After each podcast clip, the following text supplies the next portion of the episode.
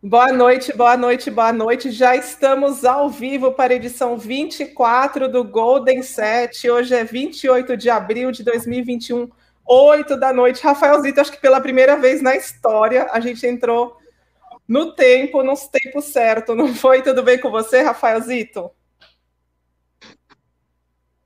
Rafael está por aí? Acho que o Rafael caiu, né, Keila? Ele está com a imagem meio congelada. Então, deixa eu dar boa noite para você, Keila. Obrigada por você estar aqui com a gente hoje, por ter aceitado o nosso convite, por ter doado esse seu tempo nessa quarta-feira. Estou falando com Keila Monagemi, a diretora do time feminino do vôlei do Itambé Minas. Tudo bem, Keila?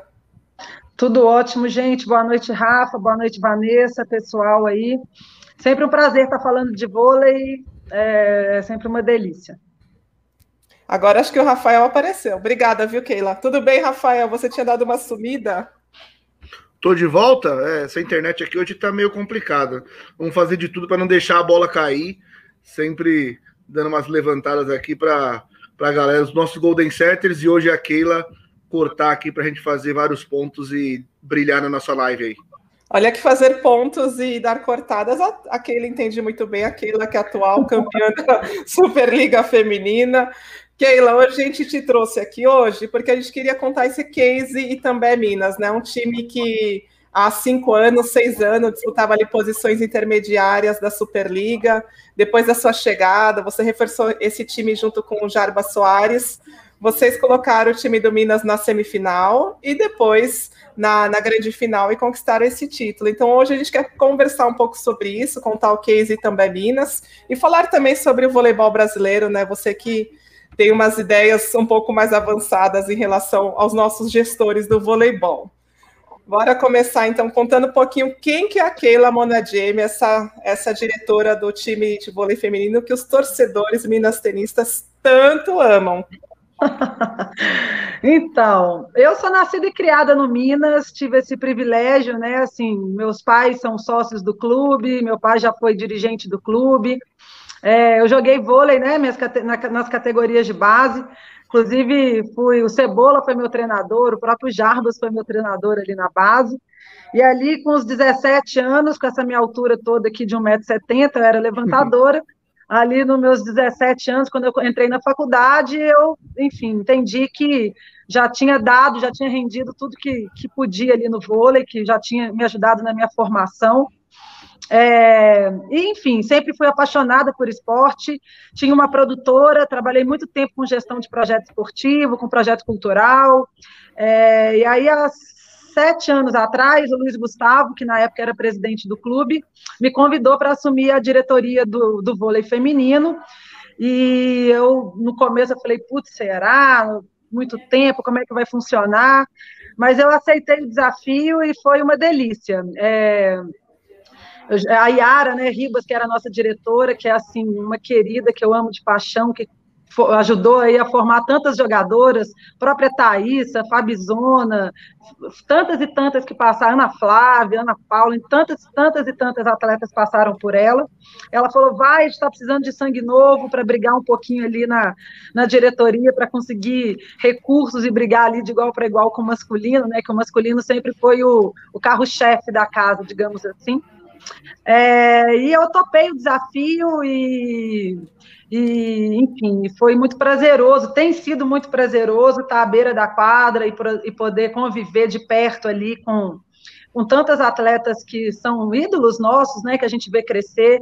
Eu falo que lá no Minas a gente tem uma super estrutura e assim a gente vibra muito da mesma forma que a gente ganha um título brasileiro a gente vibra muito quando a gente vê um time como o masculino formado praticamente com a base né? Assim o Honorato que está no clube há tanto tempo uh, o Mike o Pinta e você vê a base toda com os meninos de 18 19 anos conseguirem chegar numa final é, então, assim, essa mescla, essa formação de atleta, essa história de voleibol, acho que está no nosso DNA e é uma história que a gente se orgulha muito de fazer parte. Ok, lá quando você chegou ao Itambé Minas, você falou que chegou em 2015, o que, que você encontrou lá em relação à estrutura do time? Você falou que o time é, feminino estava abaixo do masculino, né? O que, que você encontrou e o que, que você colocou como objetivo para essa equipe? Bom, é, a gente vinha, a gente veio talvez numa das nossas piores temporadas, se não me engano, a gente ficou em último ou penúltimo lugar, que foi ali 2013, 14, ou 14, 15, 13, 14.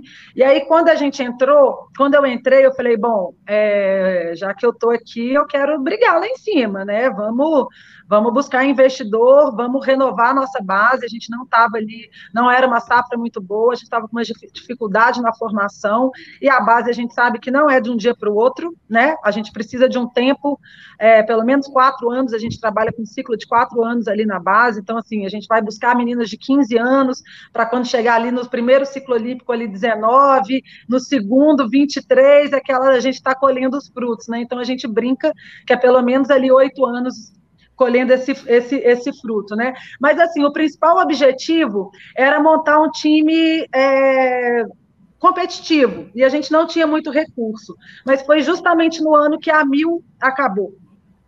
Então a gente deu um pouco de sorte assim no mercado, porque o time acabou acho que de uma hora para outra e muitas jogadoras já não podiam se posicionar fora, já não conseguiam se posicionar aqui, né? Os times já tinham mais ou menos contratados, era a época do, do ranking muito forte ainda, então algumas jogadoras como a Valeuska e a Carol Gataz ficaram sem time ali e foi uma oportunidade. Olha, gente, eu não tenho recurso, a própria Val veio do Minas, né, já conhecia nossa história, nossa estrutura, então foi mais fácil até a conversa com a Val, e, e elas toparam. É, a gente não tinha ainda um, um, time forte, mas a vinda da Valeuska e depois da Carol Gataz já deu um outro olhar um, para a própria base, para próprias meninas estarem ali dentro e tendo uma campeã olímpica como a Val, uma jogadora de referência de seleção brasileira como a Carol, e aquilo dentro do clube, aquilo cria uma nova energia, as meninas se empolgam, querem ver treino, querem estar ali perto dos ídolos, então isso isso oxigenou bastante o nosso time. E a gente foi buscar algumas jogadoras da base, já que a gente não tinha uma base forte, para montar, tentar montar um time competitivo. Então veio a Nayane, levantadora para ser aí a nossa, na época ela tinha 19, então veio para ser a terceira levantadora, mas ela é uma jogadora muito talentosa, com, enfim, funcionou muito bem. A Mari Paraíba, que também estava um ano parada, veio ali da praia, então a gente foi buscar a Mari Paraíba. A Carla, que já era do clube, né, que é prata da casa, que veio da base. Então a gente conseguiu montar um time é, competitivo. É, Acho que a Rosa veio nesse ano também, novinha, veio do, do Pinheiros, veio a Rosa. E aí, no meio da temporada ali, começou, a gente pensou, eu pensei assim, cara, e a Jaque? Acabou de ter filho, é, pode ser uma boa, uma boa oportunidade para a gente, a gente vai ganhar uma visibilidade, ela vai entrar ela vai entrar, enfim, vai estar um pouco fora de forma, mas a gente tem um departamento médico, a gente tem uma estrutura de clube que a gente consegue colocar ela em forma, um planejamento para ela entrar no momento certo. E todo mundo assim, pô, mas a Jaque não vai querer, não tem, não tem, não tem dinheiro para a Jaque e tal. E eu falei, cara, não, a gente já tem, vamos conversar. Às vezes para ela vai ser interessante, ela está voltando, e eu acho que a gente tem essa facilidade de ser um time tradicional, de ter uma infraestrutura, de, né, enfim, é, os atletas, os profissionais do esporte sabem que é um clube sério, com profissionais competentes, independente se você está disputando título ou não, a nossa base, os nossos profissionais são muito competentes, então acho que isso ajudou muito, sabe? E a Jaque topou e a gente conseguiu um patrocinador para trazer a Jaque, para ajudar assim nessa vinda dela. E aí foi um boom, igual a gente nunca tinha visto aqui. Porque a gente come, ah, bicampeã olímpica, vindo de gravidez, entrando no meio da temporada, e daí deu uma repercussão muito grande para a gente. É, capas do estado de, dos jornais aqui de Belo Horizonte, o público aumentou muito o nosso público no ginásio, o clube em si sócios, é, jogadores, sócios, é, atletas de outras modalidades estavam ali no dia que a Jaque estava se apresentando, porque não é todo dia também que você tem uma bicampeã olímpica, então você quer ver como é que ela treina, como é que ela se comporta. Então, é, é esse misto, de, é, assim, essa importância de ter os ídolos próximos é muito importante. Tanto assim, para o time em si, é claro que você tem que ter uma boa gestão disso, não adianta só ter o nome, mas assim, você ter figuras tão importantes para o nosso esporte, para a nossa modalidade, convivendo dentro do nosso clube, que é um clube social, e você poder ter essa proximidade para os sócios, para as escolinhas, para os atletas de base, isso é sensacional. Então, deu liga, igual a gente fala, a gente conseguiu fazer uma semifinal numa primeira temporada que a gente não estava imaginando que isso pudesse acontecer. E aí ali foi o nosso o nosso start, né? Assim, na nossa primeira temporada, a gente conseguiu ficar em quarto lugar, se não me engano, foi um playoff contra o Praia, quando a Tandara estava lá, e a Tandara estava grávida, e tinha aquela polêmica lá também, mas a gente acabou conseguindo fazer um, 3 a 2 um, um, um 3 a 2 a 1 né, era melhor de três, a gente tirou o Praia lá no Praia e classificamos para uma semifinal que para a gente foi histórica, e, e, foi, e foi muito positiva. A partir dali, eu acho que a gente conseguiu mais visibilidade, aumentou um pouco os nossos patrocinadores e a gente conseguiu fazer essa caminhada aí até se consolidar com um time forte, competitivo. Keila, é impressionante quando você Peraí, Rafael. Aqui a gente briga, viu, para fazer as perguntas. Impressionante quando você fala que quando você chegou ao Minas, o Minas na temporada anterior tinha brigado ali pelo rebaixamento, né? Isso não faz nem tanto tempo. A gente está falando de 2014, 2013. E quando a gente conver... eu conversei com você durante a pandemia no ano passado, a gente continua na pandemia e a gente conversou no ano passado, uma coisa que me chamou bastante atenção foi que você comentou sobre essa questão né, do, do vôlei a mil, como o vôlei a mil, de uma certa forma, o fim do vôlei a mil contribuiu para o impulsionamento do, do projeto do Minas, e você comentou que vocês não tinham um grande patrocinador para bancar Val, para bancar a Carol Gataz, e você me falou a seguinte frase na época, a gente tinha cara e coragem. O não, a gente já tinha. Então, por que, que a gente não vai atrás delas e não faz esse convite? E aí, a partir do convite, vocês também foram buscar os patrocinadores. Você falou sobre o fator Jaqueline também, que vinha de é. uma gravidez, né? E vocês confiavam muito no departamento médico para deixar a Jaque em forma. E aí, é, essa questão, você acha que essa ousadia, você, você também ressalta muito a estrutura do Minas, você tem o suporte é do, do, do time do Minas, do clube, também vocês não foram aventureiros no sentido de buscarem atletas e não conseguirem pagar essas atletas. É, mas vocês acham que essa ousadia, você acha que essa ousadia fez a diferença para esse projeto crescer tanto, sair de um, de um quase rebaixamento, disputar semifinal na temporada seguinte e hoje estar onde se encontra?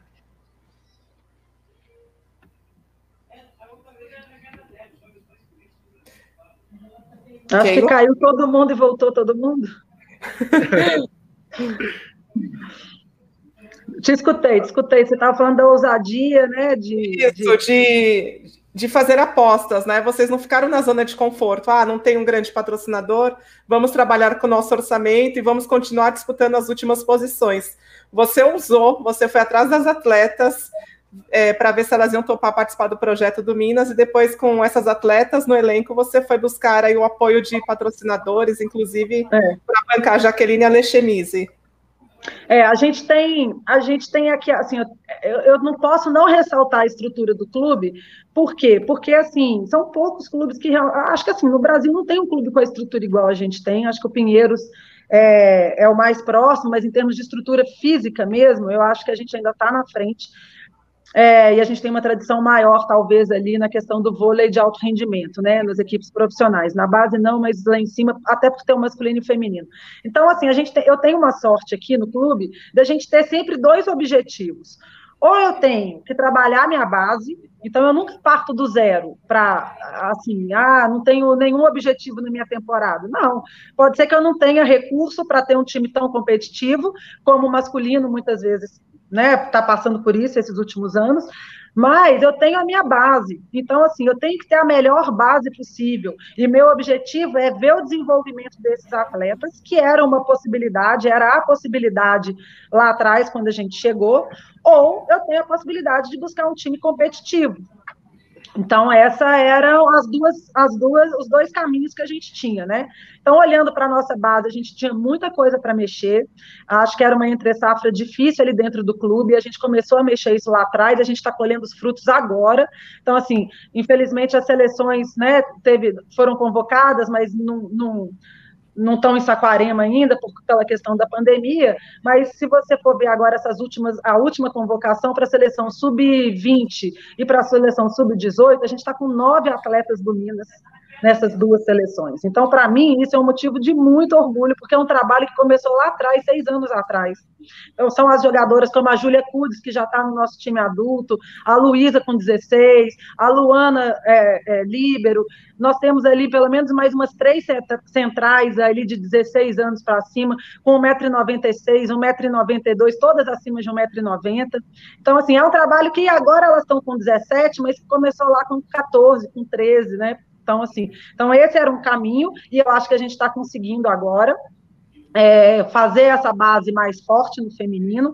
E, claro, eu não posso negar que a questão do AMIL naquele momento facilitou o nosso trabalho, acelerou esse processo, porque possivelmente, se o AMIL continuasse, eu não teria no mercado jogadoras como a Val e como a Carol Gataz. Então, assim, por essa infelicidade do time ser desmontado, e foi desmontado não no início da temporada, eu acho que essas jogadoras contavam com uma renovação, elas, elas não tiveram muitas opções, digamos assim, né? Então, é como se tivessem sobrados ali no mercado, os times já estavam mais ou menos fechados, os seus elencos, então eu tenho certeza que naquele momento o Minas não seria a primeira opção delas, até pela questão financeira. Eu não tinha uma questão financeira vantajosa para elas, com certeza elas estavam ganhando muito mais na Mil, mas a Mil acabou, então aquilo ali Acho que a Carol estava até treinando no Pinheiros, mas eu acho que o fato delas terem vindo para o Minas foi muito no sentido de entender que a gente estava iniciando um novo projeto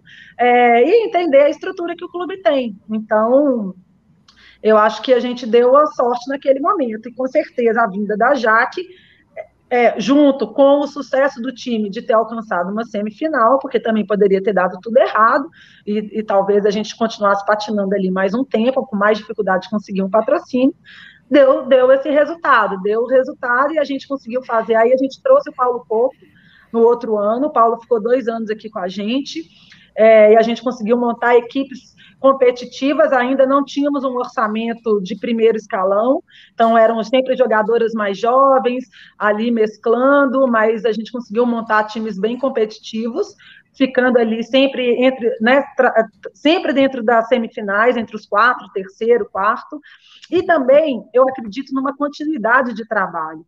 É, você manter uma base, você conseguir manter uma mesma filosofia de trabalho, não foi possível com a questão do Paulo, teve uma troca ali, mas eu acho muito importante, eu acho que você é, é, diminui, a, você tem, cria atalhos para o seu time sair na frente no entendimento, de ter uma filosofia de jogo, um esquema tático já definido, as contratações são feitas em cima desse esquema tático, então você não sai do zero e vai vendo quais jogadores tem no mercado e meio que você junta e vamos ver, e a partir dali que você vai montar o um esquema tático, então a gente tem trabalhado o contrário disso, né? Então a gente, é, é, junto com a comissão técnica, tem um desenho tático bem definido e a gente vai buscar as melhores jogadoras pra, disponíveis dentro, obviamente, dos recursos que a gente tem dentro daquele esquema tático. Então, ah, muitas vezes, não, talvez não é a melhor jogadora, a maior pontuadora, mas dentro do custo-benefício, dentro do esquema tático definido, é a, a peça que a gente entende que vai dar o melhor resultado, né? Falando um pouquinho ainda sobre a Jaque, Keila, quando a gente conversou, eu achei bem curioso que você falou que assim que vocês fecharam com a Jaque, você foi atrás de um patrocinador. Como que foi essa história? Então, é, quando teve essa possibilidade da Jaque, eu conversei, obviamente, aqui no clube, e o clube falou, cara, vamos, vamos tentar, mas a gente tem isso, né? Aperta daqui, tira do outro, né? Vê ali o que a gente tem de investimento, a gente tinha tanto, e foi essa primeira conversa que a gente teve com a Jaque. E Alexemise, né, tá até aqui na camisa na época ali da camponesa, ele é um, ele é daqui de Belo Horizonte, é o mesmo, é o PP, um beijo para o Pedro Paulo, ele é dono da Cia do Terno também, já era um patrocinador do clube, e eu conversei com ele e falei, ô PP, me ajuda, me dá mais um dinheiro, ela pode ser fazer, ela faz, enfim, ela vai te dar esse retorno, na época ele estava com uma ele, a Galechemise é de camisa social feminina, e ele estava negociando com a GNT alguma coisa ali de, de propaganda. Aí eu falei, ela pode ser sua garota propaganda. Conversei com a Jaque, ela topava e tal, e meio que foi que foi assim. Então, ela gravou um VT, fez um, um comercial para a Lechemise, e eles não pagaram a modelo, né, no sentido assim, e a gente fez uma troca um pouco por ali e deu super certo. E o PP também é apaixonado com, com esporte, sempre apoia aqui dentro, né? Quando, quando possível, já era um é sócio do clube, então foi uma conversa mais próxima e ele nos ajudou a viabilizar. Então, assim, não é que saiu meio do nada, eu já tinha mais ou menos um plano A e um plano B ali engatilhado, e claro, essa conversa foi feita com a Jaque, a Jaque entendeu também o momento, era uma volta da Jaque também, então, assim, a gente está falando de outros patamares de salário, né? Não era a Jaque é, no, no auge, no sentido bicampeão olímpico, que poderia escolher onde ela estava. Ela estava voltando de uma gravidez, já um tempo parada, no meio de uma temporada, então acho que foi o famoso ganha-ganha. Para ela foi muito legal, porque ela conseguiu voltar num time é, que tinha um departamento é, físico, médico estruturado, que ela pudesse é, sabia que ela não ia ser jogada na fogueira, enfim, a gente conversou e ela entendeu o projeto e foi muito legal. Ela ficou, ela voltou depois, né? Ficou mais um ano aqui com a gente, então foi muito. Sou muito grata, assim, foi uma parceria de muito sucesso. Eu tenho até um trechinho, eu vou conseguir achar esse vídeo no YouTube, um trechinho aqui de como que foi essa propaganda, eu vou passar bem rapidinho. Ô, vocês Vanessa, enquanto, enquanto você procura, é, posso participar? você deixa eu fazer a minha pergunta? Ó, na verdade, é, primeira, primeira coisa, a gente está com quase 140 pessoas assistindo, mas com pouco, poucas curtidas. Então, bora, galera, curtir, manda para os amigos, compartilha, vamos espalhar essa live. É, Keila, é o seguinte, ontem a gente teve aqui a, a Pietra, hoje você, a gente está com uma, a proposta é justamente é, expandir um pouco mais, né? Porque geralmente só se fala de atleta e técnico. Então é bom ter uma gestora aqui. Eu conheço um pouquinho, porque eu trabalhei por é, sete anos no Osasco, então trabalhei com o Benê, trabalhei com o Dininho. É, eu sei mais ou menos como é o dia a dia. Você já falou boa parte do que você faz, principalmente nesse período agora aqui, que são é, período de contratações, a busca de patrocínio e tudo mais. Mas eu queria que você explicasse mais para quem está nessa live, gosta de vôlei, mas também gosta dessa área mais é, de gestão, é, como que funciona o seu dia a dia no clube nesse período mais turbulento e também quando estão tá, as competições, que muita gente pensa que quando começa o campeonato, o gestor já não trabalha mais, só fica para os atletas e para a comissão técnica. Ô, Rafael, a gente via todas, todos, em todos os jogos do Minas, aquilo assim mas, aparecia ali no fundo. Mas, mas tem gente que pensa assim, eu, eu conheço. Então, é, na verdade, assim, a estrutura aqui dentro do clube, eu não sou funcionária do clube, eu sou diretora do clube, então eu tenho um cargo, eu tenho um cargo de, né, assim, de diretoria, eu não sou remunerada para isso, tá? Então, só para ficar claro. Então, o Jarbas é o nosso chefe de departamento, ele é o nosso executivo, ele é que está ali trabalhando, nem vou falar oito horas, porque seria mentira, que está ali no dia a dia todos os dias olhando base e ponta. A minha função é estruturar o nosso departamento, né? Então, passar as diretrizes do nosso departamento, fazer essa conversa, fazer essa, esse approach dos sócios, dos atletas com a diretoria, e, e dentro da parte técnica eu acompanho tanto base quanto ponta. Então, é, todas as contratações passam por mim, então, assim, primeiro eu tenho que definir meu orçamento, né? Então, eu tenho essa briga política, né, que a gente fala aqui dentro do clube, então, eu tenho que definir esse, esse, esse, nosso, esse nosso orçamento da temporada, eu tenho que estar buscando esses patrocinadores, obviamente, a gente tem um departamento de marketing aqui dentro do clube, a gente tem um departamento de comunicação, mas eu participo das reuniões, porque muitas vezes a gente precisa de estar ali explicando a questão técnica, é, mais ou menos aonde que a gente quer chegar, quais jogadoras a gente gente quer trazer, enfim, tem toda essa, essa conversa para a gente conseguir. É, é, enfim, aprovar esse orçamento é, orçamento aprovado, a gente vai conversar, estou falando da conta, né? Orçamento aprovado, a gente vai conversar com a comissão técnica. Então, obviamente, a primeira coisa é definir a comissão técnica, comissão técnica definida, a gente monta o time a partir da comissão técnica, né? Então, a gente tem esse desenho, igual eu falei, tem esse desenho, esse pensamento de vôlei, ele tem que estar alinhado com a minha base, né? Então, assim, isso é muito importante aqui dentro do meu clube. Eu entendo que muitas estruturas você pensa só na ponta, aqui eu tenho que fazer esse desenho com a base. Então, assim, é, desde a vinda do Stefano e agora com Nicola, é um vôlei com mais velocidade, é um vôlei com muita força física. Então, assim, a altura é uma coisa que conta muito, ataque, bloqueio. Então, essa questão física é muito importante. E como é que isso afeta na minha base? Afeta na minha base que agora, assim, meus treinadores, eu tenho um técnico principal da base, e ele está sempre ali no adulto para ver questão de treino, fazer essa transição juvenil adulto, mas ele vai entender como é que a característica que o meu adulto precisa hoje. Então, assim, a minha levantadora tem que trabalhar com um pouco mais de velocidade na base, as minhas centrais têm que estar jogando o tempo inteiro, eu tenho que ter jogadora alta, não adianta eu trabalhar com jogadora hoje ali na média de né, assim, 1,80m, ou próximo de 1,80m, porque a gente vai ter dificuldade lá em cima. Então, essa seleção, essa pineira, é, sobe a regra um pouquinho, né? Então, assim, eu preciso de ter atletas com esse biotipo, é o que eu te falei. Hoje a gente tem uma central de 1,97m, de 16 anos, a Rebeca, que tem um potencial imenso pela frente. É, todas as minhas centrais estão ali acima de 1,92m. Por quê? Porque eu preciso de ter centrais altas. Você está vendo aí a seleção brasileira hoje sem a Thaísa, senão eu acho que foi o Kaká mesmo que falou isso, né? Talvez seja a nossa média mais baixa. E a gente sabe que no nível internacional, se a gente não tiver centrais altas, jogadoras altas, a gente não ganha, né? O vôlei hoje, ele não tem jeito, a gente tem que trabalhar dentro do, né, do, dos, dos melhores parâmetros do voleibol. Então, isso é uma premissa isso muda a nossa base também. Dito isso, a gente tem o nosso orçamento, a gente senta com a nossa comissão técnica e é lá, número um, dois e três, quem são as preferidas, e a gente vai no mercado tentar negociar essas jogadoras dentro da nossa possibilidade.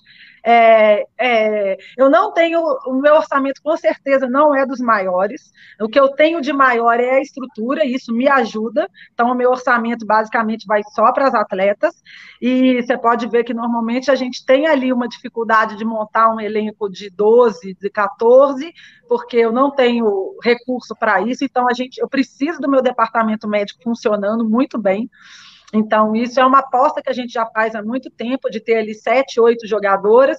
E o segundo motivo é porque eu preciso subir com a minha base. Então, eu necessito de ter espaço para a minha base, né? Porque, assim, como eu sou um clube de formação, eu, a, a, minha base tem que entender que ela vai ser minha terceira levantadora, minha quarta ponteira, minha terceira, quarta central. Ela tem que estar tá ali. Então, eu preciso de ter uma base forte para eu poder baratear o meu custo lá em cima.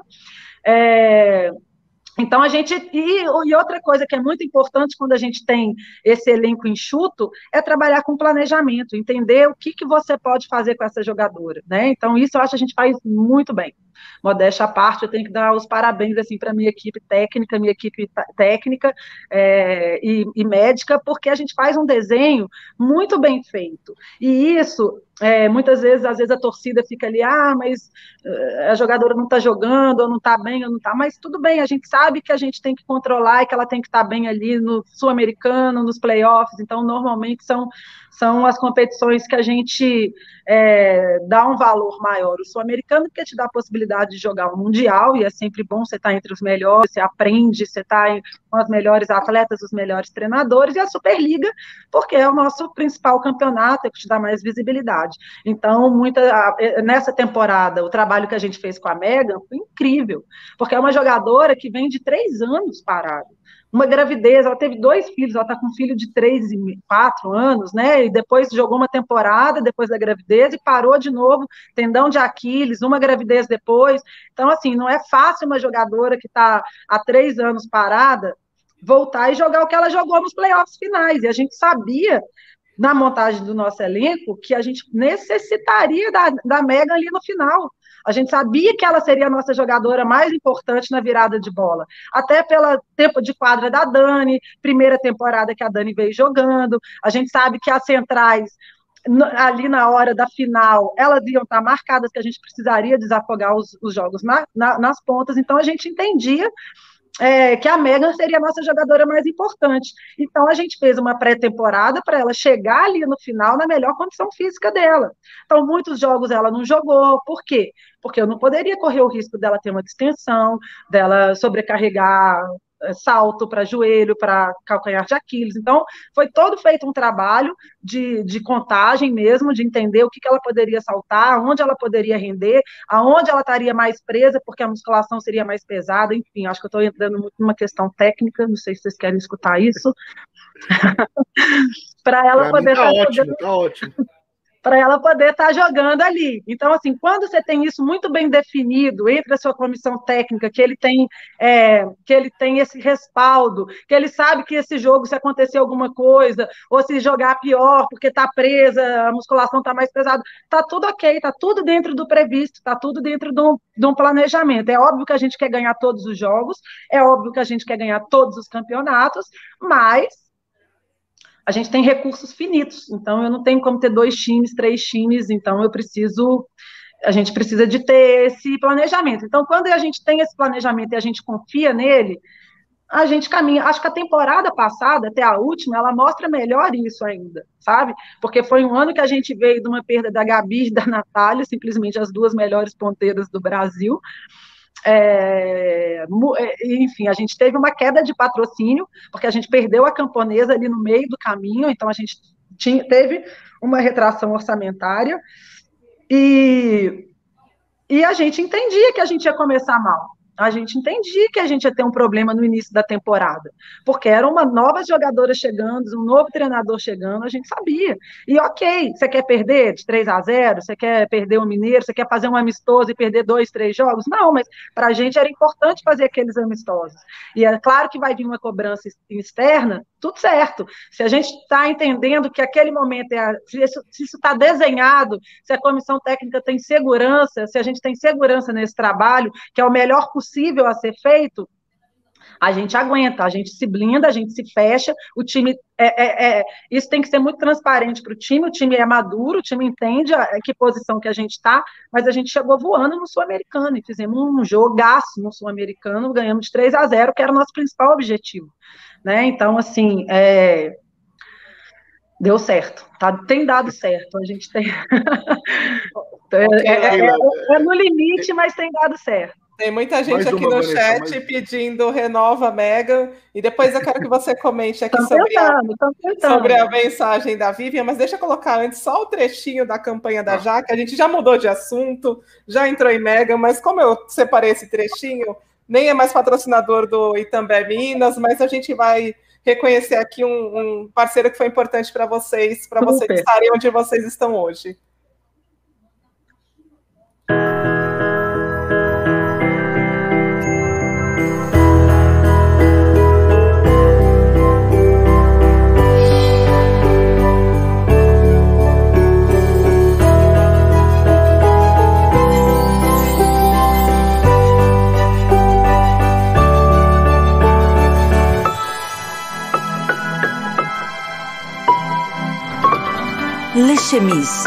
Camisas para elas.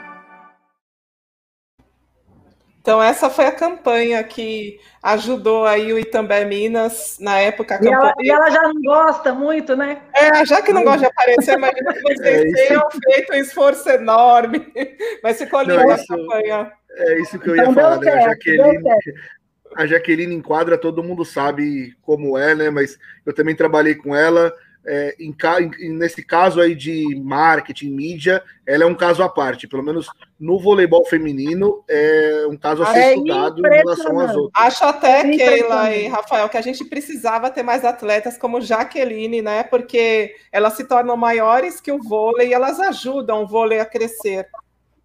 Ela é a última a sair do ginásio. Ela dá autógrafo para todo mundo que está lá pedindo. É impressionante. Às vezes até eu falei, gente, já tem uma hora e meia, a gente tem que ir embora, não tem gente ficar aqui te esperando. Vamos. Mas assim, é, é, impressionante o respeito que ela tem pelo vôlei, o respeito que ela tem pelo fã do vôlei. É incrível. É, pode ser da torcida adversária, pode ser de qualquer lugar. Ela está ali sorrindo, tirando foto, abraçando, dando beijo. É admirável. É admirável. Ok, Lee, falando um pouquinho sobre a base, continuar, vamos continuar falando sobre isso. Como que você enxerga essa questão que vocês revelam tantos atletas? A gente tem Pinheiros, a gente tem outros clubes que revelam muitos atletas, Tijuca, Fluminense. E aí, quando essas atletas chegam é, ao nível adulto, elas vão para outros clubes e vocês acabam não ganhando quase nada por conta uhum. dessa formação. É diferente do futebol, né? O futebol tem toda uma cadeia que vai remunerando todos os, os, os clubes formadores. Mas eu acho assim, isso faz parte do esporte. Não, assim, essa não é uma questão que me incomoda, pelo contrário. Eu fico muito feliz quando a jogadora, quando a gente consegue levar uma jogadora até o adulto né, que entra ali com 13, 14 anos e está ali fazendo uma Superliga com a gente, ou está em outro clube. A própria Carla jogou muito tempo com a gente, depois saiu, enfim, está aí jogando, tantas e tantas outras que a gente poderia falar aqui. Então, assim, tem um pouco do DNA do clube, é um pouco, a gente já sabe, aquilo ali é a nossa função, é o nosso feijão com arroz, é o nosso chão de fábrica, né, é trabalhar a base. O que a gente precisa, e eu acho que ajuda muito no nosso adulto, é, nesses dois aspectos que eu cheguei a comentar antes, às vezes você não tem um patrocinador forte, mas se você tem um trabalho de base forte competitivo, você tem o mesmo objetivo. Nem sempre o seu objetivo é ser campeão. Você tem, às vezes, orçamento que seu objetivo é ficar entre os quatro, seu objetivo é ficar entre os oito, seu objetivo é revelar jogadores e ajudar na formação desses jogadores. Então, é só esse alinhamento de expectativa com o que você está trabalhando, com o seu objetivo, né? Assim, não tem, não tem um objetivo maior ou melhor você brigar pelo título ou tá aí botando. Acho que ano passado o time do Minas inteiro ali tinha 10, 9 na seleção de novos, no masculino, né? Então, assim, é um prazer, eu acho assim, é, você saber que o Flávio, o Central, o Lucarelli, só para falar agora dessa geração, o Otávio, são jogadores todos que saíram ali da base do clube, aí você pega o Mike, o Honorato, eu, posso ficar ali falando assim, quantos e quantos jogadores, eu fico impressionada, eu falo com o Neri, eu falei, Neri, como é que você tem o seu banco inteiro? Tem menino de 16 anos que entra e joga efetivamente, porque ele não tem outro. O levantador tem 18, é da seleção 17, 18. Então, assim, é um time muito novo, muito novo. Então, assim, eu exalto muito esse vice-campeonato, porque é um trabalho que o Neri faz há muito tempo. Eu acho que tem uma diferença no masculino para o feminino. Eu acho que a questão força nessa transição, ela nivela um pouco mais o jogo do masculino. Obviamente que não que um atleta de 18, 19 anos vai estar ali, né? Estou falando assim, de uma forma geral, de igual para igual com os principais jogadores, mas no masculino, essa distância ela é um pouco mais curta pelo estilo de jogo, que é um jogo mais na força, saque, ataque, saque, ataque. No feminino, você tem uma complexidade maior ali nessa transição, né? Então, eu acho que isso ajuda também a questão do masculino. Mas eu acho que é isso, é um pouco de alinhar a expectativa com o seu objetivo. E, e, e tá tudo certo. Ô, Keila, teve um Golden Setter aí que colocou deixa a Júlia como terceira central, não precisa contratar outra. Eu queria comentar com você o seguinte: já é. é num, numa live. E tem torcida com... organizada, que a Independente Minas está presente. numa, numa live do Mais Vôlei, por favor, com o Kaká, eu comentei com ele e eu, eu fiquei assim, isso envolve muito planejamento, né? E eu citei o caso do Minas especificamente, porque se fala muito de ser é, terceira ou quarta central, mas eu acho que às vezes os clubes contratam as centrais só pelo potencial delas, mas também não avaliam muito essa questão de é, similaridade com a titular. Então vamos falar da temporada que acabou, né? A gente tem a Thaísa, que guardada as devidas proporções, a Júlia se assemelha mais à característica dela. E a Carol Gataz, a Lara era uma central que se, se, é, se assemelha com a, com, a, com a Carol Gataz ali, né? Ataque mais de China, não, não, ataca tanto aquelas bolas mais centralizadas. Eu queria saber de você isso, né? É, isso, isso também não tem muita questão terceira ou quarta, mas é a reserva para uma titular, para substituir uma titular imediata, né? Ó, oh, vou te confessar, eu ouvi você falando isso e fiquei pensando nessa questão é mais ou menos assim algumas posições, mas no caso da central, não necessariamente, tá? Então, no caso da central, a gente, a Lara é uma, cara, que jogadora profissional, boa de bola, pronta para jogar. Então, no caso da Lara, especificamente, não foi a questão da similaridade com a Carol Gattas, tá? Foi a questão de ser uma jogadora pronta para jogar mineiro ou mundial. É uma jogadora preparada, experiente, que já tem rodagem e a gente tem uma a, a, é, análise de risco, né? Elas ficam bravas comigo, mas é verdade. A Carol tem 39, tem um joelho crônico que a gente tem dois, três anos que não dá sinal, tá tudo certo. E a Thaísa também é uma jogadora que se não tiver essa dosagem muito certa de treino, de salto, a gente pode ter um problema no joelho que tira ela que tira ela de jogo. Né? Então a gente precisava de uma terceira é, central pronta para estar tá assumindo qualquer uma das duas posições, digamos assim. É, então a Lara foi escolhida mais até por essa questão de ser uma jogadora já pronta para jogar qualquer jogo, né, do que propriamente a similaridade com o jogo da Carol Gataz. E a Júlia, puta, escreve aí, hein? A Júlia é a próxima Thaís ela está pronta para jogar. Né? Eu brinco aqui, eu falo com, eu falo aqui com, com o Nicola, que assim, quando a gente contrata, não está lá no contrato escrito que a jogadora é titular, primeira, segunda, terceira, quarta. A jogadora está disponível para o treinador. E eu lembro disso, posso contar esse caso aqui. Na época que ele chegou, eu falei com ele, Nicola, a gente está com a possibilidade de trazer a Sheila. Também numa jogada dessa, tinha acabado já meu orçamento, eu fui aí também, também tem uma super possibilidade aqui de garota propaganda para vocês e tal, parará, e também já tem as, as filhinhas dela e tal e tal, e rolou a questão da vinda da Sheila com um aporte extra por conta da Sheila, né? É, e ele falou assim comigo, putz, mas ela também tá parada há um tempão, como é que vai ser isso? Como é que eu ponho uma jogadora do peso da Sheila no banco? Eu falei, isso é seu problema. Ela não está vindo para ser titular nem reserva, aí é gestão de grupo com você. Ela está vindo para ser mais uma opção, e aí você vai escolher quem vai jogar ou quem. Você não precisa nem de me falar quem quer titular ou não. Isso eu não quero saber, entendeu? Então eu só tô ok para trazer a, a, Sheila e ele ficava meio assim, puta, mas ela é a melhor aposta que a gente já, que o vôlei já teve e não sei o quê, e como é que, né, ele ficou um pouco apreensivo, assim, ali no começo, como é que eu vou pôr uma jogadora dessa no banco, como é que eu vou fazer essa transição? Falei, oh, isso é problema seu, ela não tá vindo para ser titular nem reserva, ela tá vindo para ser jogadora do, do Itambé Minas, e aí, aí é treino e é você que escolhe, então, assim, não tem essa, essa, nem a Sheila, quando chegou, tinha um status de ter que ser titular ou não, né, nesse sentido que eu tô querendo dizer. Então, assim, a Júlia está pronta para jogar. A Júlia está pronta para jogar. É claro, ela tem 17 anos, fez 18, sei lá, precisa de tempo de quadra, é, mas é uma jogadora espetacular, muito, muito boa, com bloqueio muito forte, muito coordenada, ataca para os dois lados, ataca para trás, tem um saque muito bom, uma jogadora que vai evoluir muito. Eu, se fosse Zé Roberta, acabava toque, ela estava na minha seleção. É que ela, ela acabou impressionando até naquele jogo o último jogo da fase de classificação, né, contra o Brasília, que o Nicola rodou um pouco o time, né? A Thaísa chegou a entrar ali como oposta, porque a Coutinho estava uhum. machucada. E a me impressionei com, com a similaridade de jogo dela, do jogo dela com a Thaísa e com a personalidade dela em quadra. E aí você falou também da, já da Rebeca, mais uma para a gente ficar aguardando aí de, de central e alta. Né?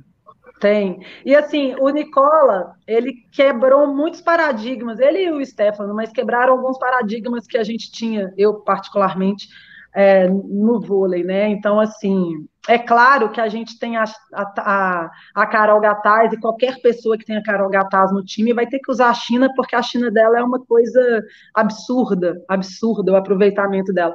Mas é, não é uma questão rede de duas ou rede de três para os italianos, não é uma questão não é uma questão. Então, assim, por isso que eu estou te falando a questão da Lara, se ela não fizesse a China ou só tivesse pela frente, está tudo certo, porque é uma aposta muito grande num jogo cada vez mais de ataques pelo fundo, de ataque forte. Então, assim, se ela ataca por trás ou pela frente, não, não é uma questão tática tão importante na montagem do elenco, entendeu? Então, a Júlia poderia, pode perfeitamente jogar no lugar da Carol Gataz, por exemplo, entendeu? Então, é, especificamente, a questão da levantadora, não. Aí na questão da levantadora, das ponteiras, então, assim, é claro que vai ter uma variação de característica, mas é, no nosso caso, o nosso desenho é um jogo com mais velocidade. Então, eu tenho que ter uma levantadora que tenha que faça esse jogo com um pouco mais de velocidade, que use mais as centrais, né? Claro que que cada um dentro das suas características, mas essa é o desenho tático do nosso time. Quem do pessoal aqui no chat, eu acabei perdendo o comentário, tá te perguntando quantos leites e também eles precisam tomar para vocês renovarem com a, com a Megan. O pessoal tá aqui desesperado, hein, pela, pela renovação com a Megan. Cara, a Megan, que jogadora foda, cara, ela é muito boa de bola, muito, muito, muito leve. Ela joga uma final de Superliga igual se fosse pelada, não sente o jogo. Muito, muito boa jogadora. A gente quer muito que ela fique, mas no caso da Megan, ela, acho que para além da questão de outras propostas e tal, é marido, dois filhos, né? Então ela precisa de um tempinho a mais para se organizar, entender como é que vai funcionar o núcleo de família, trabalho do marido, escola, enfim. Acho que entra outras questões aí do que só a questão é, financeira, né? Eu tenho certeza que ela se adaptou muito bem ao nosso ao nosso clube. Tenho certeza que ela tem uma não vai ter uma estrutura melhor do que a nossa no sentido de cuidado com ela, né, com a parte física, com as questões diferentes disso que ela precisa de treino e tal. Tenho certeza que ela quer jogar com a Macris, porque o, estilo de jogo dela, eu, eu não acho que ela teria tanto sucesso se não como uma levantadora com essa velocidade, tem, né, assim, porque ela já não tem mais tanta potência física, então ela joga mais ali na, na velocidade mesmo. Então, é isso, a gente está aguardando, ela pediu mais um tempinho, a gente quer muito que ela venha e estou torcendo aqui, estou com bastante esperança. Agora, Mas pode continuar comprando dia... leite também, tá? hoje em dia também quem, hoje em dia também quem que não quer jogar com a Macris, né? Acho que é difícil é. achar alguma jogadora que não queira jogar com ela. E antes da Vanessa falar, é, você falou um pouquinho de característica, né? Eu via muito, quando a Bruninha estava no Minas, meio que um dublê de Macris. Eu achava, achava um jogo muito parecido, lógico, que a Macris já tem mais maturidade, também tem a questão técnica, né? Qualidade técnica, mas eu via muito similaridade. E a Pri Heldes também foi escolhida de, nesse jeitinho, também pensando nisso, na temporada passada? Sim, a Pri é uma jogadora já é, mais experiente até que a Bruninha. A Bruninha, cara, eu gosto muito da Bruninha. É, ela, ela tinha essa vontade de jogar, eu acho que ela estava numa idade que ela precisava de ser primeira mesmo. Ah, e, enfim, acho que ela fez a escolha correta. A Pri é uma jogadora já mais experiente que a Bruninha. É, muito, muito, muito boa de grupo, tem um saque muito bom, uma jogadora muito habilidosa, que entendeu muito bem o estilo de jogo nosso. Você vê que ela já faz. É óbvio que a gente tem características diferentes, né? Não tem duas Macris, não tem duas Fernanda Venturini, não tem duas Prieldes, né? São, são individuais. Mas ela, ela já está dentro do nosso sistema de jogo. Então, eu fiquei muito feliz com ela. Ela vai, ela renovou com a gente também. Então, assim, Estou muito feliz de manter a, manter a Pri, é uma jogadora já muito segura, que também não sente o jogo, é, já entendeu o nosso esquema, já consegue jogar com um pouco mais de velocidade. Então, assim, estou é, muito satisfeita com a Pri. Eu queria comentar, Keila, sempre no chat, em outras lives que a gente faz, os torcedores minas tenistas, eles trazem muito essa questão da vitamina Y, do, da Melita, do Itamé. Engraçado que eu sinto que é um, uma torcida que abraça assim, os patrocinadores. Isso pesa na hora de vocês renovarem com a Melita, renovarem com a Itambé. E eu te confesso que eu, não, eu achei que vitamina Y fosse um, um, um, pacote, um frasquinho assim que eu encontrasse no mercado. Esses dias em São Paulo eu vi que a vitamina Y vai dentro do leite também, né? É, então, é, na verdade foi uma campanha que a, que a Itambé fez, né, assim, que é, o, que é essa questão mineira, né, do jeitinho, do jeitinho mineiro de receber bem, então vitamina Y são várias características, ah. acho que do povo mineiro acolhedor e tal, e na minha cabeça era um potinho que eu encontrar no refrigerador do mercado. Mas eu acho que ficou muito pela questão da Dobriana, da Dobriana ah. não, da Poli, da Poli lá e tal. Da... Bombou, né? Bombou a vitamina E. É, então aí a, a, a Thaís aqui, que eu nem sabia, cara, acabou o jogo, ela olhou para mim e falou assim, eu posso levar essa camisa para entrevista? Eu falei, que camisa, gente? Porque tinha uma camisa delas de passeio, da vitamina A e tal, eu falei, que você está falando? Eu nem sabia do que estava acontecendo. Eu posso ir para entrevista coletiva com ela, porque não sei o que e tal, vou dar meu recado. Eu falei, o que ela está falando? Pode, é camisa dele também, pode ir do jeito que você quiser. Então, eu nem sabia dessa treta, para te falar a verdade. Mas, enfim, é, é, eu acho assim, a gente, eu acho que Belo Horizonte, Minas Gerais, né, não é de hoje, é, é um estado que tradicionalmente joga-se muito vôlei aqui, forma-se muitos jogadoras aqui. A gente tem diversos clubes no interior, na capital, que trabalham muito bem a base. A gente tem muitos bons treinadores aqui. É, nossa, eu acho que assim, Sassá, tem tantas e tantas e tantas jogadoras mineiras que vieram de clubes aqui de Belo Horizonte, de Minas Gerais. Então, é uma cidade que respira vôlei masculino, feminino há muito tempo, né? Assim, o próprio Minas está aí, sei lá, 80 anos jogando vôlei, então, desde a década de 50, 40, que tem vôlei aqui em alto rendimento. Então, é um público acostumado com vôlei, que sabe ler vôlei, que, que assiste, que é apaixonado, que é super fã, que interagem muito. Se eu falar para vocês que teve torcida nossa lá em Saquarema, vocês vão acreditar que a gente não acreditou. Como assim, torcida nossa em Saquarema? Agora, nas finais da Superliga? Eles pegaram o carro, foram até Saquarema. Juro por Deus, juro por Deus. Estenderam uma, uma bandeira. Na hora que a gente estava indo para o refeitório, a gente estava ouvindo o pessoal gritar lá fora as músicas, né, as músicas da torcida. A gente olhou e a gente não acreditou. A gente não acreditou.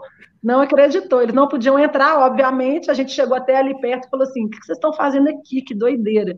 Então é isso, estavam de férias, sei lá o que eles fizeram alugaram uma casa lá em Saquarema, foram para lá para acompanhar o time e mandar a vibração ali de fora. Então é uma torcida muito apaixonada, que apoia muito o time. É claro que isso, para a gente, na hora de, de negociar com o patrocinador, esse engajamento, a gente tem os dados, tem os números, não só em Minas, mas assim, o vôlei feminino cada vez mais tem ganhado mais audiência. Você tem aí as grandes, grandes atletas, né, assim, que são celebridades, que, que dão essa visibilidade. Eu acho que a gente entendeu muito bem isso, a gente tem usado muito as nossas atletas é, para fazer um engajamento social, é, é, comercial, social, com as marcas dos nossos patrocinadores. Então, isso a gente tem feito muito bem. Os videozinhos, usado as mídias sociais. Então, são ferramentas que a gente tem, porque o marketing hoje esportivo ele é muito caro. Então, se você for pensar, hoje uma manga de futebol de um time como, sei lá, o Cruzeiro, é, São Paulo, 2, 3 milhões, que é mais ou menos o que um master de um vôlei tem. Então, assim, o, e, o, e o futebol te dá uma visibilidade muito maior, mas não te dá o acesso ao atleta, igual o vôlei te dá. Então, assim, é, a Melita, você vai ver as meninas fazendo propaganda da Melita e realmente consumindo aquele produto, da Itambé, o tempo inteiro ali, no dia a dia delas. Então, esse acesso da marca ao patrocinador, eu acho que isso é, funciona melhor, chega melhor para os nossos fãs, chega melhor para os nossos consumidores finais. Então, nesse sentido, eu acho que ajuda muito você ter uma torcida tão próxima, né? Que conhece tanto da, das atletas, que acompanham tanto as atletas. A gente tem uma facilidade também que a gente, nós somos um clube aí com 85 mil sócios. Então a gente tem quatro estruturas sociais, enfim, grandes eventos. Então a gente consegue também otimizar os nossos patrocinadores dentro do, das nossas unidades, mas com certeza não tenho dúvida que é a exposição e esse engajamento e essa proximidade com as atletas que dão uma visibilidade maior para as marcas. Keila, depois a gente vai entrar um pouco mais sobre nesse assunto de marketing para a gente fechar a nossa live. E deixa eu ler primeiro o comentário aqui do Bruno Rodrigues de Carvalho. Vanessa, agradeça a Keila pela empatia com Brasília Vôlei nos playoffs, com aquela situação de pandemia e ficar sem local para treino. Minas é um grande clube. Cara, essa pandemia é uma doideira, né? Assim, é, não podia treinar, não podia jogar, mudança de pega Covid, troca jogo, jogos em sequência. Então, assim, é, foi muito atípico e, enfim, a gente não fez absolutamente nada, a gente só disponibilizou as nossas quadras para treinar, né? Então, assim, obviamente que quando a gente teve essa notícia, a gente estava em contato com Brasília para entender realmente se eles estavam sem condição de treino, se eles queriam antecipar a vinda, enfim, todas essas questões foram conversadas entre os Eles tinham, óbvio que não era a condição de treino ideal, mas eles preferiram ficar lá e treinar numa quadra, eu acho que não era uma quadra coberta, não, não sei muito bem. Eles tinham um local de treino que, obviamente, não era a melhor condição ideal de treino. A gente disponibilizou as nossas, a nossa estrutura, não teria problema nenhum aqui dentro, até porque o clube também estava fechado, então é, teria mais quadras disponíveis para a gente estar tá trabalhando, para eles estarem trabalhando. Então, isso foi disponibilizado, inclusive a questão deles fazerem o segundo jogo lá, e aí, é, óbvio, sem torcida, eu acho que não teria mesmo muito motivo para você ter mando de quadra, acho que era evitar uma viagem a mais, um gasto a mais, e ter um lugar mais seguro e tranquilo para fazer os treinos, então, no real, no, na real, não teve nenhuma, nenhuma ajuda extra, assim, do clube. E lá para gente, a gente fechar então o assunto base, quando a gente conversou durante a pandemia, você comentou que tinha ido a dois mundiais de clubes, e nesses dois mundiais de clubes tinha ficado impressionada com a altura das meninas e com a idade delas, e elas já sendo protagonistas ali com 20 anos, e quando a gente está aqui no Brasil, a gente acha que com 20 anos a atleta ainda não tem condições de ser protagonista de um time. Como vocês têm mudado esse trabalho dentro do Minas Tênis Clube? Para que a gente é, eu acho que assim, a primeira coisa é realmente é, é, é colocar isso muito claro para os treinadores. Então, assim, atleta de 22 anos é adulta. É adulta, é jogadora adulta. Então, assim, quantas e quantas vezes a gente vê até comentaristas e treinadores, ah, é uma jogadora jovem, tem 24 anos, centrais, é, a própria Maiane é jovem, é jovem, mas quantos anos a Maiane tem que é central? Então, assim, é uma jogadora que já tem um potencial incrível há muito tempo e que teria que estar tá aí sendo protagonista há mais tempo. Então, é, são jogadoras, é, eu acho que dessa geração toda, é, geração aí de 24, 23, 24, 25 anos, cadê essas jogadoras sendo realmente protagonistas na Superliga? Então, assim, é uma Superliga que está envelhecida. Você ter a Jaqueline com, enfim, Gente, olha, Jaqueline é bicampeã olímpica, das maiores jogadoras de todos os tempos do mundo inteiro. Mas como que a gente pode ter uma Superliga em que uma jogadora de 36, 37 anos, com as lesões que ela tem no joelho, com o tempo que ela fica parada e vai e volta, seja uma das principais ponteiras da Superliga? Então, está faltando peças de reposição. Isso não quer dizer que a Jaqueline, não, a Jaqueline tem que ter uma estátua de ouro em qualquer lugar que ela for. Ela é bicampeã olímpica. Ela jogou uma final espetacular. Ela é incrível, maravilhosa. Só que cadê as jogadoras? Só que ela tem 37. E se você for fazer esse exercício em todos os times, você vai ver a Fegaray de protagonista no Praia, você vai ver a Jaqueline de protagonista no Osasco, você vai ver a Jusce no Rio, você, cadê as protagonistas? Então, assim, essa foi uma primeira Superliga de muito tempo que a gente tem realmente a, a Ana Cristina no Flamengo, a Tainara surgindo no Osasco. E ser protagonista não necessariamente quer dizer que você vai ser a estrela titular intocável do seu time. Quer dizer que você tem que ter condição de estar jogando de igual para igual numa Superliga brasileira né? Que nem tem tantos nomes estrangeiros do primeiro escalão, assim, como você vai ter na Turquia, como você vai ter na Itália, como, né? Então, assim, é, eu acho que tem um gap aí. Esse ano, obviamente, desde o ano passado, o Zé está ali com o time também, é, colocando as meninas para jogar. A gente faz esse trabalho, a gente tem sempre uma base ali junta, mas você tem uma geração meio que perdida, eu acho, um pouco pela questão da altura. Né? Então, você pega seleções brasileiras de base, com jogadoras muito baixas, que vão dar resultado ali com 16, 17, 18, 19 anos, depois não vão dar, né? Não vão dar. Óbvio, eu tô falando resultado, resultado de alto nível, resultado nível de seleção brasileira. Então, vou dar um exemplo aqui para não polemizar muito. A Taizinha. Taizinha tem 1,70m. Ela pode jogar em qualquer time da Superliga, tá tudo certo. Mas não é uma jogadora que você pode investir numa seleção brasileira tanto tempo na base porque ela tem 1,70m. Então, na hora de você fazer a, a, transição ali com 21, 22, 23 anos, essa jogadora não vai jogar num time que quer disputar a Superliga, porque ela tem 1,70m. Então, na hora que você chega na rede, uma levantadora e uma ponteira de 1,70m, nós estamos falando de outro vôlei já, né? Então, assim, são, são questões muito pontuais que eu acho que a gente deu um gap, e eu acho também que é um pouco normal quando você tem uma geração tão forte como a gente teve com Thaisa, Fabizona, Sheila, tal, né? Até a Natália ali, e depois você vem, a Gabizinha foi a única ali na geração dos 25 anos que está que tá ali em cima. Então, se você pega de, um, de uma forma, de, de, uma maneira geral, é, no, o nosso time no Mundial era ridículo nossa média de idade era 30 e tantos anos, as outras era 23, diferença de mais de 10 anos. Né? Então, assim, e você vê quem são os principais protagonistas dos times da Itália, da Turquia, são jogadoras novas, até 21, 22 anos, as opostas, as ponteiras. Então, tem uma diferença muito nítida, até do nosso pensamento do que é atleta jovem. Então, atleta jovem, para mim, vai até 19, 20 anos, acabou. Depois é jogadora que tem que estar preparada para jogar. Cabe a nós prepararmos essas jogadoras para estarem jogando. Eu não posso chamar uma jogadora de 24 anos de uma jogadora nova, porque senão uma jogadora de 36 anos está no auge da carreira. E a Carol Gataz é uma exceção. Elas não podem ser regra.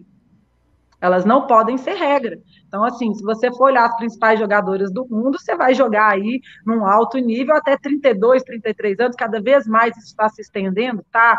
Pela questão de parte física, de treinamento, de, enfim, das jogadoras estarem se cuidando cada vez mais.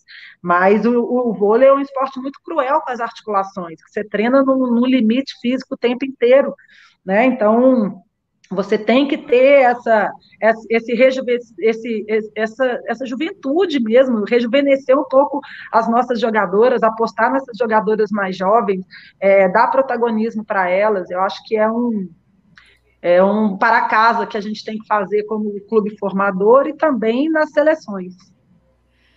Ô, Vanessa, eu fiquei pensando tudo que a Keila falou, várias coisas aqui na minha cabeça.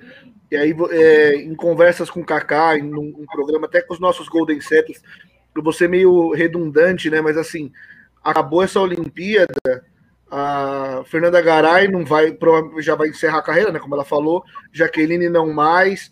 A entrevista que eu fiz com a Natália no ano passado, ela falando que não sabe se aguenta até Paris. A gente só vai ter a Gabizinha. É a única nesse, nessa diferença de idade, né? Tem só a Gabizinha ali intermediária.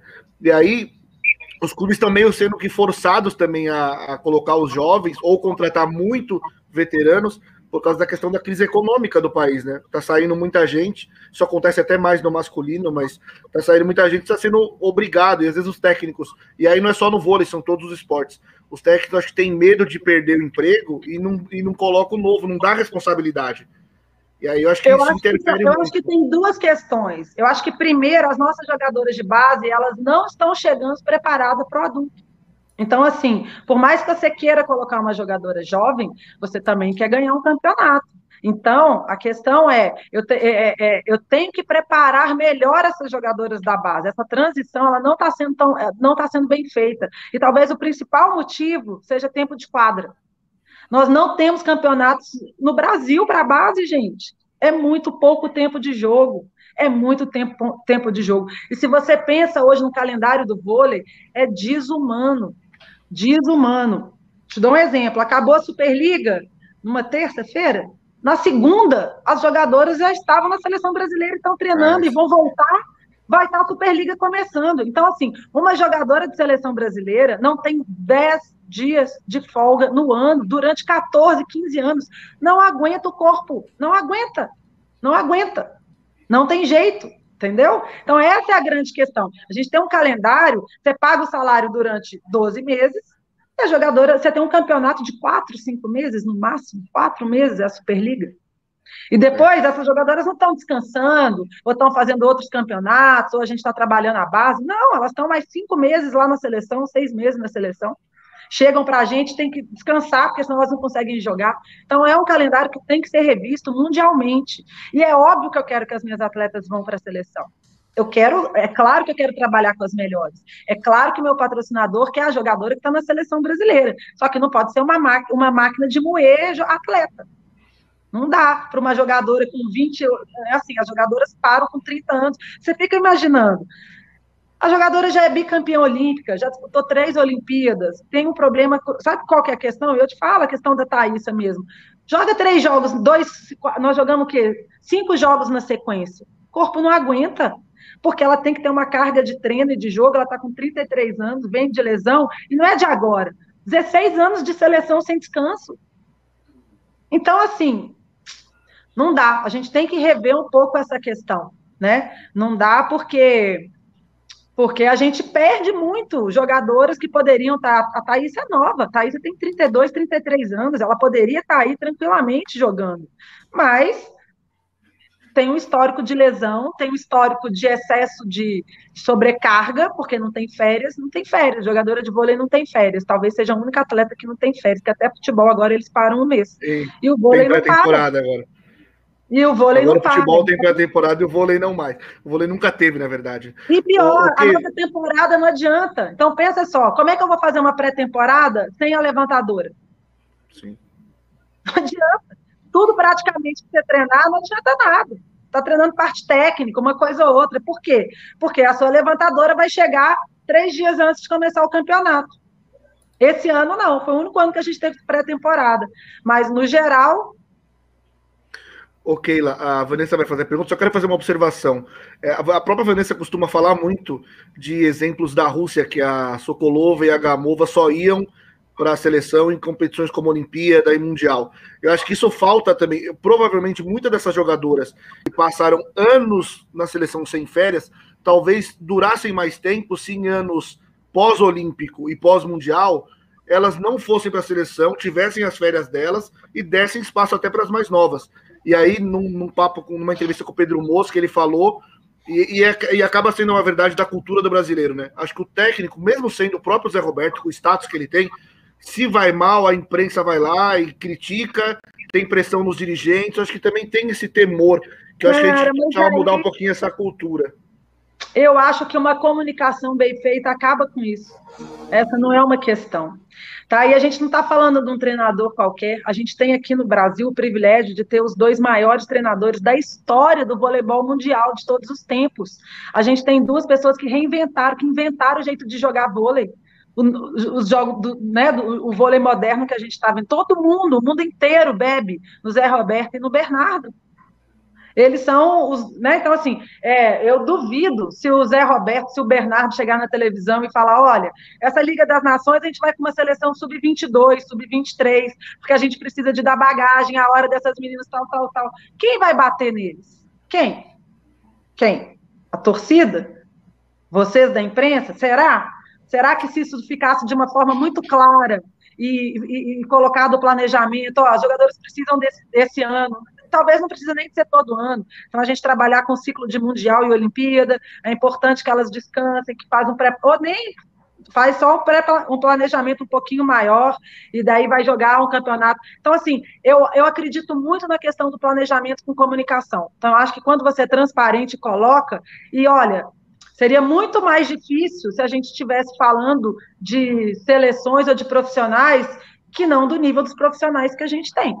Né? Uma coisa é eu vir aqui falar, ninguém sabe quem eu sou. Outra coisa é o, Bernardinho chegar e falar: Ó, estou indo para uma seleção masculina sub-20, porque eu preciso de dar rodagem nesse campeonato específico. Outro time vai descansar, vai treinar aqui para jogar tais e tais competições. Eu, sinceramente, acho que a gente. É, que a torcida entenderia que, que a imprensa entenderia, eu não vejo isso como um grande problema, não. Eu acho, inclusive, que o maior temor é até o investimento dos patrocinadores na seleção. Isso pode ser um gargalo, que eu também acredito que uma boa comunicação e um bom planejamento resolva esse, esse, esse impasse aí. É, Keila, a gente já está chegando a um minuto e sete de live. A gente pode te segurar mais um pouquinho só? Tem uma hora e sete, né, Vanessa? Um minuto, um minuto e sete não, não daria. É, uma hora e sete. Você sabe que se for para ficar falando de vôlei, eu fico mais uma hora aqui tranquila, sem quero beber até... água. Beber Desculpa, água. quero até agradecer as 310 pessoas que estão com a gente nesse momento, te ouvindo aqui, um debate super importante sobre vôlei. E o que eu queria te perguntar é se existe essa conversa com outros clubes da Superliga sobre aumentar a base, sobre trabalhar a base, embora nem todos os clubes tenham né, o trabalho de base, sobre mudança de calendário, sobre preservar atletas. Olha, Mais ou menos. A gente tem muito poucos times que tem essa estrutura que vai da base à ponta, né? Então acaba que eu fico um pouco. Acho que assim, tô achando ótimo o Flamengo chegar, o Fluminense está aí, porque são times que têm uma base muito forte há muito tempo, nunca pararam de ter a base, né? E agora com o time adulto, eu acho que dão essa visibilidade, eu acho que é ótimo a gente ter clube que tem essa base. É, o Praia tem, mas vai ali até acho que 15, 16, ele não chega até o juvenil. É, aí você vai ter alguns projetos em São Paulo muito fortes, mas só da base, que aí não tem um adulto ou vice-versa. Então, eu sinceramente acho que essa é uma questão que a CBV tem que rever. É, eu, eu acho inadmissível o basquete ter uma liga de desenvolvimento de cinco meses, cinco meses, com 30 times, sei lá quantos times, e a gente ter uma Copa, um campeonato brasileiro de bar de clubes de um final de semana. Desculpa, no final de semana não vai resolver o problema da minha base. Elas precisam jogar. Eu falo, dou o exemplo da Júlia. Aonde a Júlia vai ser protagonista se ela não consegue jogar na base? Porque no adulto, por mais que ela jogue, ela tá ali é suave. Povo tá ali, gente, relaxa, Júlia, errou, tá tudo certo, acertou, tá tudo certo. Ela não tem a pressão ali no adulto. Quando ela tá na base, ela é a capitã, ela é a referência, ela é a jogadora que tem que virar. Quantos jogos ela está fazendo na base? Zero, porque ela está no adulto. Nem se eu quiser. Esse ano eu tentei, a gente jogou a Liga B, as minhas atletas, as minhas atletas da base que estão no adulto não podem jogar a Liga B. Falei, gente, mas ela vai jogar como? Então, se ela ficar no adulto de 17 até 20 anos, ela vai ficar três anos sem fazer um jogo oficial, como que eu faço? Como que essa menina vai desenvolver?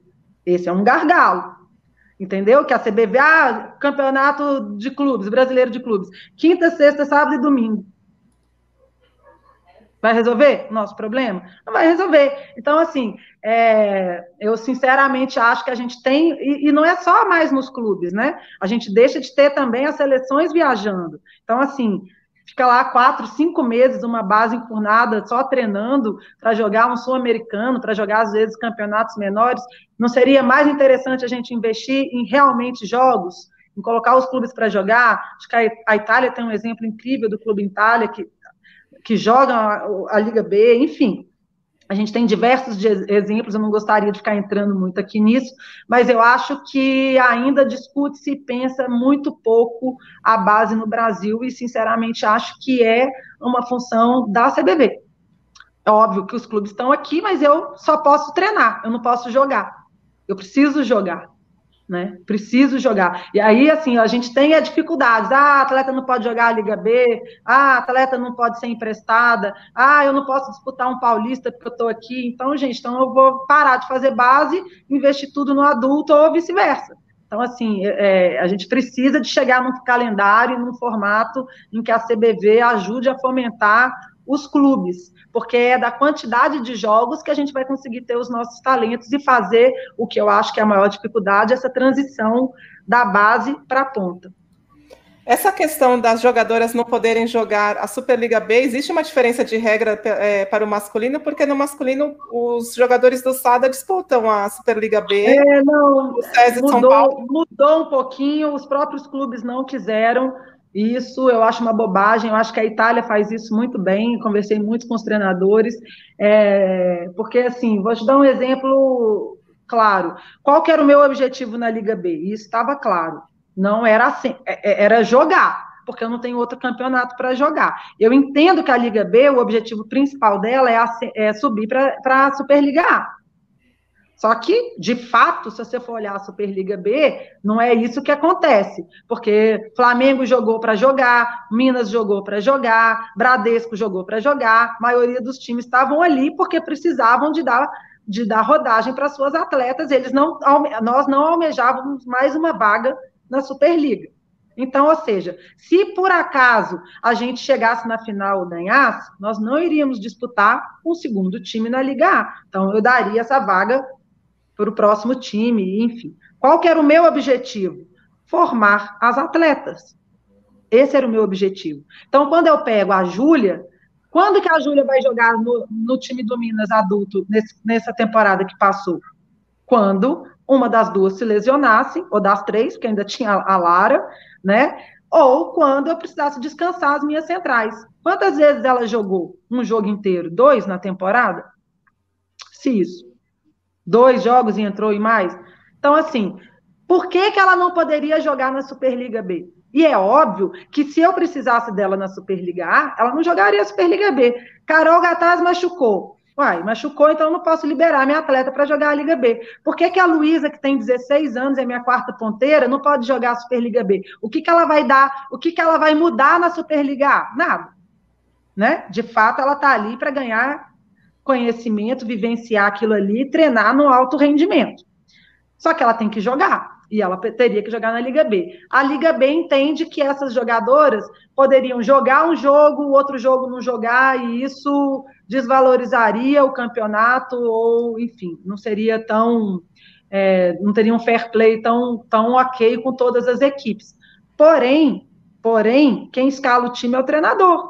Eu, né, eu posso escalar o time reserva ou o time titular. Ninguém pode me obrigar a, escalar um time né? Então, assim, eu acho que tem formas também da gente limitar, então pode jogar só X jogos, quem está inscrito na Liga A, tem várias questões. Mas talvez o principal seja, ok, então não tem jeito de jogar uma Superliga B, então vamos criar outro campeonato, então vamos jogar outros jogos, só que a gente não tem outros jogos. Então, essa é a grande dificuldade. O próprio Ayrton Cabral, técnico da seleção feminina de base, ele fala que a Argentina, por exemplo, o nosso vizinho, que vive situação financeira muito pior que a nossa, a base joga muito mais que a nossa base. A gente está muito, a gente está num período de retrocesso e daqui a alguns anos nós vamos colher, esse, vamos é, sentir o reflexo, né, disso tudo e vamos colher. Eu acho que a gente já sente, a gente já sente justamente essa transição, porque é isso. As jogadoras que vão treinar no adulto, elas num time de ponta, elas têm que treinar, mas elas não vão ser titulares nos três, quatro, cinco primeiros times que estão ali disputando para ser campeão. Fora uma exceção, uma exceção muito fora da curva. Então você vai pegar a Ana Cristina, Ana Cristina é exceção. Ela é uma jogadora espetacular com 16 anos que tem potencial para jogar de qualquer time mas ela é exceção. Uma jogadora de 16 anos não está pronta para jogar uma Superliga ainda. De 17 são exceções, mas elas têm que estar tá vivenciando aquilo. Elas têm que estar tá treinando com a Thaísa, com a Carol, com a Macris. Elas têm que estar tá ali naquele treino, porque aquilo vai fazer ela crescer. Só que elas também precisam de tempo de quadra. Então, acho que esse é o nosso grande desafio na base. Tempo de quadra para as nossas atletas da base. E tem que ser no Brasil, tem que ser aqui. Então, a gente tem que é, as federações, através da confederação e das federações, elas têm que fomentar os clubes, têm que fomentar os projetos de vôlei para a gente ter jogos. Eu preciso de jogar. Inclusive, o Ayrton comentou até que a, a seleção sub-15 do Brasil perdeu para a Argentina no Sul-Americano. Isso é inam, inam, imaginável. Isso, inimaginável. Vamos mudar de assunto. É. Não, peraí, Mas o Brasil só... perder para a Argentina na base no voleibol feminino é. não dá para engolir. Vamos para essa pergunta aqui, Rafael. É, então, é nessa linha que eu quero seguir. É, eu acho que as entidades, tanto a CBV como as federações locais, elas tinham que destinar a atenção delas, tipo, 95% para a base e no adulto só ajudar os clubes de alguma forma. E aí eu quero é, entrar nesse assunto com a, com a Keila, ela citou a Liga de Desenvolvimento do, do basquete, né? Eu, no segundo NBB, eu, eu fiz parte da assessoria de imprensa de lá, da, da, do, da Liga Nacional de Basquete. E lá era assim, os clubes é, definiam tudo. Eu me lembro de uma situação de que um jogo de tal time ia ser é, só poderia ser transmitido se fosse às 8 da noite, hum, é, se fosse às 5 da tarde, desculpa. Mas aí ligaram para o técnico e para o gestor do time. ele falou: não, eu prefiro não ter TV, mas ter minha torcida para me ajudar. Ou seja, o vôlei ainda é muito refém é, da CBV, no caso, e refém ainda também do Grupo Globo, no caso da transmissão. Porque Eles não tem romperam com a Sport TV por decisão própria. Eu é, prefiro não ter Sport TV e ter um dia ESPN, um dia Twitter, um dia. Facebook, um dia Desarme. É o trabalho dia deles, né? Da Zon, Zon. basquete todos os dias, a produção é deles, eles filmam, eles viabilizam. Enfim, eu realmente, assim, em termos gerais, é, em termos de. Eu, eu, eu, eu só acredito em liga. Eu só acredito em liga. Eu acho que é, é, é para onde o esporte de alto rendimento caminha no mundo. Não é aqui no Brasil, no mundo. Então, é onde você vai trabalhar entretenimento, é onde você vai conseguir viabilizar grandes patrocinadores, é onde você vai fazer um show, é onde você vai ter conteúdo, é na liga. E acho que a liga tem que ser forte com os clubes ou com os acionistas, os proprietários, aí depende do formato dessa liga. Mas eu sinceramente acredito que a liga ela é dos clubes. E a CBV precisa de seleção brasileira, é base, porque as federações são filiadas à CBV, não é dos clubes. E eu tenho que ser, eu, no formato que a gente tem hoje, eu tenho que ser filiada à federação, eu só posso jogar campeonato que a federação fizer. Se a, se a federação e a confederação não me dá campeonato, fica muito difícil né? Agora, eu também entendo que a gente está ainda num longo caminho para ser percorrido para a gente criar a nossa liga independente. Diferente dos, do basquete, acho que a gente tem é, dificuldades ali para conseguir unir esse grupo, unir uma proposta, eu acho que precisa de um investimento, acho que precisa de um planejamento, é, não é assim, ah, ano que vem vamos criar uma liga, não, você tem que montar um plano de negócio, quanto que vai custar, vender para a imprensa antes, entender como é, porque assim, eu não posso chegar e montar uma liga e como é que vai funcionar, quais são os uhum. times, vai, quem vai televisionar, você tem que saber como que ela vai funcionar, você tem que buscar seus parceiros, você tem que vender isso, viabilizar isso na televisão, ou não, ou a gente vai fazer o nosso próprio conteúdo e discutir, mas de toda forma você tem que estar negociando e montando esse projeto para depois estar apresentando. E para você montar esse projeto, você precisa de contratar bons profissionais, e eles vão trabalhar talvez um, dois anos é, sem ter a liga pronta, para essa liga ficar pronta, né? É, e aí os clubes têm que bancar. Não tem. Ninguém vai trabalhar dois anos, um ano de graça, viajando, fazendo reunião, botando no papel, desenvolvendo um planejamento de marketing, de comunicação e tal, é, viabilizando a questão técnica. Então, assim, é, é um longo caminho, mas eu sinceramente acredito na liga. E, de novo, eu acho que a gente tem é, protagonistas muito fortes no, no, na nossa modalidade sabe? E acho que a gente precisa unir essas pessoas e, enfim, não é fácil, é difícil. A gente tem a questão é, feminino com masculino, enfim, tem essas diferenças. Mas se você for pensar em esporte como negócio, é liga, não tem outro caminho. Então a gente tem um longo caminho aí para percorrer.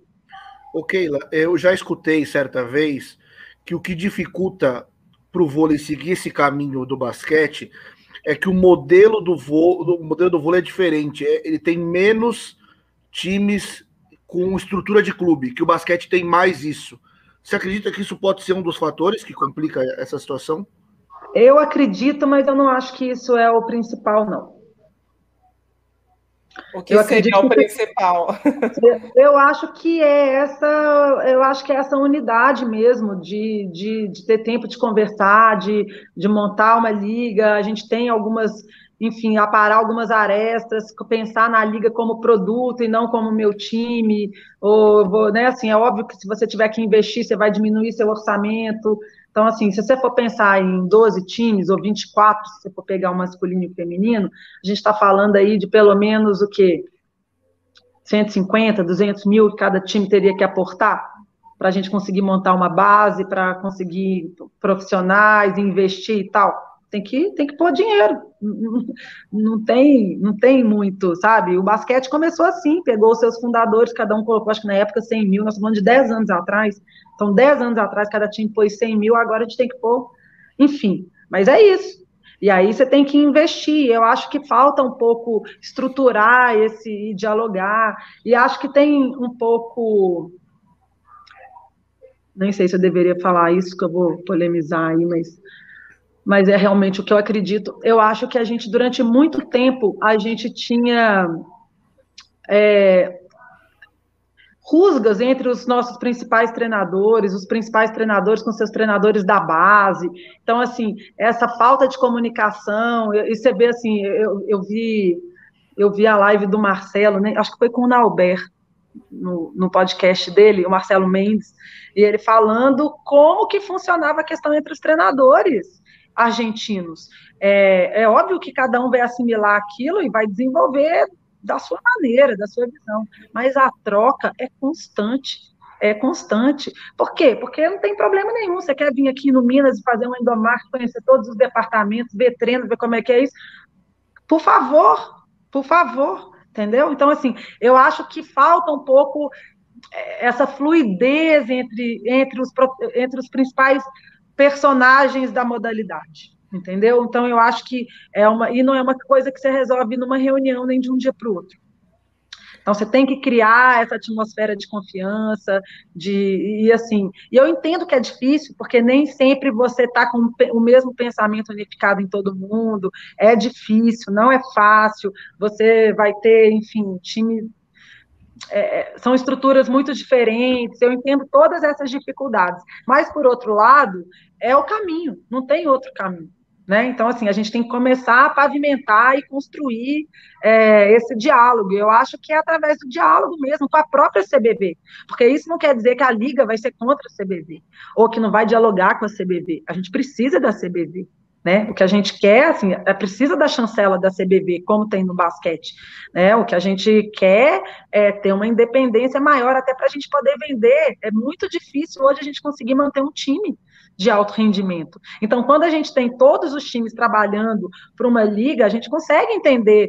É, criar mecanismos para que isso seja um pouco mais fácil e talvez isso quer dizer que o seu time vai ter que ter um investimento menor tudo bem, mas daqui a dois, três anos isso vai estar unificado. Então, assim, é,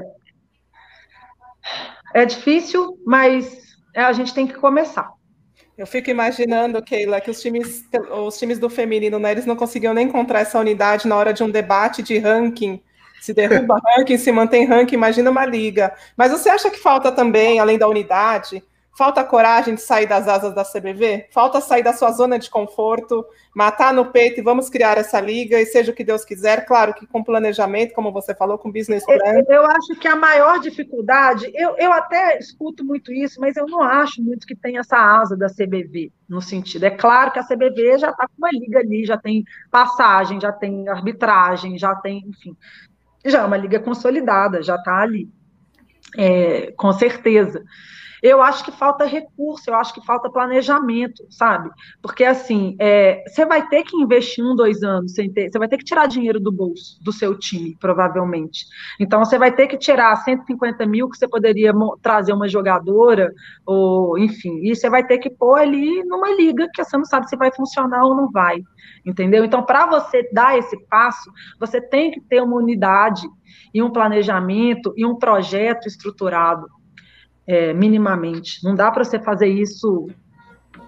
É o olhar de, é um olhar de um negócio, né? É o olhar de um negócio. É um negócio você então, passos para trás. Você está criando sócios ali naquela liga. Então, é, é um tema polêmico, é difícil, não é nem que é polêmico, ele é difícil, porque ele é realmente difícil de começar, porque realmente precisa de um investidor, né?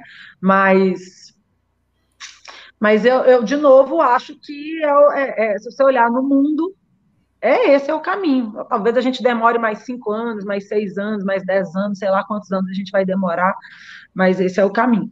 Se a gente olhar Vanessa, no mundo, é... as grandes ligas americanas, as grandes ligas europeias, elas são todas independentes. E não é só vôlei, não. Você pode olhar em qualquer modalidade. Ô, Vanessa, é, primeiro uma, uma, brincadeira, né? E depois uma, uma informação. A gente precisa da força do Minas para para iniciar, para iniciar essa liga aí, para iniciar, iniciar essa liga aí, porque aí vem a informação, né? O, no basquete, o Minas teve um papel fundamental nisso, né? O primeiro presidente foi o Couros Monadiemi, que, que tem ligação com Minas. O Sérgio Domenici, que está lá até hoje como gestor, tem ligação com Minas também. Então, o, o basquete foi graças a um dos pilares fundamentais foi o Minas, né? Então talvez o Minas possa. Você sabe que o Couros é o meu pai, né? Ah, então, legal. Você falou foi, sobre foi... o nome dele, eu falei, ele vai matar a charada, mas aí. Não, não, mas foi presidente lá, né? Do, da primeiro presidente da Liga, foi. então o Minas teve papel fundamental nessa mudança do basquete. É, mas, enfim, eu acho que o Minas é um dos, um dos protagonistas. Como eu não posso falar que o Minas não seria um protagonista? É o time que tem aí masculino e feminino e base nas duas, é que está aí, a, jogou todas as Superligas, todos os campeonatos. É claro que ele é um personagem importante e que tem que conversar, mas, mas não é só ele. A gente acho que já teve algumas tentativas, a gente tem começado a falar um pouco sobre isso. Uh, mas precisa de estar todo mundo no mesmo barco. E é, de novo, é uma construção de formiguinha. É uma construção que você tem que construir ali no relacionamento. Você precisa de ter, você precisa de ter uma, um, uma pessoa que tenha essa habilidade, que tenha essa disposição política, no melhor sentido da palavra, de ligar para o time A, para o time B, para o time C, para o treinador A, B e C, por gastar seu tempo, reunir, por escutar, por ouvir. Então, assim, é um trabalho grande, não é uma coisa que você né, assim, é, não é um telefonema, ah, não, então você tem que criar essa relação, você tem que construir, você tem que pôr no papel, você tem que escutar todos os lados, você tem que entender como é que consegue viabilizar, é, sei lá, onde você vai levantar aí 10, 12 milhões para montar, não pode ser só de um ano, você tem que já ter um patrocínio de uma coisa um pouco mais estruturada a longo prazo, da onde vai vir receita, é um negócio grande, é um negócio grande. Então, assim, precisa de ter pessoas com esse perfil, com essa disposição, é, que tenha um conhecimento. É, e eu acho que a gente tem essas pessoas. Acho que a gente tem essas pessoas, com certeza a gente é, tem essas pessoas, mas eu acho que a gente tem essa dificuldade também de pôr no papel e conseguir é, conversar e dar esse pontapé inicial. Eu, eu torço bastante para que a gente consiga aí nos próximos anos começar a falar sobre isso. E quando você fala, Keila, como aqui está no GC, né, na sua aspa, a gente precisa pensar no vôlei como um produto. Eu vejo que o vôlei nem sempre é pensado como um produto, é, é, agora que está com a CBV no caso, né, porque a gente vê o vôlei é, na mesma emissora de TV por tantos anos, a gente não consegue atingir novos públicos, a gente está sempre nos mesmos centros, centro-oeste, sudeste, sul, o vôlei não se desenvolve, o vôlei não cresce, se não tem mais gente acompanhando, os patrocinadores também não se interessam. Existe toda uma cadeia, né? Realmente como uma empresa. Se eu não tiver mais clientes na minha empresa, eu não cresço. É isso. Um... Quem vê televisão hoje, gente? Minhas filhas não sabem nem o que é televisão. Se mandar ligar, elas não sabem nem o que é. É Exato. Aí a CBV vai falar: é. a gente tem o streaming, só que o streaming, quem vai pagar pay-per-view é o fã do vôlei. Minha mãe não vai pagar, minha tia não vai pagar. Aí a gente tem as redes sociais que cada vez Você mais cria, ganham força. Você cria, eu posso te falar, eu posso te falar porque como o Minas participa da Liga de Basquete, a gente tem essa informação. Hoje, não é só na Liga de Basquete, qualquer lugar, qual que é o negócio, onde você ganha dinheiro? No conteúdo. Você tem que produzir o seu conteúdo. Você tem que disponibilizar o seu conteúdo. E aí você vai ganhar de várias maneiras. Inclusive, assim, eu vou transmitir meu jogo, eu vou filmar, eu vou comentar, eu e depois eu falo assim: é, televisão X, você quer só transmitir meu jogo? Eu tiro o custo da minha televisão, eu tiro o custo. Só que esse conteúdo é meu. E aí depois eu vou vender. Eu vou vender para quem eu quiser. Vou vender para o mundo inteiro. Eu vou vender para televisão ABC. Eu vou vender para o Twitter, para o Facebook, para qualquer plataforma que eu quiser. Então, assim, você não precisa nem de pegar a NBB como modelo para a gente não ficar aqui. Você pode pegar negócio no mundo. Onde você ganha dinheiro? Entretenimento em liga. Por que, que a liga é interessante? Por que, que a gente vende isso só para. Nada contra a Sport TV, gente. Sport TV, entendeu? Tudo certo, nós estamos falando de negócio. É, quanto que a Sport TV paga? Porque para o clube ela não paga. Ela deve pagar para a CBB e, obviamente, isso é casado com a seleção brasileira, entende? E isso é tão esquisito. Os clubes que produzem o conteúdo, os clubes clube que colocam jogadoras em quadra.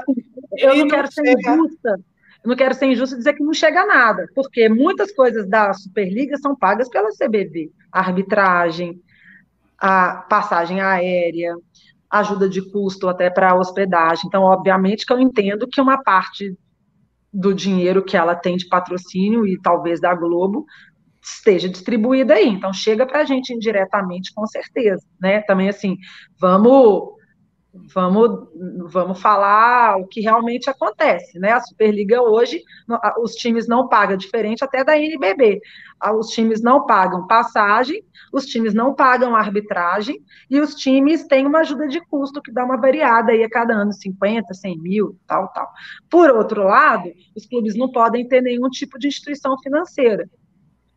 A gente tem dificuldade nas placas, a gente não tem autonomia para fazer todos os jogos. Então, são vários lados da questão, né? E assim, eu, eu não estou querendo, estou longe aqui de colocar a CBV como a vilã da questão da liga.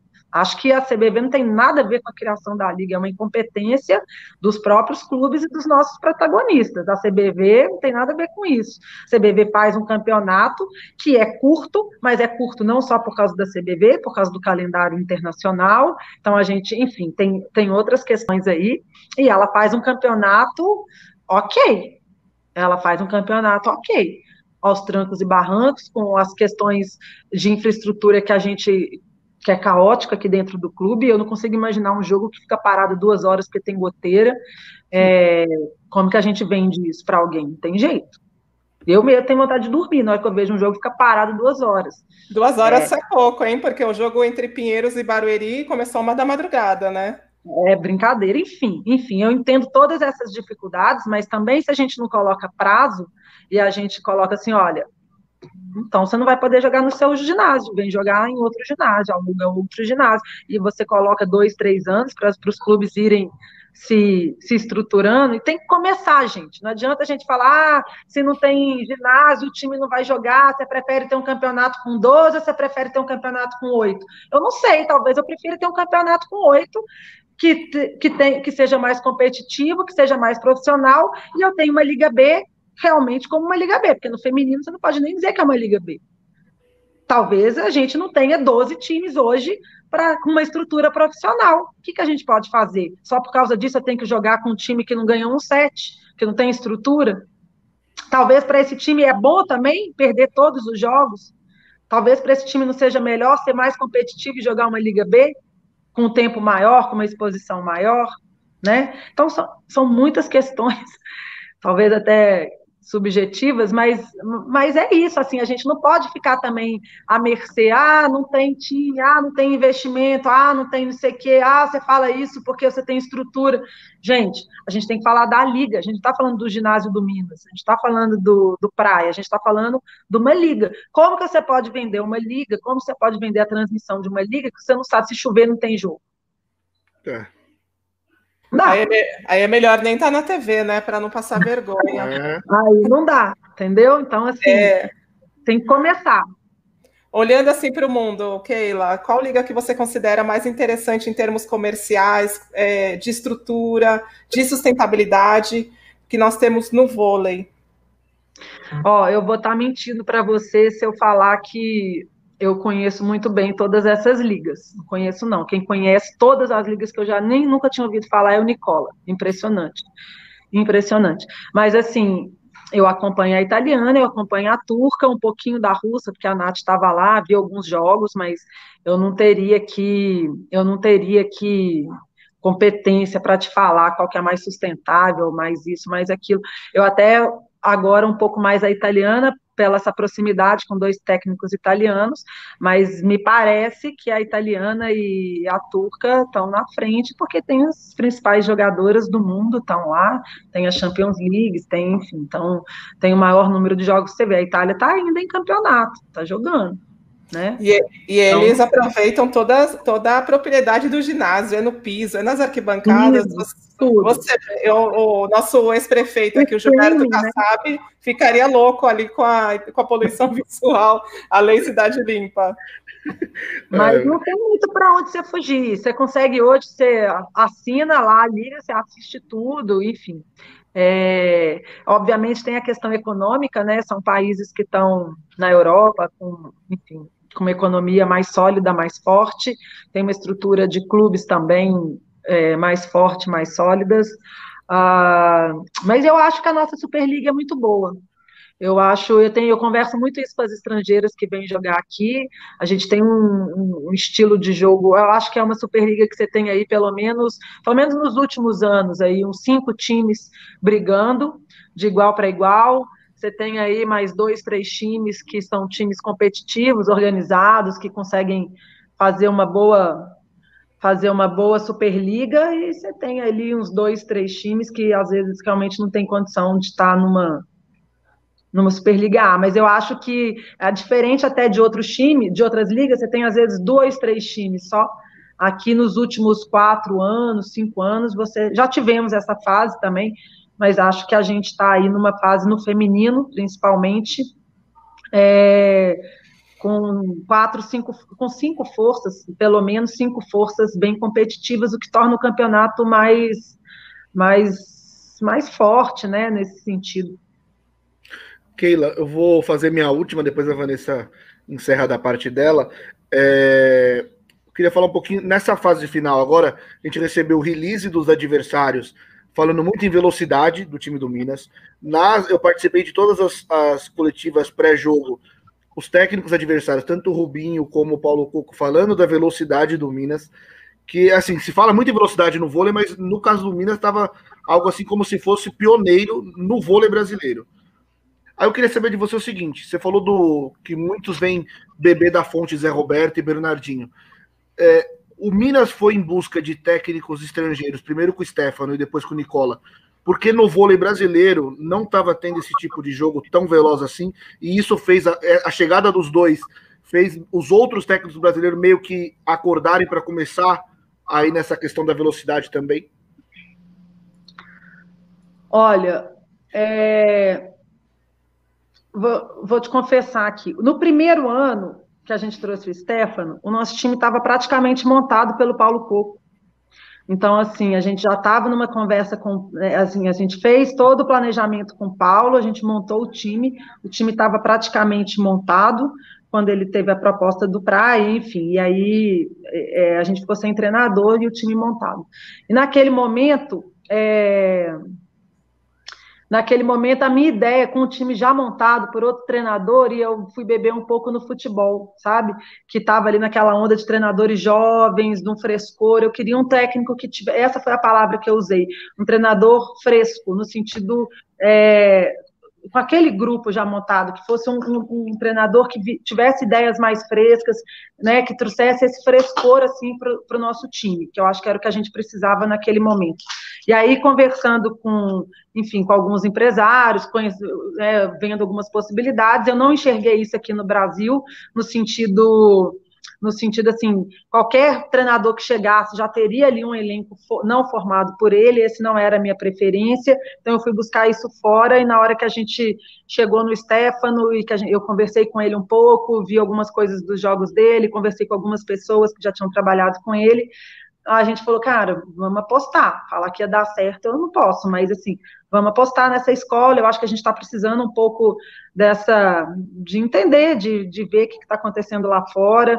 É, é, não, não, é, não, não posso te falar que já era uma coisa que a gente queria jogar com mais velocidade. Eu vou trazer o Stefano que a gente queria jogar com mais velocidade. Não. Não foi isso.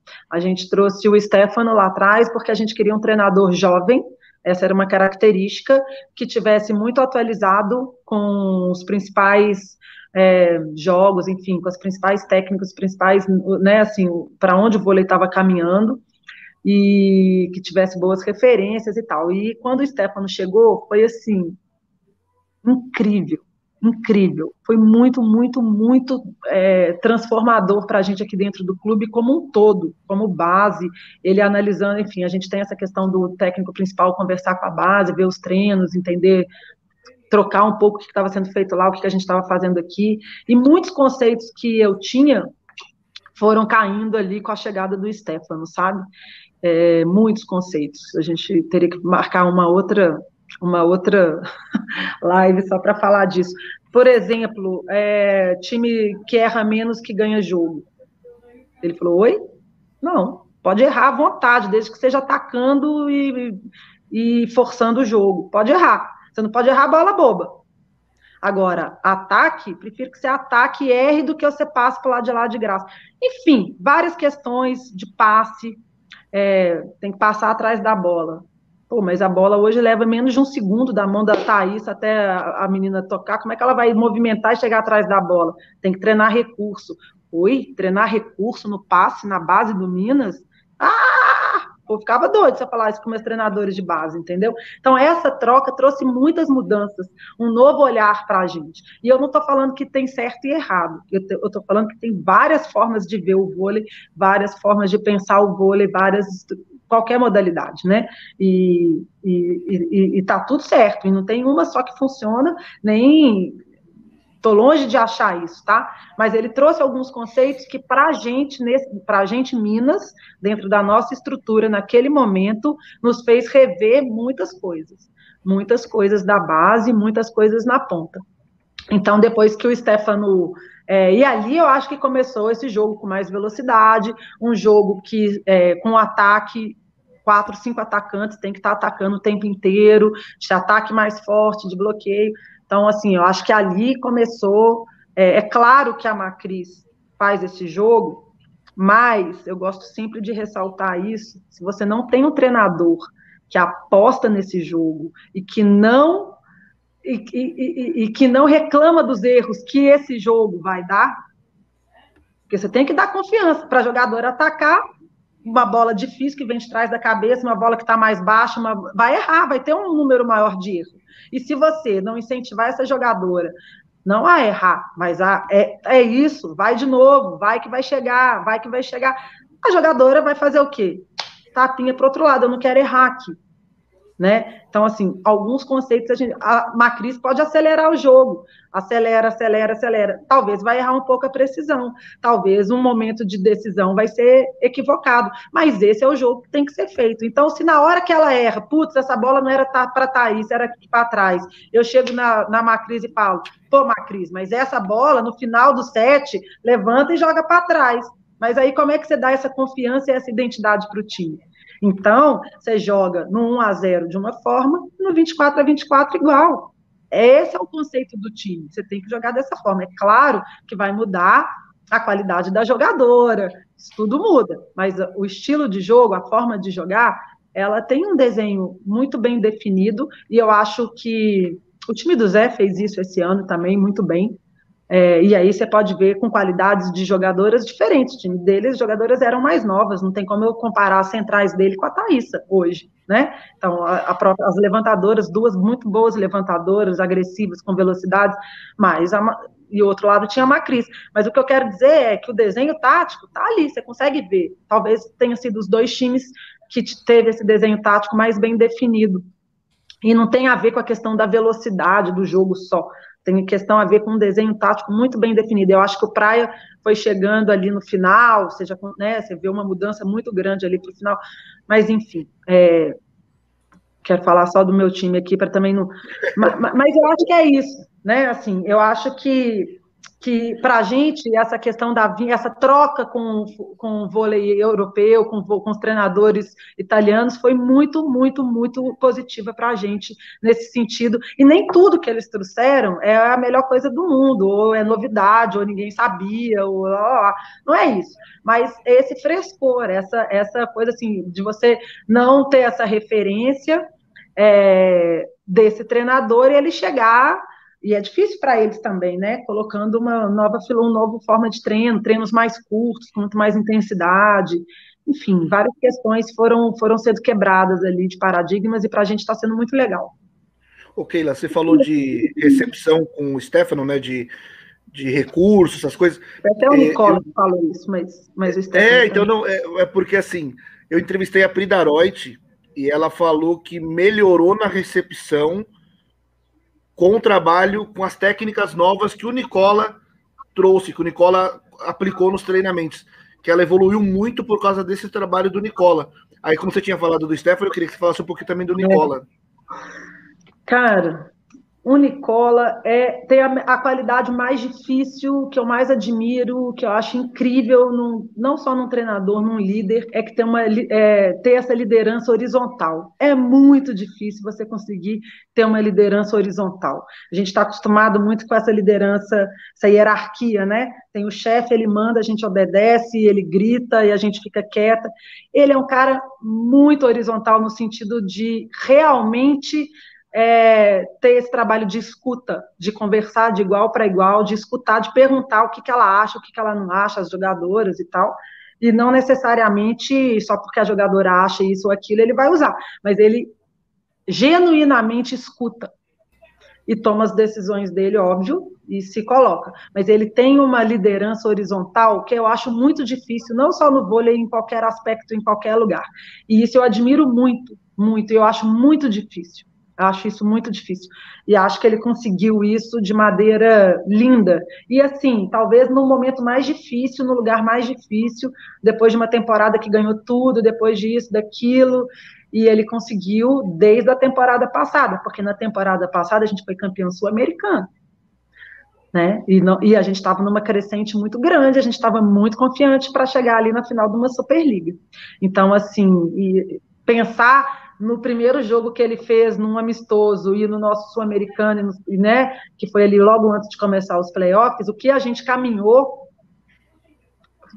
é, é absurdo, é absurdo, sabe? E culminou numa temporada desse ano com todas essas dificuldades, é, com todas as limitações de pandemia, de treino, disso, daquilo, de elenco, fazendo uma temporada brilhante, brilhante dentro dos recursos que a gente tinha, das possibilidades que a gente tinha.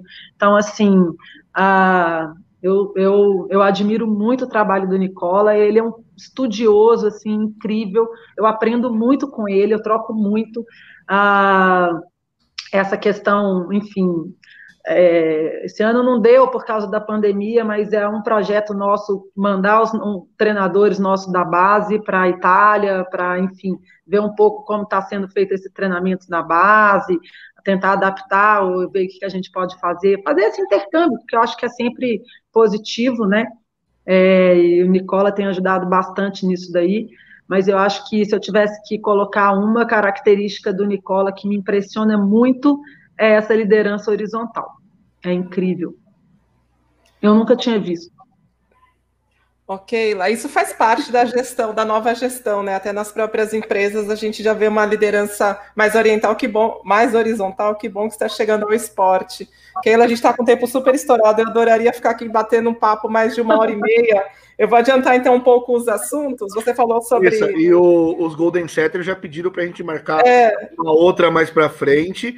E é, eles estão eles... falando que a gente não deixou aquele nem beber água.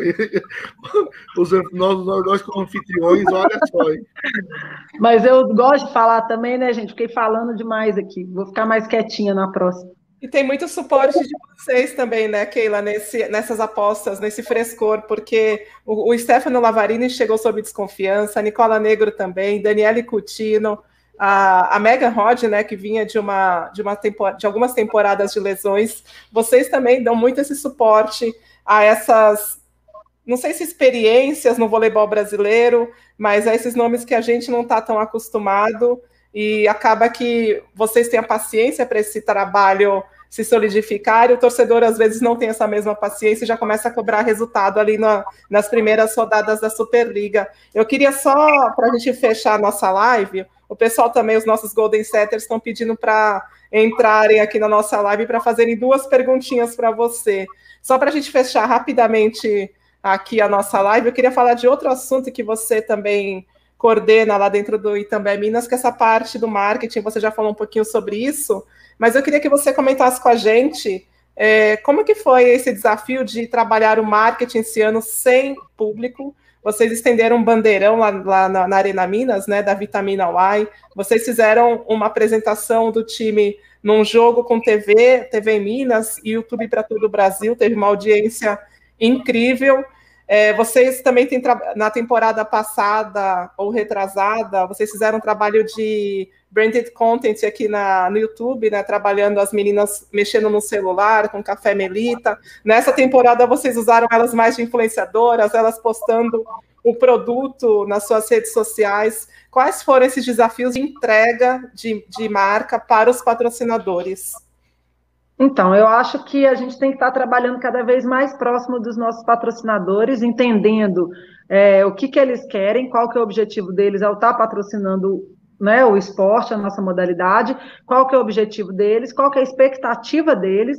Eu acredito muito nesse alinhamento de expectativa, é, dessa transparência de trabalho, e a gente poder estar propondo e ajudando é, o patrocinador a conquistar aquilo que ele, que ele quer, né? Então, no caso da Melita especificamente, ele estava entrando no nosso mercado mineiro, era uma marca já mais forte no sul, mas não era uma marca tão forte aqui em Minas Gerais, né? Que tinha, enfim, outras marcas, e ele apostou no clube porque tem uma estrutura física, a gente tem um café Melita lindo, maravilhoso aqui no nosso clube, na entrada da nossa galeria de artes, aberta ao público, não só para os sócios, é, está fechada agora por causa da pandemia, mas enfim, a gente tinha uma estrutura física para oferecer essa experiência para o público em geral. A gente tinha a estrutura do clube com os nossos 85 mil sócios, com os nossos eventos sociais, os nossos shows, onde eles poderiam estar ali também aparecendo e degustando para os nossos sócios.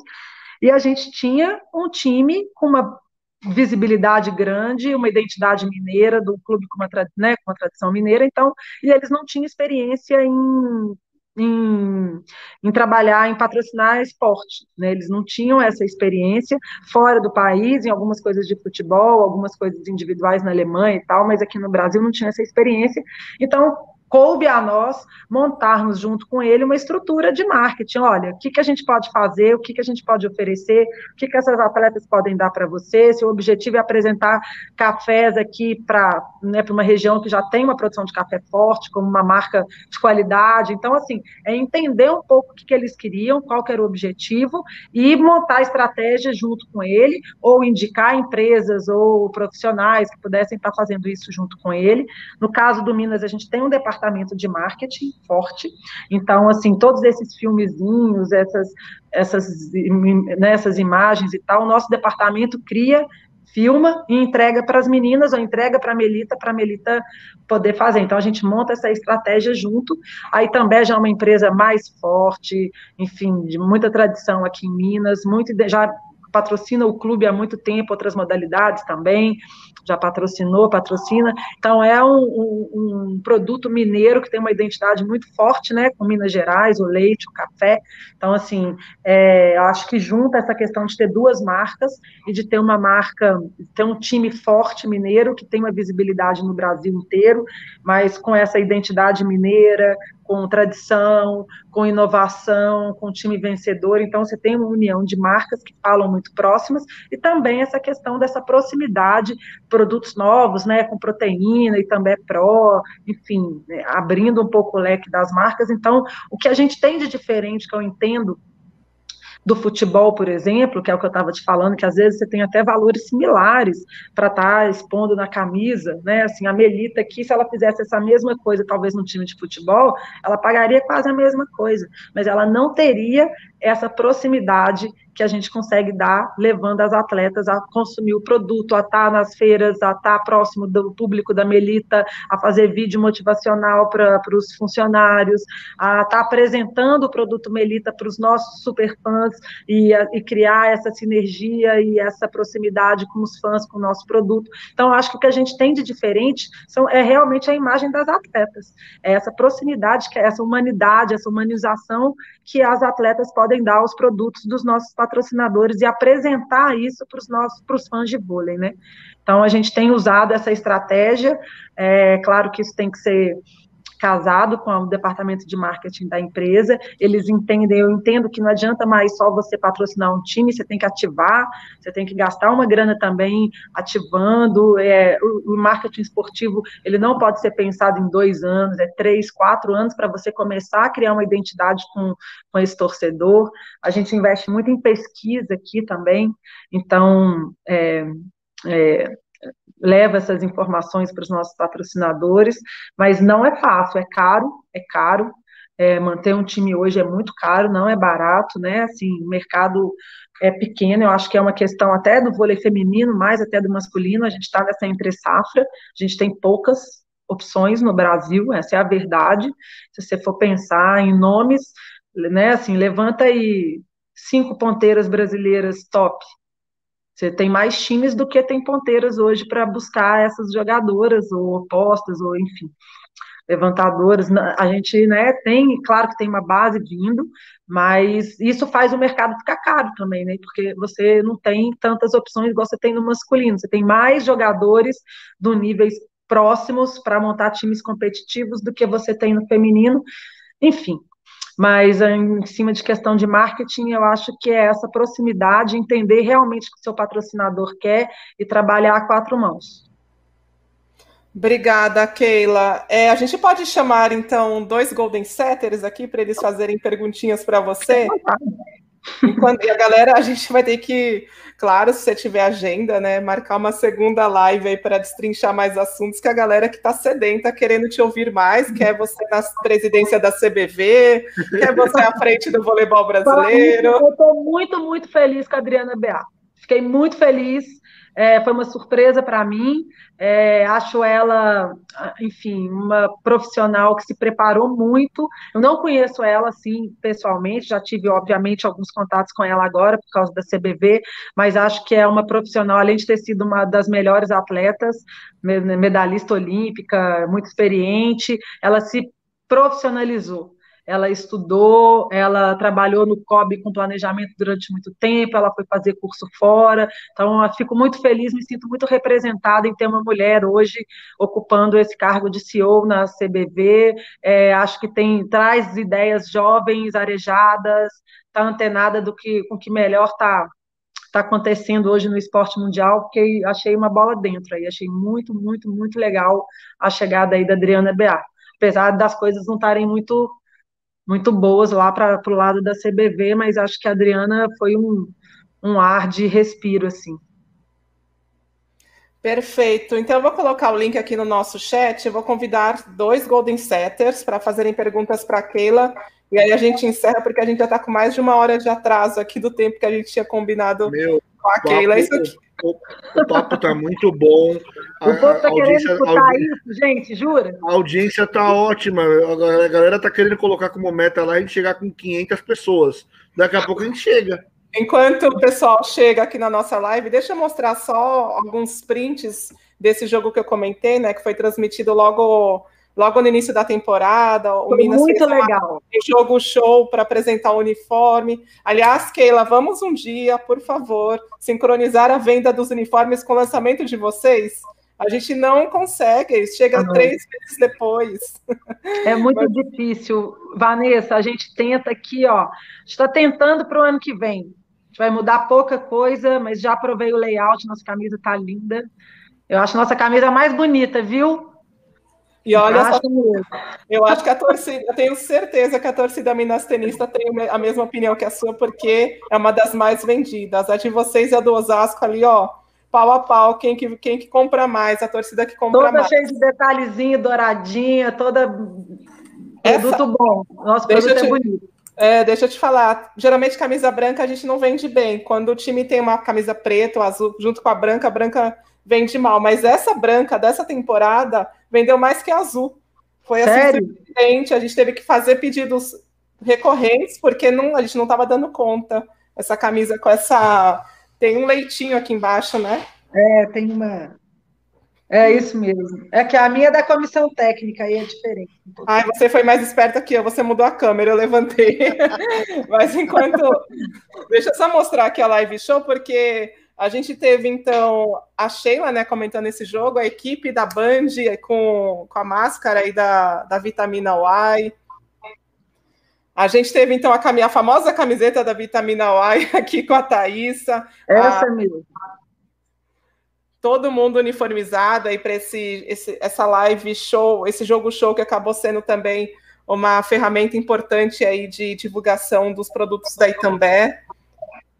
Aqui o, o, a Arena Minas, né, toda envelopada com vitamina Y, todas as placas de Itambé, vitamina Y, adesivos no chão e também Eles ali querem o fazer de novo esse ano para a próxima temporada. Ou a live show? Não uhum. é live show, é o jogo. Jogo show. jogo show. Foi muito bacana mesmo. E é. poderia fazer numa TV nacional agora, né? Porque a gente, a gente mora fora de PH foi Band Minas, né? Foi e depois Minas. a Band Minas, no dia mesmo, ela começou a abrir para alguma, algumas regiões do interior de São Paulo. Ah, é? Eu assisti no, via YouTube, eles transmitiram ao vivo, né? Pelo YouTube. É, o... teve ao vivo pelo YouTube, mas teve também algumas regionais, Araraquara, enfim, pegou o interior de São Paulo ali também. E aqui eu trouxe essa foto do repórter da Band para mostrar o ginásio, então, ele também, né, de máscara vitamina Y junto com o Itambé, é. esse bandeirão e toda, todas as placas é, ali da, do Itambé e da Vitamina Y, um, um grande case aí de marketing. Infelizmente, nem todos os clubes do Brasil têm esse poder aquisitivo né, para fazer um, um, um, trabalho desse, mas existem trabalhos, redes sociais que você foi a ativação do patrocinador. Ah, foi a ativação do patrocinador, não foi de vocês. Então. A gente só sugeriu. Ah, então, uma sugestão faz toda a diferença, né? Uma ativação bem bacana, então, aí, do Itambé. A gente tá Sugeriu tá... e viabilizou, né? Mas foi eles que, que bancaram. Mais um grande case aí de marketing. Parabéns para o trabalho de vocês. Então, a gente está aqui com o Jander para fechar a nossa live com a, com a Keila. Jander Barbosa é do Rio de Janeiro, um Golden Setter bem presente aqui. Jonatas Galúcio, Amapá, também sempre está aqui com a gente. Marcos Munhoz, São Paulo. Marcos Munhoz, São Paulo. É, bora então, Jander, começar com você. Perguntinha para Keila Monagemi. Primeiramente, boa noite a todos. E eu gostaria também de dar parabéns para Keila, né, pelo ressurgimento do Minas, no vôlei masculino. Eu fui central daqui do Fluminense, tive a oportunidade de jogar aí na arena de vocês há muito tempo atrás. Então, assim, parabéns não só pela sua gestão, mas por todo o gerenciamento e pelo ressurgimento do Minas, né? Então, hoje eu falo que o melhor voleibol é jogado em Minas Gerais. E isso se dá devido à seriedade com que o trabalho é feito, o comprometimento dos profissionais e a própria questão de inovar. Né? E se a gente não inovar, a gente não consegue chegar à excelência. Né? Keila, uh, eu queria te perguntar é, uma coisa muito que você mencionou e que eu venho falando nas lives: esse problema da renovação no adulto que é o problema que está acontecendo no país, né? Eu também vejo muito isso no país, né? Principalmente na nossa Suprema Corte, né?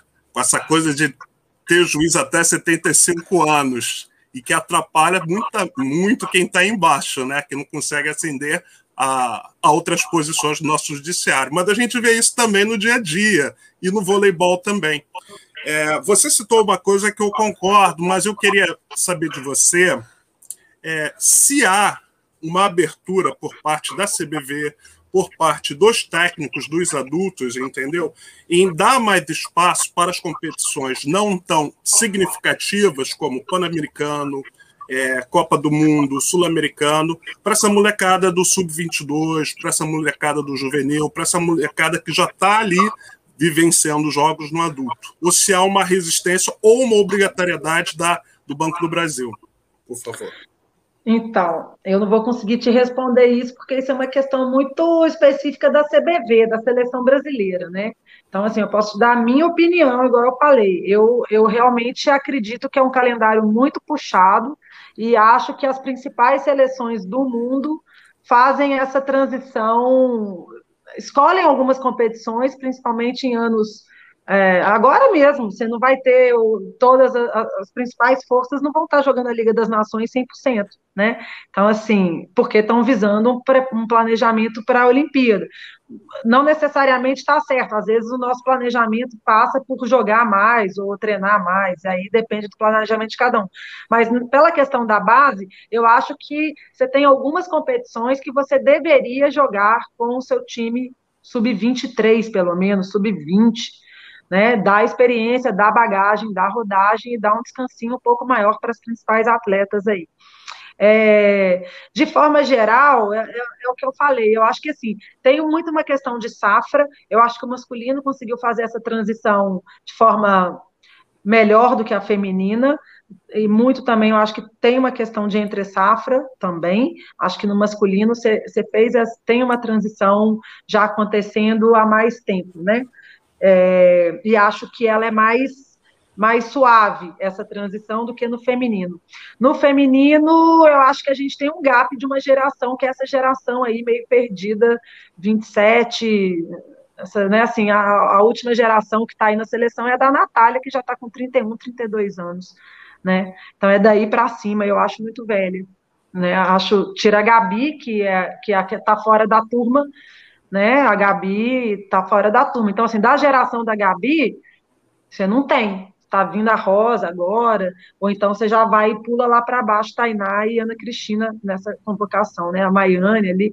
Mas são jogadoras que já estão com 25, 26 anos, e elas deveriam ter sido protagonistas antes, mas pode ser um gap aí da, da geração, mas principalmente eu acho eu acho falta de um planejamento mesmo, assim, é, apostar e eu acho que essa e esse medo que até o Rafa falou, que eu acredito que com transparência, planejamento e comunicação assertiva você você trabalha, mesmo com os patrocinadores, mesmo com os patrocinadores, porque se você pensar que a longo prazo você vai ter esse resultado, você consegue é, transmitir isso e passar isso para o patrocinador, entendeu? Então, assim, eu acho que esse alinhamento de expectativa, não existe essa coisa de você ganhar todos os jogos, todas as competições, todos os anos para hoje eterno, não tem isso. Então, você tem você tem que priorizar algumas coisas e tem que comunicar isso de forma clara. Ó, nessa competição, né, a gente falou um pouquinho disso. Eu acho que faltou um pouco isso, mas de novo, né? Eu sou clube, seleção tem outras questões que talvez eu não esteja tão bem entendida, mas eu acredito nesse caminho aí da conversa, da transparência, do planejamento, da comunicação assertiva. E uma última pergunta, para não atrapalhar os meus colegas. Na se verdade, você fosse já, hoje. É uma pergunta. Ah, mas o Márcio vai me matar, coitado. O Márcio pediu para perguntar isso para ela. Se você fosse presidente da CBV, o que, que você mudaria? O que, que você traria de novo para a Confederação Brasileira de Vôlei? Eita, a gente precisaria de uma live inteira para responder essa. Tem é. muita coisa para mudar ali. É. Eu acho que principalmente essa relação com as federações e essa, esse olhar mais atento para a base clube, acho que isso é uma coisa que falta muito, sabe? A questão da formação, entender um pouco mais o Brasil de forma continental, tentar fomentar, porque assim, é, eu acho que é um trabalho deles mesmo é um trabalho da CBV fomentar essa base, ampliar o número de atletas é, é, praticando vôlei na base, é, capacitação de treinadores, treinadores da base. Então, eu acho que esse é o primeiro trabalho que a CBV deveria estar focando, sabe? Porque, de forma geral, se você for olhar resultado de seleção, é muito boa né? Muito boa. Você pega a masculina, tem quatro finais eh, consecutivas. Você pega a feminina, bicampeã mundial, então é bicampeão olímpico. Então, assim, nesse sentido, a gente tem um vôlei muito forte competitivo num cenário internacional. Mas se você for olhar para dentro do clube, eu acho que um gargalo muito grande é essa questão da base, a relação com o clube federações, fomentar a maior número, aumentar né, a ramificação do vôlei em todos os estados, você ter mais atletas de base competindo, mais atletas jogando vôlei, para isso você precisa capacitar os treinadores da base. Obrigada, Jander. Bora lá, Jonatas, uma perguntinha sobre o Minas. Boa noite a todos. É, boa noite, Keila, meus amigos de arquibancada, Rafa, Vanessa como Minas tenista, né? É um prazer estar falando com a Keila. E... Ah, que legal, você é Minas tenista? Isso, aqui do Amapá, aqui do norte. Eu vi você teve... falando uma vez aí do Amapá, a dificuldade que você estava com a questão da energia e tal. Ah, mas... sim, sim, sim. Graças a Deus, tudo certo. É, a minha pergunta, assim, é uma pergunta um pouco mais filosófica, né? A gente sabe que lá em Saquarema eles usam aquelas frases motivacionais, assim, para os jogadores, tipo, vencerem um dia a dia.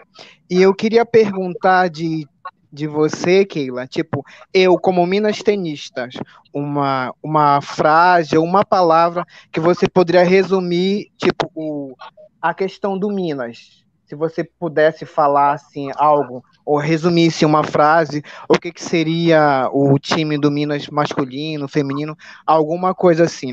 E outra que eu, rapidinho aqui, o pessoal quer saber se a saia continua ou não nas jogadoras do Minas. Essa saia polêmica, né? O que a gente recebe de mensagem, tirem a saia. Então, vamos lá. A saia também está ligada à questão do marketing, é uma propriedade que a gente consegue vender para um dos nossos patrocinadores, e eu acho que ela fica mais bonita na saia, porque quando você coloca uma marca num short que é muito justo, e aí você vai ter diferença de corpos, pode incomodar, pode dar, enfim, a letra, enfim, eu acho que não funciona tão bem, porque os shorts no feminino são muito justos, né?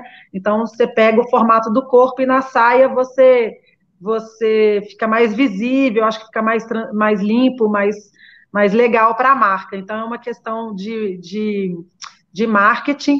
É, eu acho que a nossa saia é muito bonita, tem um, ca, um caimento super bonito, eu acho que o nosso uniforme é bonito, combina, mas e ao Mas vivo eu, ela é eu... lindíssima, né, Keila? Quem pega ao vivo a saia, ela é lindíssima. É, ela é muito bonita. Aqui... Ela parece até com tenista, né? Ela tem um caimento bonito, ela tem um shortinho por um baixo. Um shortinho por baixo. É, e aqui é. em São Paulo, uma vez eu entrei em contato com o pessoal do marketing, com a Flávia. Eu falei, Flávia, pelo amor de Deus, a gente está vendendo a saia errada. É, aqui atrás é Axial, em São Paulo está é, com outra marca. Ela me explicou que Mas em São é. Paulo vocês é. usam outra marca, né?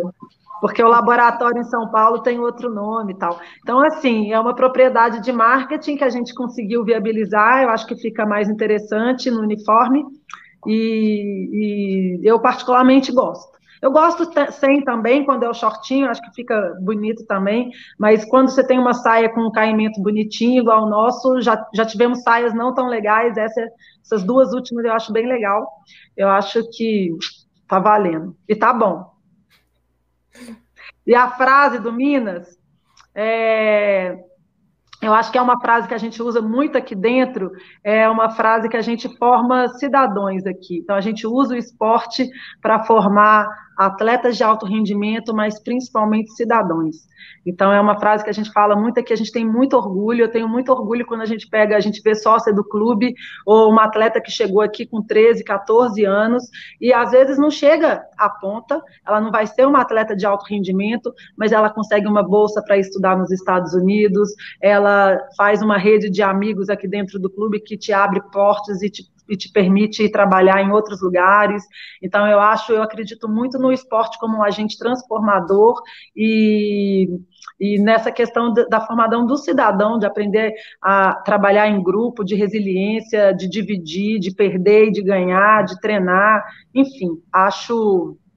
Acho que essa frase resume bem o que é o dia a dia aqui no clube. Não sei se eu respondi. Obrigada. Jonathan. Marcos para a gente Res fechar. Né? Respondeu né? sim. Então fica a saia, hashtag fica se não tiver entra mais... clube no Insta, eu já crio um para ti.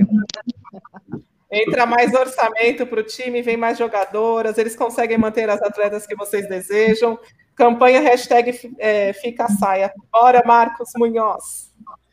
Bom, boa noite, Keila, boa noite a todos. Né? Primeiramente, é, parabenizar né, a Keila, porque realmente o trabalho que ela fez no, no Minas foi, é, eu acho que é algo que não, eu realmente não vi, não tinha visto no Brasil ainda, né, em nenhum clube. É, a pergunta, eu acho, eu não, não, seria especificamente só para o Minas, eu acho que seria englobando num modo geral. É, a gente vê que hoje é, dá a impressão que os clubes eles estão muito conformados, né? E, e não trabalham, acho que até já conversaram aí na live, mas é, não trabalham muito a questão do marketing, de saber utilizar o, o atleta como é, forma para ajudar no marketing, para ir atrás de patrocínios, porque o que a gente vê hoje são clubes, como eu falei, conformistas, parece que eles não mudam a chave, né? estão contentes com o está atualmente, ah, tá com, com uma equipe ali para disputar a competição, mas parece que eles não, não, não viram essa chave para é, tentar mudar no todo, né, para ir atrás de patrocinadores, saber utilizar o produto que eles têm, que é, entra desde a parte aí do, do, dos atletas mesmo, né, e do, como você mesmo comentou, a questão do conteúdo, né, saber utilizar o próprio conteúdo e, e conseguir os patrocínios, né, que eu acho que o maior problema hoje no Brasil, tanto na base quanto no adulto, é os clubes irem, conseguirem os patrocínios, né, isso é, eu sei que é uma luta muito grande, porque eu, é, é eu já, já, já fui, já tentei atrás em questão de, de, de, amador mesmo, e amador também é muito complicado, mas eu sei que o, hoje em dia parece que está muito, os clubes estão muito conformados com o que tem, e e aí tem a questão da inovação, né, que é o que você acabou fazendo com o Minas, né, tipo, a questão de você falar lá, chegar na base, falar para os, os, os técnicos trabalharem a, a, fazer os jogadores conseguirem trabalhar outras formas, né, não, não fazer o, o o, só o básico do básico, saber se, se virar em situações. Essa, essa parte da inovação precisa mudar isso na parte do marketing para conseguir ir atrás do, do, dos patrocínios. Então a pergunta é, é mais isso: o que, que você acha que precisa mudar né, na, nos clubes, né, a forma de pensar, né, é, de inovação para ir atrás de um marketing bom para conseguir os patrocínios? Então, é, é, de, eu, é, é, é, assim, eu falo de um lugar privilegiado que é um clube que tem essa estrutura, né? Então, assim, eu não posso nunca, eu não posso nunca esquecer que eu estou numa estrutura que tem um departamento jurídico, que não é só do vôlei, é do clube. Eu tenho um departamento de marketing, né? Então, isso me ajuda muito é, na questão do planejamento, de montar estratégias e tal. Então, assim, nossa equipe de marketing é o que eu te falei, tem filmmakers, eles vão no treino, eles filmam, eles têm uma assessoria de imprensa, ele manda foto, ele está em contato com todo mundo, tarará, tarará. E isso custa dinheiro, né? Isso não é, não é barato. É, os times, é, eu entendo a dificuldade, porque assim, a gente já. É, é, é quando eu falo que a gente tem estrutura, eu tenho uma estrutura e eu vou estar jogando a Superliga. Eu sei que a gente vai estar jogando a Superliga, seja com investimento para buscar o título, seja com investimento para a formação de base.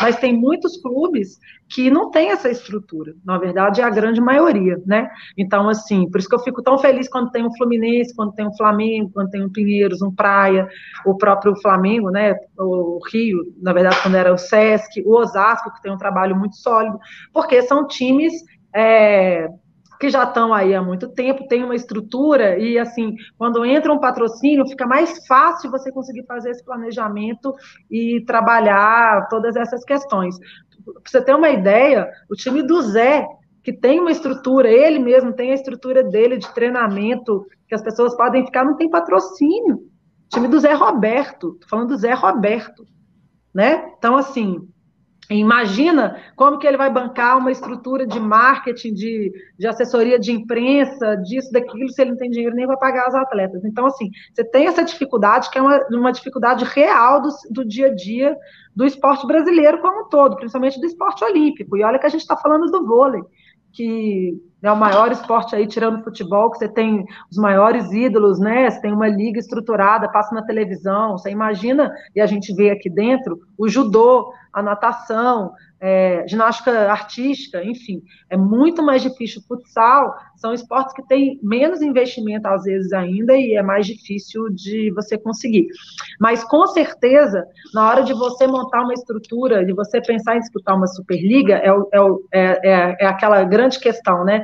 Para você montar uma, um time e querer disputar uma Superliga, você tem que ter esse planejamento. Você tem que ter um mínimo dessa estrutura, porque senão você vai subir e vai descer. Ou você vai ter um patrocinador um ano, você não vai conseguir dar o resultado você vai perder. Então você tem que pensar na estrutura de um time a longo prazo. Não adianta você pensar só esse ano vai no que dá, do jeito que vai. Você tem que tentar ter um planejamento a longo prazo. Às vezes você não vai conseguir ter uma equipe, mas você vai ter que buscar parcerias, você vai ter que buscar parcerias com universidades, você vai buscar parcerias com blogs, com, enfim, você tem que começar, você tem que tirar coelho da cartola todo dia, né? Porque assim, não ter dinheiro e não ter jeito de montar uma estrutura é, é o óbvio, todo mundo, ninguém tem, é difícil. Então, o que, que eu posso fazer para montar uma estrutura? Ah, eu vou buscar a universidade aqui da minha região que pode me dar um apoio com, com estagiário na área de estatística, na área de fisioterapia, na área de, de braço, de educação física, ou enfim, que seja. Então, você tem que começar a criar estratégias e buscar parcerias para fomentar o seu projeto e você conseguir ter uma longevidade maior. Não é fácil, mas é possível. Obrigada, Keila. Obrigada, Marcos. Deixa eu só fazer uma perguntinha para a gente encerrar então essa live número Vai 20. Vai bater recorde mundial, hein? Ai, eu tô morrendo de vergonha que a gente combina uma horinha com você e tá aqui já 2 horas e 20. Desculpa. A gente não vai ter live 2 com a Keila, porque ela não vai nem me responder mais. Vou, vou bater o recorde das lives do Mosca, que ficava madrugada dentro aí. Ó. Nossa, aí a gente fez após as, as finais da Superliga, os jogos de vocês demoravam demais, a gente ia terminar terminava três da manhã aqui, mas estamos todos vivos. Falando essa questão do marketing, é, tomando como gancho a pergunta do Marcos, você não acha também que falta os clubes enxergarem o marketing como um, um, um departamento importantíssimo para eles, porque a conta chega no final da temporada, os times que fazem um bom marketing, ah, mesmo assim, eles têm dificuldade em renovar os patrocinadores. Eu fico imaginando quem não faz um bom trabalho de marketing, ou porque não tem braço, ou porque não enxerga isso como importante. Eu, por exemplo, se eu tivesse um time na Superliga e eu não conseguisse um patrocinador e eu fosse um técnico de seleção, eu ia me perguntar por que, que eu não consigo. Será que eu não estou entregando resultado para esse patrocinador, eu não tenho uma rede social bem ativa, eu não trabalho as minhas jogadoras, eu não ativo o torcedor. Então, às vezes é fácil, eu acho que é fácil falar, ah, eu não consigo patrocinador, sendo que lá atrás eu nunca fiz um bom trabalho para entregar alguma coisa a esse patrocinador, entende, Keila?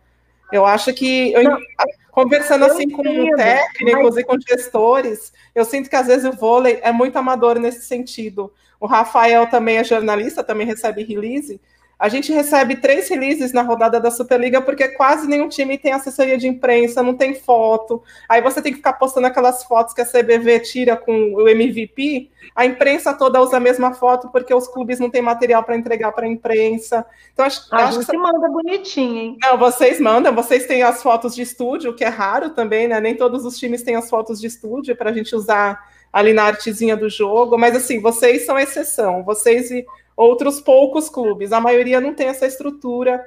De repente, poderia ir até uma faculdade de marketing, buscar esses estagiários, fazer um, um clube empresa, um, como tem na, dentro das faculdades, né? Como chama aquilo lá? Aquelas empresas júniores, empresa júnior. Olha, já chegou até a filha da Keila ali, a gente não acabou essa live. Desculpa, tá tadinha, ela tá morrendo de sono. Para fechar, então, desculpa, Keila.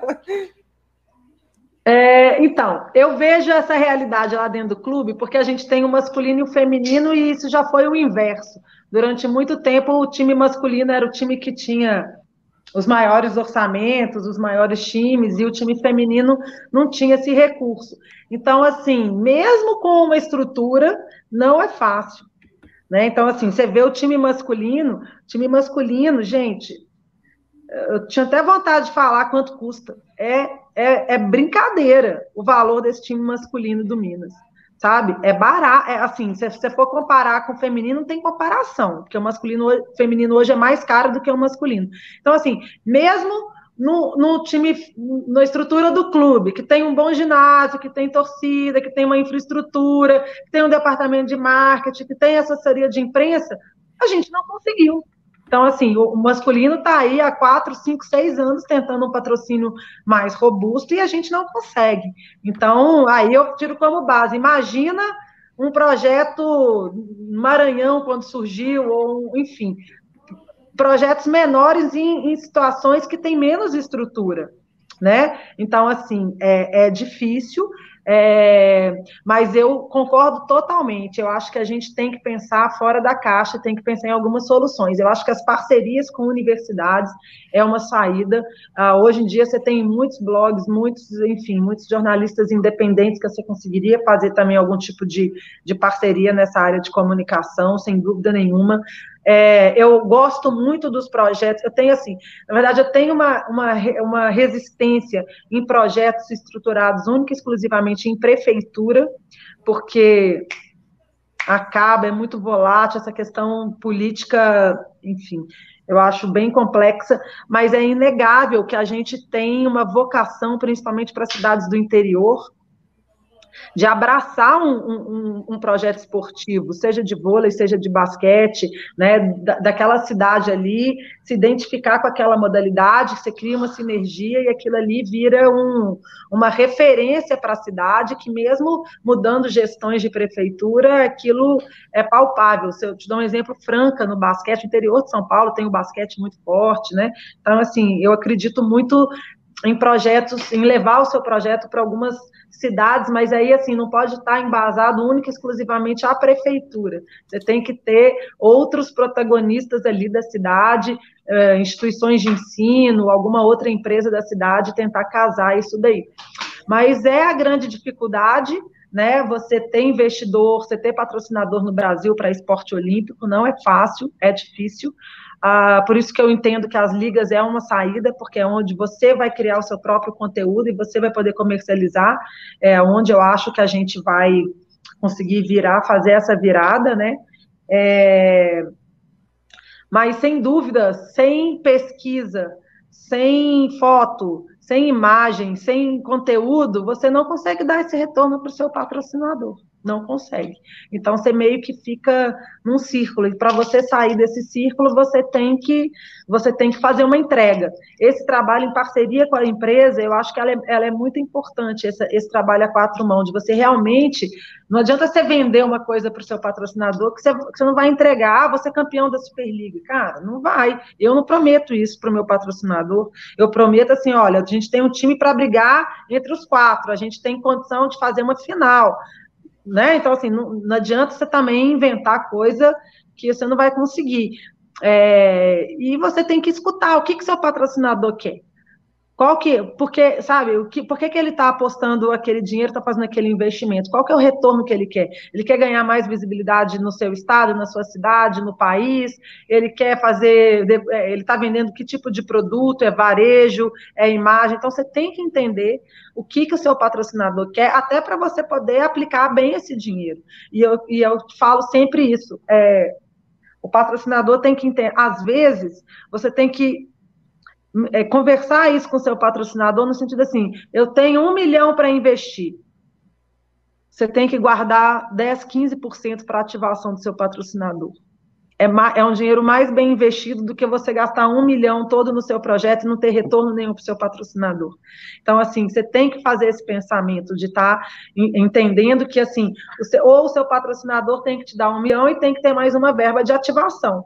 Porque se ele não tiver uma, uma verba de ativação, de trabalhar um criar uma comunidade em rede social, trabalhar é, os seus superfãs, desenvolver promoção, comunicação, ele não vai conseguir ter a exposição que ele está imaginando, ou vender os produtos que ele está querendo, ou, enfim, disponibilizar esse produto que seja. Então, você tem que estar tá pensando sempre nessa ativação, que é esse investimento que você vai fazer de propaganda para o seu próprio patrocinador. Parece meio incoerente, mas funciona e você tem que ter esse retorno, é, trabalhar essa questão da comunicação, de ter fotos, estar tá na imprensa, estar tá pautando. Eu acho que a gente ainda tem muito, a gente como Minas ainda deixa a desejar em muitos momentos.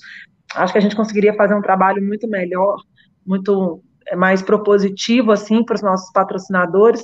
É, eu acho que cada vez mais as atletas já entenderam que elas são protagonistas nisso, então a gente tem que investir nisso, é, tem que fazer trabalho de, de, de, imprensa com as jogadoras, elas têm que entender que elas têm que fazer isso de forma profissional, e elas têm feito.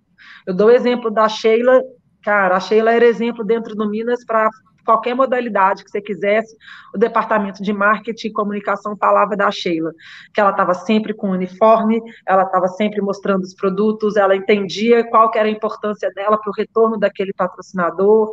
Então, assim, mas é capacitação que a gente tem que fazer nos nossos atletas também. E, assim, é, é, é, difícil, mas é possível porque a gente é, somos um país que gosta muito de esporte, né? Que, que assim, a oportunidade que tem, ele está praticando esporte, ele está consumindo esporte, então, então acho que é, e é um país muito solidário no sentido de fazer parcerias, apesar do que eu detesto essas parcerias que não tem dinheiro, que ninguém ganha nada, mas assim, que as pessoas falam, né? Ah, tem um projeto ótimo para você, quando você vai ganhar nada, mas você vai trabalhar tudo aqui para mim. Mas, enfim, mas a parceria tem que ser aquela boa que todo mundo ganha, mas acho que a gente tem um caminho muito grande para desenvolver, principalmente com as instituições de educação. Acho que pode ser um facilitador grande aqui para para os esportes de forma em geral. Eu falo muito também, né, gente? Desculpa. Tem tanto universitário querendo uma oportunidade, querendo trabalhar num time, busca, né? Seria uma, uma parceria super bacana. Só para fechar agora, para fechar mesmo, que eu lembrei de outro assunto que a gente não tratou. Desculpa, eu falo para o Janderdu uma pergunta e eu aqui estou fazendo dez. Só para tratar de um assunto que a gente não, não falou aqui ainda. Final de Superliga Feminina, vocês, protagonistas da Superliga Feminina, entrega de patrocínio, buscando o título, e a CBV lança no mesmo dia da final a lista das convocadas para a seleção feminina. Como que vocês Minas Tênis Clube e também Minas receberam isso, porque a partir daquele momento que o Zé Roberto lançou a primeira lista das convocadas, ninguém mais falou de Minas, ninguém mais falou de Praia Clube. Estávamos falando por que, que Mara não foi para a seleção, por que, que Jaqueline, a Jaqueline não apareceu na lista, perdeu completamente o foco e tirou o protagonismo de vocês do momento mais importante da temporada. Ah, a gente já sabia que isso ia acontecer. Na verdade é isso, né? A gente já é o, é o, nosso famoso calendário. Não é, não é todo, não é só esse ano. Esse ano foi um pouco, um pouco pior pela questão da pandemia e Olimpíada e tal, e a questão da dispensa da Thaís também, né? Então, assim, tem todas essas questões. É, mas basicamente isso acontece quase todo ano. Não é, não é uma novidade, a gente já tem que estar preparado para isso, nosso patrocinador também. Então, é o que eu estou te falando, é questão de planejamento e já entender. Ninguém foi pega de surpresa. Quem tinha dúvida que a lista ia sair no dia seguinte? Ninguém. Porque as meninas têm que se apresentar quatro dias depois. Né? Então, assim, é, eu acho muito ruim, como eu acho muito ruim, às vezes, jogos no mesmo horário, masculino e feminino, jogo de, enfim, jogo de Copa do Brasil junto com jogo né? É assim, a modalidade é vôlei. Entendo as limitações, mas acho que a gente tem que tentar evoluir para isso. Ah, é ruim porque você não consegue repercutir, que é o momento que você está ali para repercutir, para dar entrevista, para falar da dificuldade que foi, de uma puta final, de dar esse retorno para o patrocinador, que já foi complicado esse ano, mas nada do que a gente já não estivesse esperando, infelizmente, nesse sentido. Bom, por aqui a gente ficou bem pistola, viu, Keila? A gente defendeu vocês, defendeu o Praia Clube, não era dia para soltar aquela lista, tinha sexta-feira para falar de seleção brasileira e a quinta-feira para deixar o protagonismo para vocês. Queria te agradecer, pedir desculpa pela uma hora e meia que a gente estourou do que a gente combinou, mas assim, foi uma aula de gestão, de planejamento, de marketing, de gestão de pessoas, de tudo aqui. Daria para a gente bater ainda um papo de mais três horas como você falou, bateu nosso recorde das lives com mosca, mas infelizmente precisamos te liberar. Queria te agradecer demais por ter estado aqui com a gente e doado o seu tempo para estar com a gente aqui nessa quarta-feira à noite. É sempre bom falar de vôlei, é uma delícia, eu gosto muito, é uma paixão que eu tenho de esporte de forma em geral.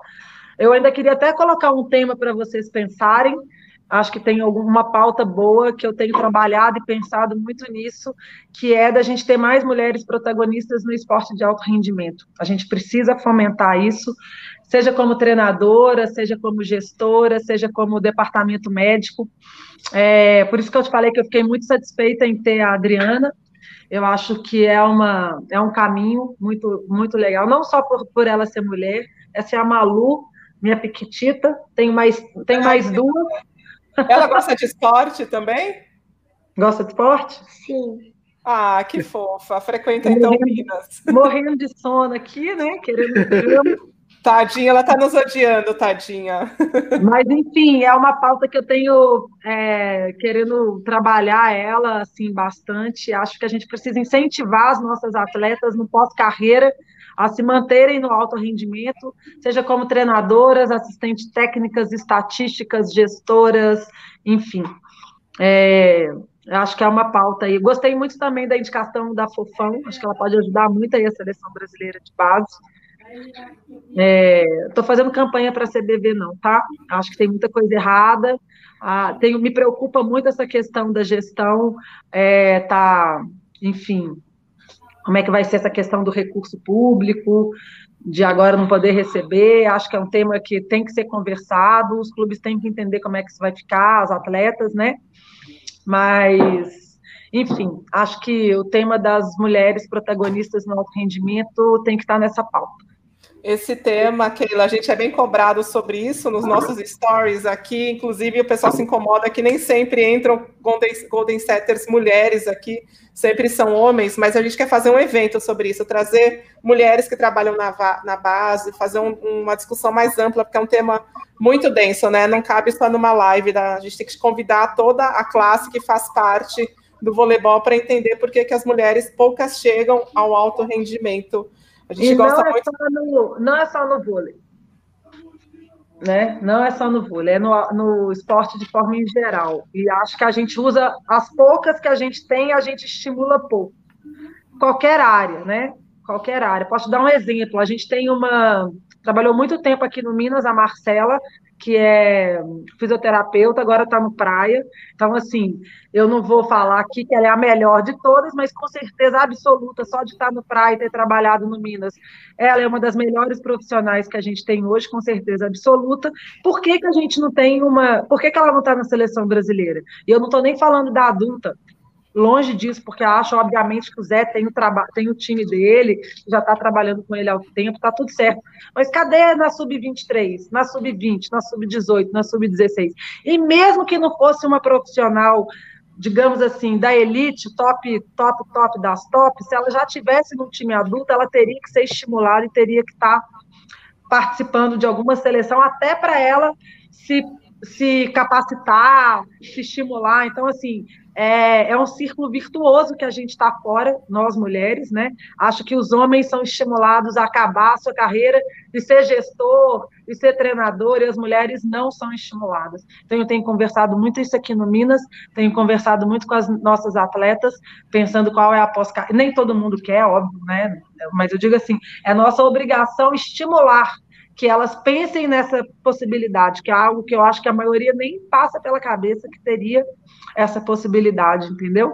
Então, isso também leva tempo, é igual um trabalho de base, né? Você tem que começar a estimular para elas começarem, pô, será? O que, que eu vou fazer? Quais são as possibilidades? Mas eu quis dizer assim, desde uma nutricionista, uma scoutista ou uma fisioterapeuta, até treinadores, gestoras, então, acho que a gente tem que estimular isso e acho que as que a gente tem, a gente estimula pouco. E a gente tem pouquíssimos exemplos, né? Dá para contar numa, em duas mãos, e quando existem, elas viram pauta porque são tão são exceção da exceção da exceção. Mas a gente é. vai trazer esse assunto com mais cuidado, mais calma, para discutir de forma mais ampla, trazer. Tem muitas técnicas na base, e por que, que essas técnicas não chegam ao alto rendimento? Que nem você falou, não precisa ser na seleção, não precisa ser numa, num time da Superliga A, pode ser do time da Superliga B, e aí vai degrau a degrau alcançando novos objetivos. E se a gente, quando a gente fizer esse evento, eu já te convido aqui, já estou te convidando aqui no, na frente de quase 300 pessoas para participar do nosso evento online sobre mulheres no voleibol, mulheres no esporte. É uma discussão super necessária. Não, não poderia deixar de tocar essa pauta. Vamos liberá-la, Vanessa, pelo amor de Deus, eu tô ficando mal aqui. Desculpa, Keila, eu tô morrendo de vergonha, sério. É prazer falar sobre vôlei, é sempre muito gostoso, muito prazeroso. Acompanho vocês, acho que vocês têm feito um trabalho super pioneiro, muito legal. Sou assinante, assisto os comentários, assisto as análises dos jogos. É, acho muito legal. Falo para as meninas sempre estarem prestigiando, acho que a gente tem que divulgar essas iniciativas. É, parabéns, vida longa, a, a gente que ser, né, assim, eu, eu realmente acho um prazer, porque assim, gente, eu gosto tanto de mesa redonda e sinto tanta, tanta, tanta falta de ter análise dos jogos, comentários, é, enfim, não só do vôlei, mas do esporte olímpico, eu acho um absurdo. A gente não tem uma mesa redonda de esporte olímpico só na Olimpíada, naqueles 20 dias, e olha lá. Então, acho muito legal essa iniciativa de vocês de comentarem, fazerem, fazerem uma análise técnica, mais do que isso, vocês destrincham, às vezes, um jogo inteiro, com vídeos, com imagem, e muito legal a, a abertura que vocês estão dando para os fãs de vôlei, né, é, poderem estar tá também fazendo as suas análises, interagindo. Eu acho que é dessa forma que a gente estimula os, os, os fãs de vôlei, né? Então, assim, muito legal. Parabéns. Muito obrigada mesmo, Keila, por toda a sua disponibilidade. Te peço desculpa e obrigada por toda essa aula que você deu e por acompanhar o nosso trabalho. Nos vemos então numa segunda live, numa segunda parte, para a gente falar muito mais. Malu, desculpa, sua mãe já está já tá aí pronta para te dar todo o amor. Muito obrigada, gente. Tchau, pessoal. Boa noite. Beijo. Tchau, boa noite. Tchau, obrigada. Boa noite. Meninos. Jander, Jonatas e Marcos, agora a gente fecha a live. Agora acabou nossa discussão, né? E o Jander saiu? O Jander saiu. A gente tinha... Tem muita coisa para discutir ainda, sendo bem sincero. Uh, eu acho que a, a Keila, ela foi muito sincera e muito objetiva, né, e como muitos comentários aí, é, bem sucinta, né, em algumas, não vou dizer críticas, mas em alguns argumentos, né, relacionado aí tanto à parte de, digamos assim, da, da, em relação à CBV, que a gente sabe que hoje em dia a CBV ela está prejudicando, né, ela não ajuda tanto assim, a gente sabe disso, é, tanto que entrou naquela questão lá que eu até comentei uma vez que a, a até puxou a orelha remotamente sobre o link do YouTube, né? Mas eu? a gente sabe. É, que que é Vanessa puxando a orelha? É. Eu, eu, perdi, me perdi. Você falou sobre o que, Marcos? Você lembra, você lembra que eu, eu comentei é, referente ao eu não concordar com a monopolização dos jogos da, da Ah, lembrei. Na, peraí, alguém está com Acho que é você, Marcos. É, quem tiver acompanhando no YouTube, multa o YouTube. Multa o YouTube. Gente, não. Alguém está com retorno. O meu está mutado. O Marcos e o Rafael estão com o sinal aberto. É onde vocês dois. Não, o meu está mutado. Não, mas agora meu... parou, não parou? Acho parou, que é o Marcos. agora parou. Marcos, eu puxei sua orelha porque a gente, como fã de vôlei, a gente precisa valorizar as iniciativas. Não dá para a gente ficar pegando link pirata no YouTube e ficar assistindo aos jogos. No caso da, da, do canal Vôlei Brasil, custa o quê? 90 reais a temporada inteira. Vamos incentivar. Não adianta a gente ficar criticando que não tem jogo aqui, não tem jogo ali, se nós mesmos, fãs de vôlei, a gente não incentiva esse tipo de iniciativa, sabe? E não vai, ninguém vai ficar pobre com. Dá para parcelar, acho que em três vezes. Eu mesma parcelo, que eu sou uma pessoa que adora parcelar. Se eu pudesse parcelar em 10 de 9, eu parcelaria em 10 de 9. Entendeu? A gente tem que. Eu, eu puxo a orelha assim, e vou puxar sempre que alguém, me, que, que alguém chegar aqui e falar que está vendo é, link pirata porque a gente, como fã de vôlei, a gente tem que consumir, a gente tem que pagar por isso, entendeu?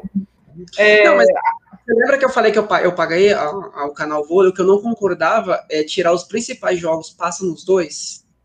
Era, eu, eu, mas, eu, eu mas Marcos, vamos lá. Vamos lá, a polêmica agora. Você tem 2 milhões de reais, você compra os direitos da Superliga. Aí eu chego para você e falo: ah, posso passar os jogos que você não vai transmitir? Você vai fazer o quê? Ok.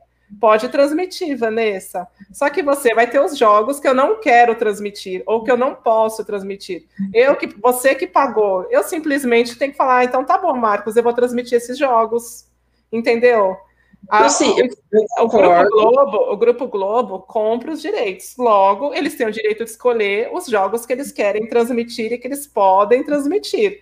Agora, se outros players do mercado, se o, o Twitter chegasse e falasse, Grupo Globo, eu vou, vou, te dar 500 mil e vou transmitir dois jogos por, por semana, eu posso escolher esses dois jogos, entendeu?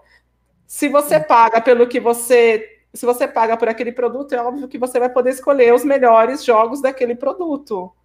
Entendeu? A, o canal Vôlei Brasil não compra os direitos de transmissão da Superliga. É o Grupo Globo. O Grupo Globo repassa os jogos que eles não vão transmitir. Não, sim, eu concordo. É, o, a minha crítica né, em questão é tirar a monopolização, entendeu? Eu entendo que eles pagaram, ok, mas o que eu me refiro é o, os clubes não terem essa possibilidade, digamos assim, de divulgar os seus, uh, transmitir os seus próprios jogos, por exemplo, porque eles não podem transmitir nada. Aí envolve CBV, envolve toda a questão. Então, mas eles não podem transmitir porque eles estão cedendo os direitos de imagem deles para a CBV, que por sua vez vende os direitos para a TV Globo.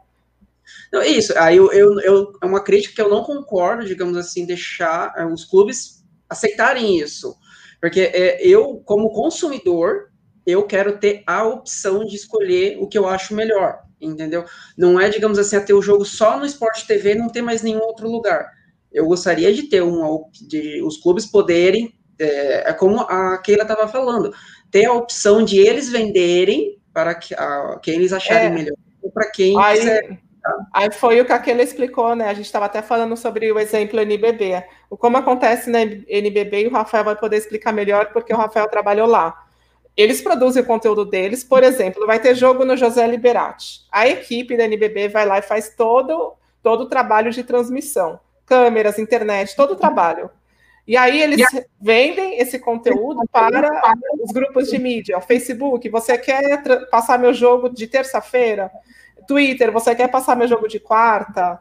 É, Instagram, você quer passar meu jogo de sexta? ESPN, você quer passar meu jogo de segunda? E aí eles fatiam todo, todo, toda a transmissão em diferentes players, em diferentes canais, atingem diferentes públicos, e aí cresce a base de, de fãs de basquete, né?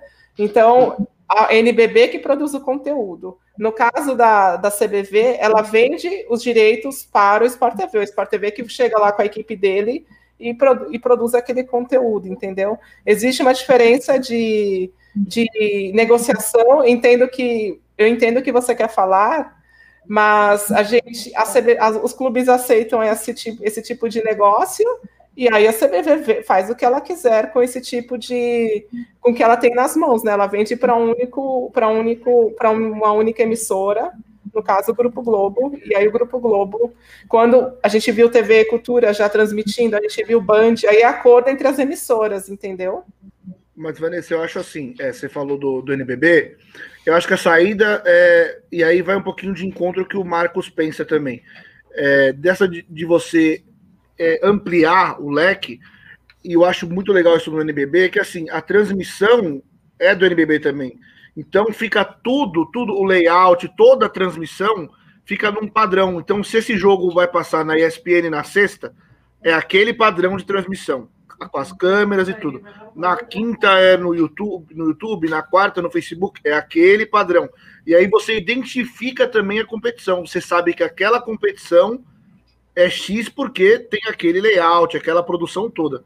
Então, é, acho que é nesse ponto que, que o Marcos está falando, e aí é uma culpa, é, aí é uma culpa geral, a culpa dos clubes desde os clubes, é, desde os clubes que aceitam, e a CBV, a Rede Globo chega com dinheiro, com a cota que eles estão vendendo, a CBV vende. E Vanessa, eu vou dar um exemplo bem, bem assim, é, dos primórdios, assim, em 2010, 11, quando eu cheguei lá em Osasco, não tinha Canal Brasil ainda, só tinha Sport TV, e os clubes começaram, as assessorias começaram a transmitir o jogo sem narração, sem nada, só a imagem para a galera assistir pelo Twitter, e a CBV barrou com medo, assim, sem consultar a Globo até.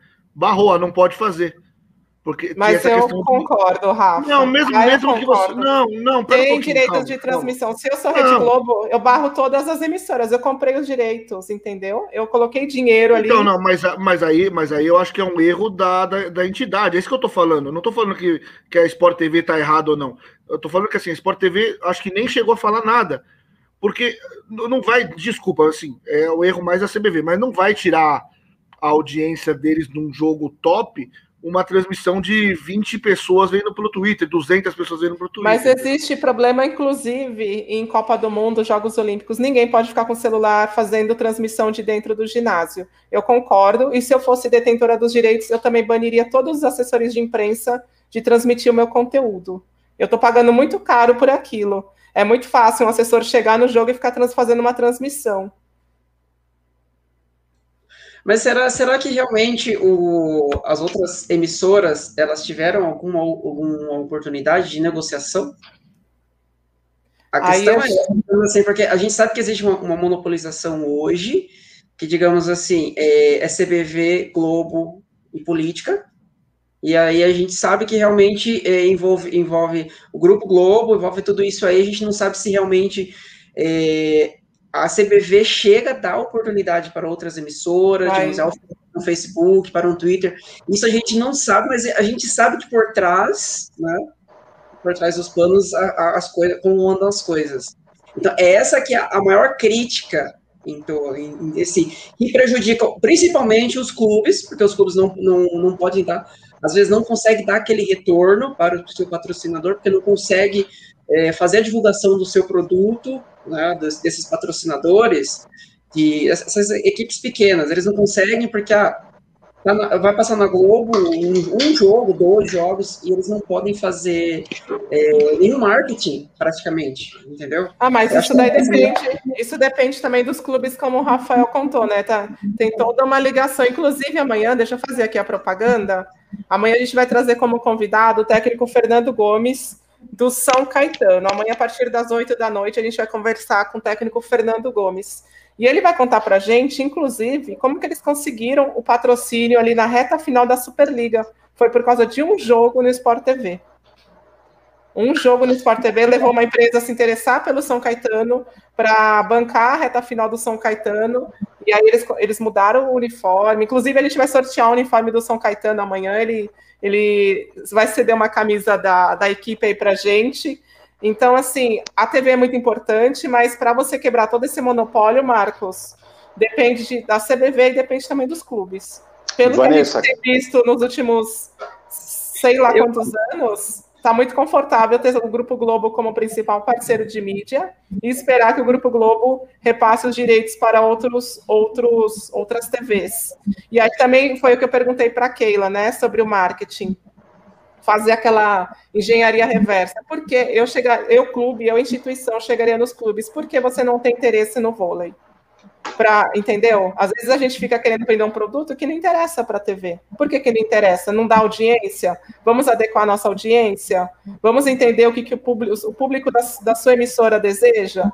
Entendeu? Às vezes a gente fica querendo enfiar produto para um, um cliente que o cliente não deseja. Mas a gente e sabe as... que o streaming, streaming ganha muito. É, se os clubes souberem é, é então, mas os clubes estão muito, estão muito amarrados. Vamos quebrar, o, vamos quebrar o monopólio da live e tirar esse monopólio aqui do Munhoz e vamos passar para os próximos comentaristas. Os clubes estão muito amarrados na CBV. A Creila explicou aqui várias coisas: falta de unidade, falta de iniciativa. É um projeto muito caro. Cada clube tem que colocar, aportar ali um dinheiro é, para a criação de liga, e só com essa liga a gente vai ter quebra de monopólio, Marcos. Enquanto isso, a gente tem que aguentar, é, vai ter que se contentar ali com os jogos no Sport TV e, e no streaming. No streaming do vai, da. prometo que é a última, prometo que é a última. É, eu acho, eu acho que. eu sou, eu continuo sendo contra todo deixa mundo. Ele falar, fica... Deixa ele falar, eu continuo deixa ele falar para acabar logo. Eu continuo sendo contra e vou sempre puxar a orelha quem me vier aqui falar que tá vendo o jogo em link pirata. Não, eu, acho, eu acho que só precisa mudar o pensamento do, do. Todo o pensamento, digamos assim, tipo, é, é a questão, virar a chave e não ficar no conformismo, entendeu? Tipo, questionar as coisas e, e não, não ficar nesse conformismo, digamos, ah, a, é a Globo é o que tem, tipo, e viver disso para sempre, entendeu? Que é o que a gente tem visto há muitos anos. É, e foi isso que a gente discutiu durante a live inteira, né? Os clubes estão conformados. Diga, Nel, bora lá. Gente, a Vanessa adora uma briga, minha gente, tô impressionada. Não, eu não adoro, gente, mas eu sou contra realmente. Quem, eu, eu tenho pavor, eu acho um desrespeito quem fica pedindo link pirata, sendo que tem transmissão no Sport TV, tem pay-per-view barato. O Sport TV é caro? Era caro. Hoje, com 40 reais, você assina Globoplay e você vê o, o, o Sport TV lá na Globoplay. Aí, para colocar 40, para comprar o celular de última geração, tem dinheiro, entendeu? Então, assim, existem, existem, é, a gente, como que é a frase? A gente tem dinheiro, a gente tem, me ajuda. O que a gente não tem, o que a gente não tem é prioridade. Dinheiro nós temos. Não é, Jander? Jander? O Jander concordou comigo, que a gente não tem concordo porque a, Concordo porque é uma infraestrutura que você tem que pagar vários profissionais, entendeu? E as pessoas ficam burlando a lei. Por isso que a gente não é uma nação séria. Não somos considerados uma nação séria. Porque se abre brecha, o povo burla a lei. E o povo se esquece que ele tem cinegrafista, ele tem toda uma infraestrutura quer mudar o sistema, os clubes que criam vergonha na cara se organizam e saem da CBV. Então eu acho que a gente tem que parar, entendeu? Fazer uma análise profunda e séria, porque o voleibol diminuiu. Quando o voleibol estava lá na mão da Bandeirantes, na mão da Manchete, e a Globo só vinha para transmitir as finais, gente, o povo tinha muito mais acesso ao voleibol. Hoje isso não acontece mais. Mas não acontece por quê? Por causa do conformismo dos times que aceitaram essa proposta, que aceitaram esse novo modelo. Então a gente tem que submeter a isso. Não é? O, o, o, Jander, concordo 100% com você. E eu só, só falar uma coisa. Eu acho que, basicamente, no, no, no contexto, no geral, o Marcos e a Vanessa chegam no mesmo, o destino é o mesmo. Vocês ficaram discutindo as, as coisinhas no meio do caminho, mas no, no final os dois concordam, é a mesma coisa. O Rafael, me diga como a gente via jogo da Superliga há cinco anos, há oito anos. A gente ficava acompanhando ponto a ponto no Twitter. Hoje a gente é tem isso. todos os jogos transmitidos e as pessoas reclamam que tem que pagar 30 reais por mês. Verdade. Entendeu, gente? Não venham me pedir link pirata, não me, não me venham falar que vem link pirata, porque eu puxo a orelha. A gente não tem prioridade, a gente tem dinheiro, a gente não tem prioridade, porque de comprar um celular de mil reais, todo mundo tem dinheiro. Pagar 30 reais para ver o vôlei, nossa, que absurdo. Eu tenho que pagar para ver vôlei. É isso que eu escuto. E outra coisa, Vanessa, isso não cobre nem um lanche bom no McDonald's ou no Burger King. Exatamente, Jander. E o povo compra. Eu, o Rafael seja, todo, e o todo mundo concorda. Todo mundo concorda que a questão é a seguinte: os clubes são conformados, a culpa é da CBV e dos clubes. Os dois concordaram com isso e ficaram, ficaram discutindo outras coisas. Mas assim, o mais legal, o mais legal é que a gente conseguiu deixar o Nel em silêncio na live. O que não é Melhor é normal. Parte da live. e outra, eu não sei, eu não sei se foi a Vanessa ou alguém aí, é, choveu cacto lá no nosso no nosso chat lá, o, o povo da torcida da Juliette apareceu hoje para assistir coisa de voleibol. Legal, bacana. Vai, Nel, fala um pouquinho. Engajamento. Muito, Eles vieram Muito obrigado cá, por esse momento de fala, Rafael. Vieram para cá, Rafael, porque a gente está esperando só a final, que é terça-feira. A gente está super tranquilo com os paredões, que Julie vai ser campeã. Ontem, quem não gritou 12? Quem não gritou 12 ontem? 12, Juliette, 12. Bora, Nel, que a gente já tá. Deixa o Nel falar um pouco. Três horas de live, a gente não chega a conclusão nenhuma. Deixa eu te perguntar, gostou da entrevista com a Keila? Conhecia o trabalho dela? Keila Monagemi? Conhecia, conhecia um pouquinho de voleibol. Eu acho que eu mostrei na terça-feira que eu conheço muito de voleibol, né, Rafael? Segunda, né? no, Já tá segunda, até o dia. É, é muito voleibol. Todo dia agora na live eu tô ficando doido. É, boa noite, Vanessa, Rafael, Munhoz, Jander, Galuce, todo mundo que esteve aí acompanhando a gente no, no chat, pelo YouTube também e pelo Facebook. É, hoje eu estou muito feliz porque eu vou poder trazer números, Rafaelzito, coisas que vocês não deixavam ultimamente, mas hoje eu vou trazer números. É, e estou muito feliz porque é verdade que hoje batemos recorde de visualizações ao vivo enquanto a live acontecia.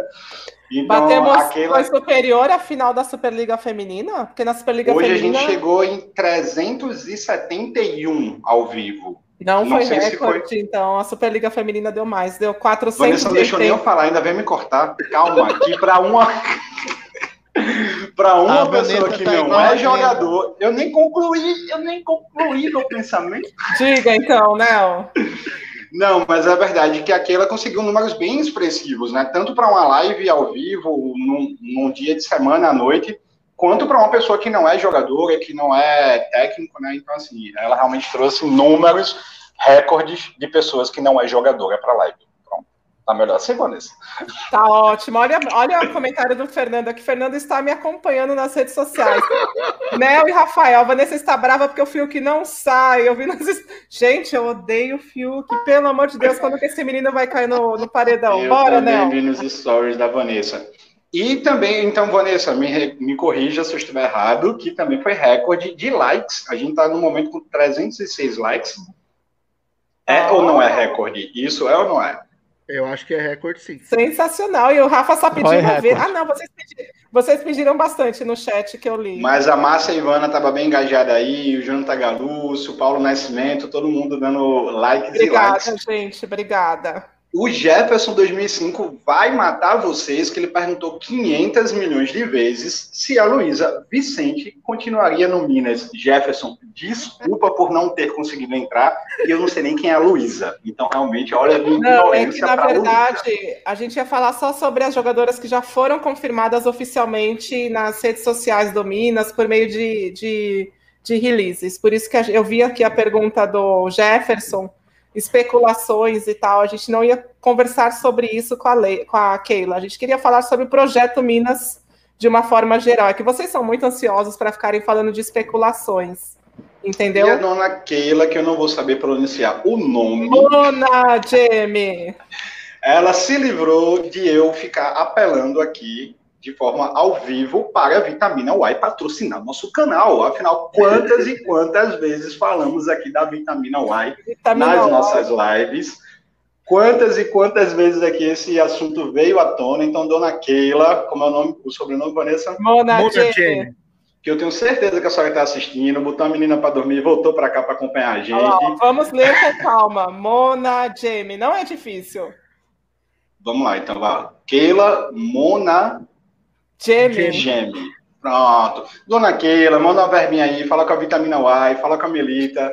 A senhora que já né, elogiou tanto o nosso trabalho aí, o trabalho da Vanessa do Rafael e de todo mundo, que realmente é pioneiro por dar voz a gente, meros telespectadores e amantes do voleibol. Então, quem sabe aí, para você ver que todo mundo está acompanhando, né? Então a gente fica aqui falando, batendo Olha, papo, ela, conhece, aí... ela conheceu o Marcos e conheceu conhecia o Jonathan. O Jonathan falou sobre, exatamente, falou aí sobre as lives. Então demonstra aí que a gente está conseguindo alcançar lugares que a gente talvez almejasse, mas não tinha essa ideia. Do mais, eu vou ficar calado e eu acho que deveria pular logo para o Jonathan, porque o Rafael vim depois da Vanessa, eu vim depois do Munhoz, e o Jonathan vim depois do Jander. É muita, é muita sacanagem com nós três. Deixa eu perguntar para vocês, quem sabia que a vitamina Y estava dentro do leite em também e não era um potinho que vendia no supermercado? Eu comentei numa das lives que eu achava que era um jogo de marketing para dizer que a vitamina Y é como se fosse um ingrediente a mais nos produtos daí também. Mas eu fui ignorado porque eu fui na hora que eu tentei cortar com você com o Marco. Ah, Nel, desculpa, o, na minha o cabeça... Nel comentou, a, o Nel comentou. A vitamina Y era tipo um Yakult no mercado, que eu ia encontrar na prateleira, pegar da prateleira e tomar a vitamina Y. Eu descobri Meu que Deus, o Yakult é muito velho. Jonatas, bora você então. O Nel passou a bola para você. Tá Beleza, tá obrigado, Nel. A gente está discutindo Nem sei o Marcos, mais. o Marcos sobre monopólio, estamos discutindo números, estamos discutindo Juliette não, não, números, fora não. Fiuk. Não, eu, Olha, eu entendo. O Eduardo Xavier também não sabia que a vitamina Y era um componente do leite também. Estamos juntos? Eduardo, descobrimos. Mas, gente, eu tomava todo dia leite com vitamina A, gente. Eu não sabia, não. É... O, Mar... o Marcos também não sabia. Estamos juntos, Marcos. Bate aqui, ó. Ops. Nessa a gente tá junto, pode deixar. Eu, eu entendo que o Marcos fala, né, sobre a questão do monopólio. Eu não vou voltar, tá, Rafael? Eu só vou pontar algumas coisinhas aqui. É, Assim, sobre a questão da Globo, realmente é muito ruim essa questão de monopolizar, mas é o mercado. Né? O mercado está aí, nós temos que seguir o, o, o, fluxo, né? Só que eu acho assim que o mundo está mudando, né? E aqui é, o pessoal não gosta que fale sobre futebol, né? Mas, por exemplo, a Globo está perdendo as transmissões de futebol, né? Está perdendo para SBT, Fórmula 1 foi para Band, né? O Carioca foi para Record. Então, também não sabemos, assim, sobre a questão do futuro do vôlei, porque a, a Globo pode pensar assim: não, eu já perdi futebol e Fórmula 1, talvez eu não queira é, colocar na minha grade um jogo que pode tomar três horas de tempo, né? Porque a gente nunca sabe se vai ser um 3 a 0 ou um 3 a 2 né? Então essa questão de tempo, de, de marcação, como é diferente no futebol, é, é um, um bônus para gente que gosta de 5 sets, né? E pode ser um ônus também para a questão do marketing, né? E tudo se resume a clubes e CBV. Os clubes estão acomodados, a CBV também, porque ela sabe que a Globo é, até o momento, né, ela pode comprar e distribuir do jeito que ela quer, mas eu acho que assim, a gente tem que ficar aguardando né, as novas movimentações, né, porque é, como aconteceu com o futebol, por exemplo, Flamengo passa alguns jogos na Flá TV pelo YouTube, às vezes passa no Twitter. Então, é como o Rafael falou, né? A gente vai, vai brigar, vai discutir, vai chegar no mesmo ponto. CBV e clubes estão acomodados. É o novo é mercado, né? Você atingir outros públicos, mas nesse momento, que foi o que a Keila também trouxe aqui, enquanto a gente não tiver ginásio com estrutura, gente, vai ser uma vergonha. Imagina um jogo da aquele jogo Pinheiros e Barueri de manhã, no sábado de manhã na Globo. E aí a, a emissora espera arrumar. Foi, foi goteira, né? Arrumarem a goteira. Goteira. No teto, nada de arrumarem. Três, e a Globo esperando, espera, espera. E aí, duas horas depois, tem que cortar a transmissão, porque o jogo nem começou. Começou o quê? Umas cinco horas depois? Eu não lembro, mas eu lembro que começou uma da manhã. Um absurdo. Sim. E para mostrar. Né? Acabou uma da manhã. Acabou, acabou uma, da manhã. A gente estava fazendo alguma live. A gente estava. De... Não, eu vou até contar para vocês. O Rafael e eu estávamos fazendo o piloto disso daqui para ver se ia dar certo. Ah, é verdade, era piloto. É, é. O piloto. Aí eu falei, nossa, Rafa, acabou agora uma da manhã esse jogo, pelo amor de Deus. Então, assim, para mostrar um produto que não está funcionando tão bem numa TV da, do alcance da Globo, é melhor não instalar, entendeu? Porque é queima o produto.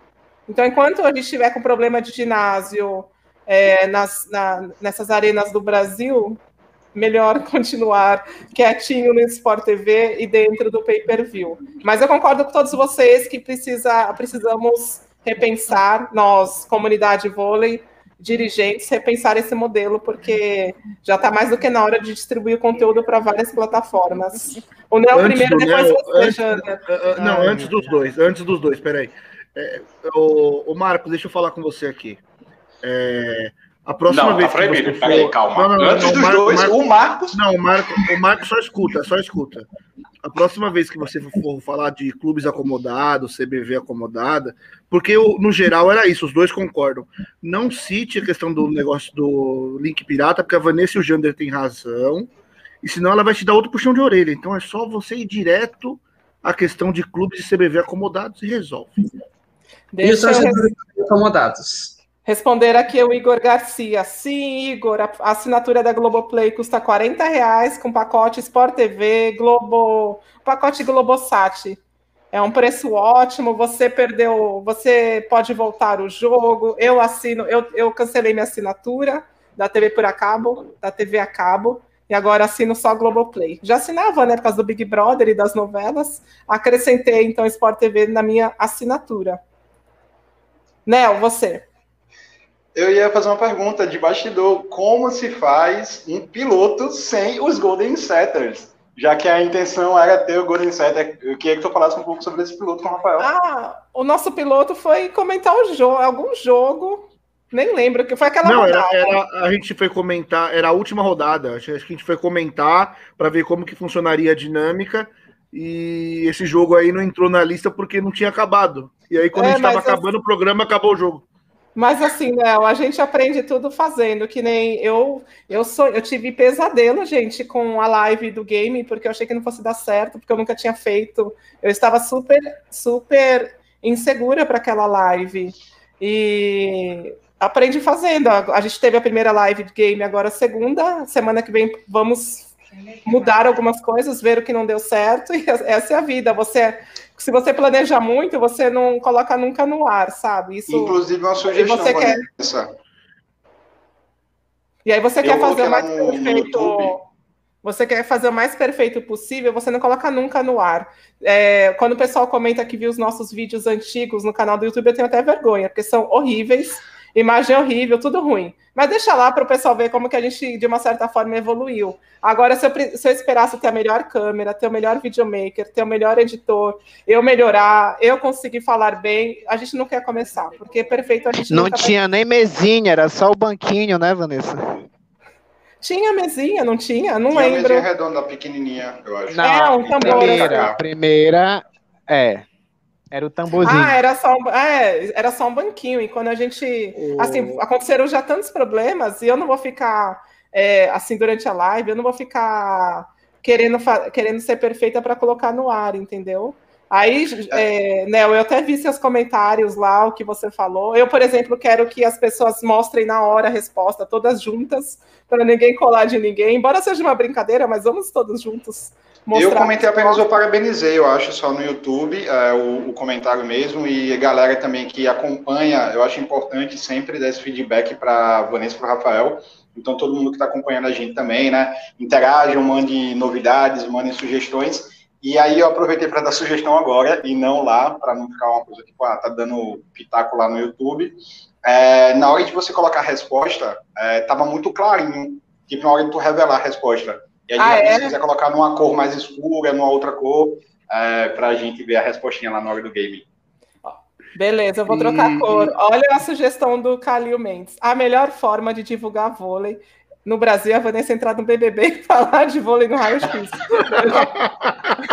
Eu já, eu já respondi isso lá nos stories. Perguntaram se eu entraria no Big Brother. Gente, eu ia ser muito odiado, vocês não têm noção. Ia só ser o Projota. Só não podia estar na mesma edição a Vanessa com o Marcos Munhoz, aí ia ser um problema.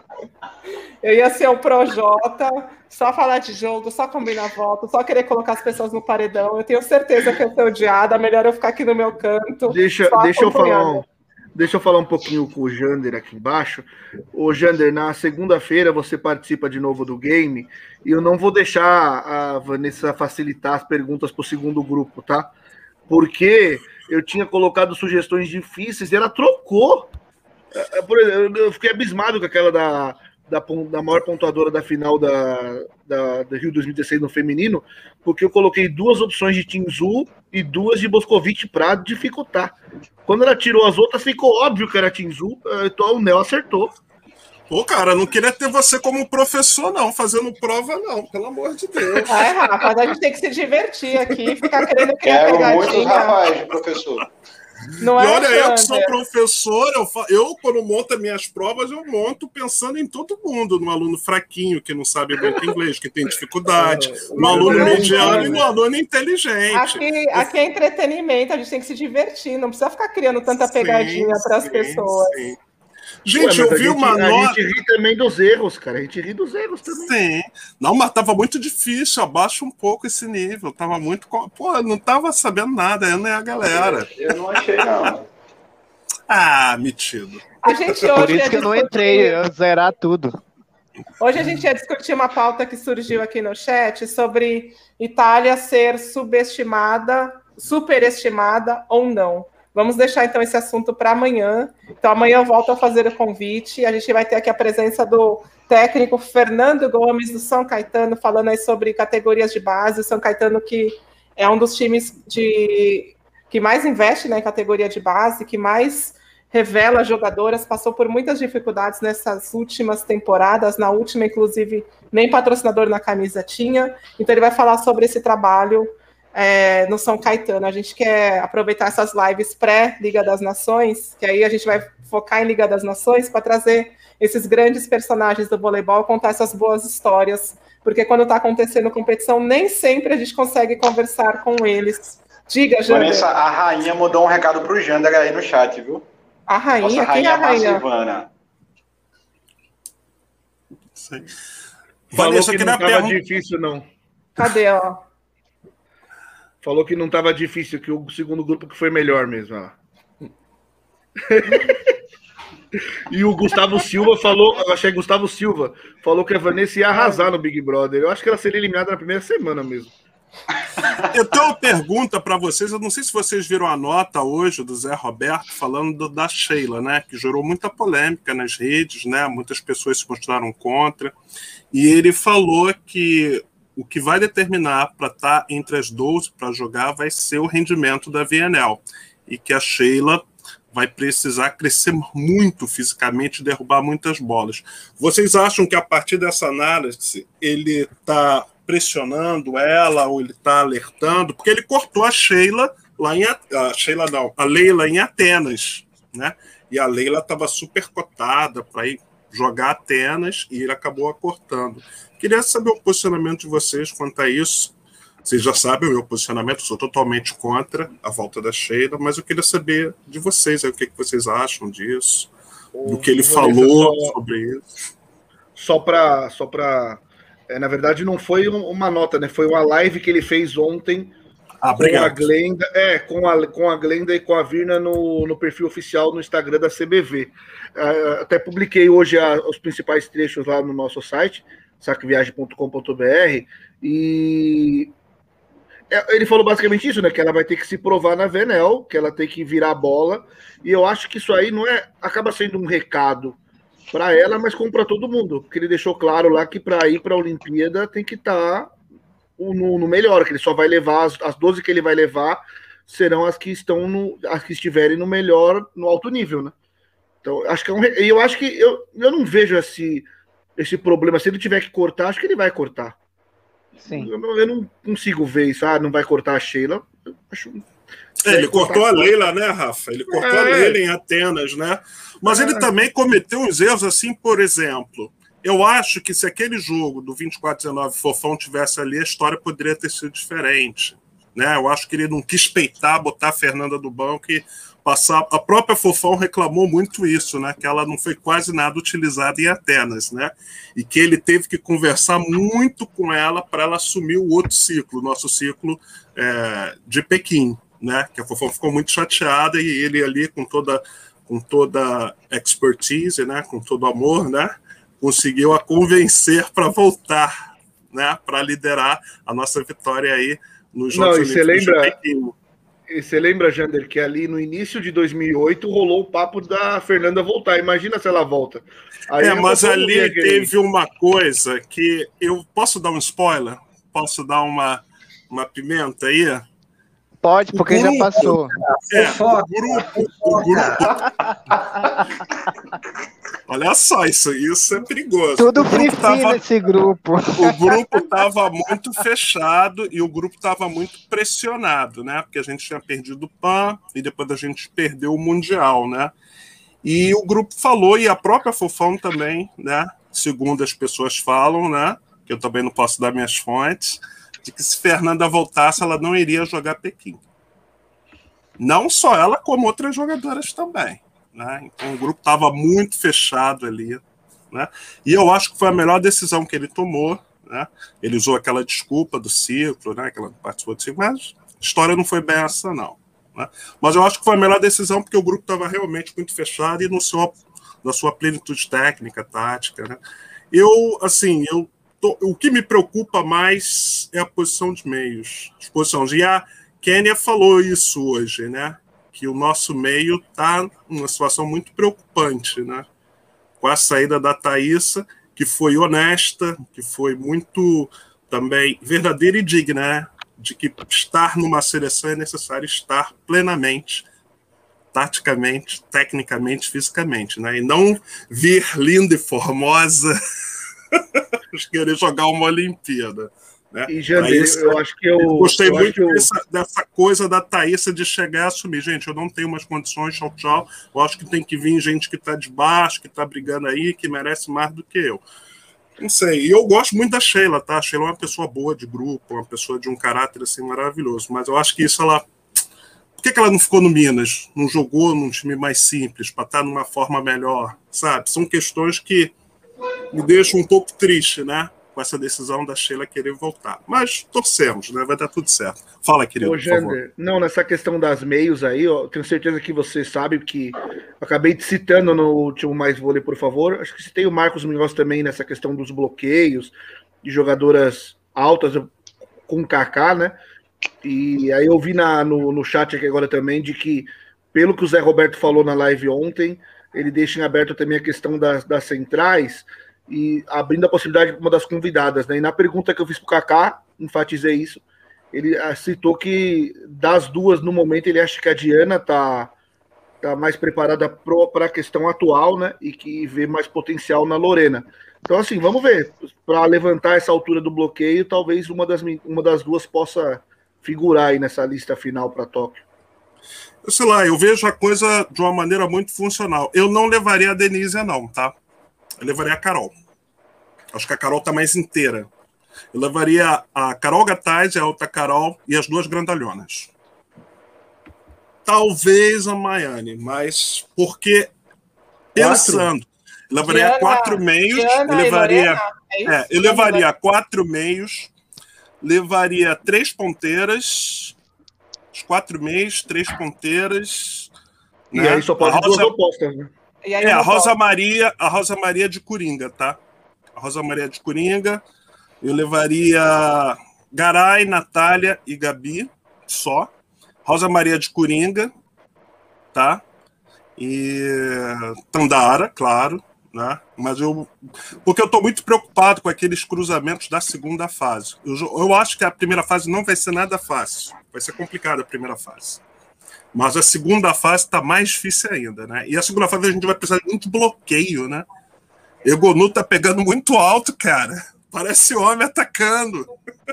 Ô, gente, tá a igual gente o começou- cubano. A gente começou Vanessa. discutindo aqui sobre monopólio e a gente sempre. Né? A, gente, a gente vai para todos os assuntos, mas sempre para na seleção. Sempre para na discussão se, se vamos levar, quantas vamos levar. Eu também morro de medo, Jander, da. Você falou que está preocupado, eu estou com medo. Eu tenho medo, eu sou que nem a Regina Duarte, eu tenho medo. É, eu estou com medo desse cruzamento das quartas e concordo com você que, que a primeira fase não é fácil. Coreia, o Brasil tem muita dificuldade de jogar contra. Agora, contra com Lavarini treinando aquela seleção, a gente perdeu até na última Copa do Mundo. É, Japão joga em casa, o Brasil também sempre tem dificuldade. República Dominicana também e Sérvia. Assim, Certo. a gente vai passar, mas em que posição? Acredito que em segundo. Mas po- podem ter tropeços, e aí o cruzamento das quartas vai ser um Deus nos acuda, e vamos fechar os olhos e rezar. Vai ser nesse nível. É, Ô, Vanessa, depois, mais depois preocup- rapidinho, Desculpa. rapidinho, gente. depois que o Kaká falou a questão da altura e que a Garol Gataz iria, ele mudou minha cabeça. Eu comecei a pensar. Ah, você está Até- muito influenciável. Se estivéssemos Não, nós dois no Não, Big eu Brother, nunca, eu ia eu conseguir nunca, manipular todos os Não, não. não, eu não tinha cogitado de forma alguma levar quatro centrais. Mas depois daquilo, eu comecei a pensar nessa formatação que o Jander falou, de duas opostas, com a segunda oposta sendo a Rosa Maria para ser a Coringa para a quarta ponteira e levar quatro centrais. Eu comecei a E pensar, não tinha pensado nisso, não tinha. Pensei E as depois duas Kaká falou. centrais que o Jander cogitou, Lorena e Lorena e Diana, elas são muito altas, E mais de um Diana. metro. Lorena e Diana, né? Mais de um metro, e- elas têm um e noventa e quatro. A Diana tem 1,94 e a Lorena 1,90, acho. Fizeram uma Só grande. mesmo o- É, eu não levaria as duas, eu levaria uma e a Bia tem 1,89, então eu levaria a Bia. É, mas Só eu vendo tô os muito stories da CBG que a gente percebe. Mas eu me preocupo muito com aquela com o ataque da Bia. O ataque dela tá muito ataque pantufa, entendeu? Ela não tá derrubando quase nada no meio. Vamos ver na Mão seleção, né? alface, Vendo mão de ela. alface. mão de alface mesmo. E eu tava vendo alguns jogos dela de fora, vendo essa galera aí, a gente vai ver a Champions, né? Molecada tá batendo igual as cubanas, vindo por cima, né? Boscovic, Mihailovic, Egonu.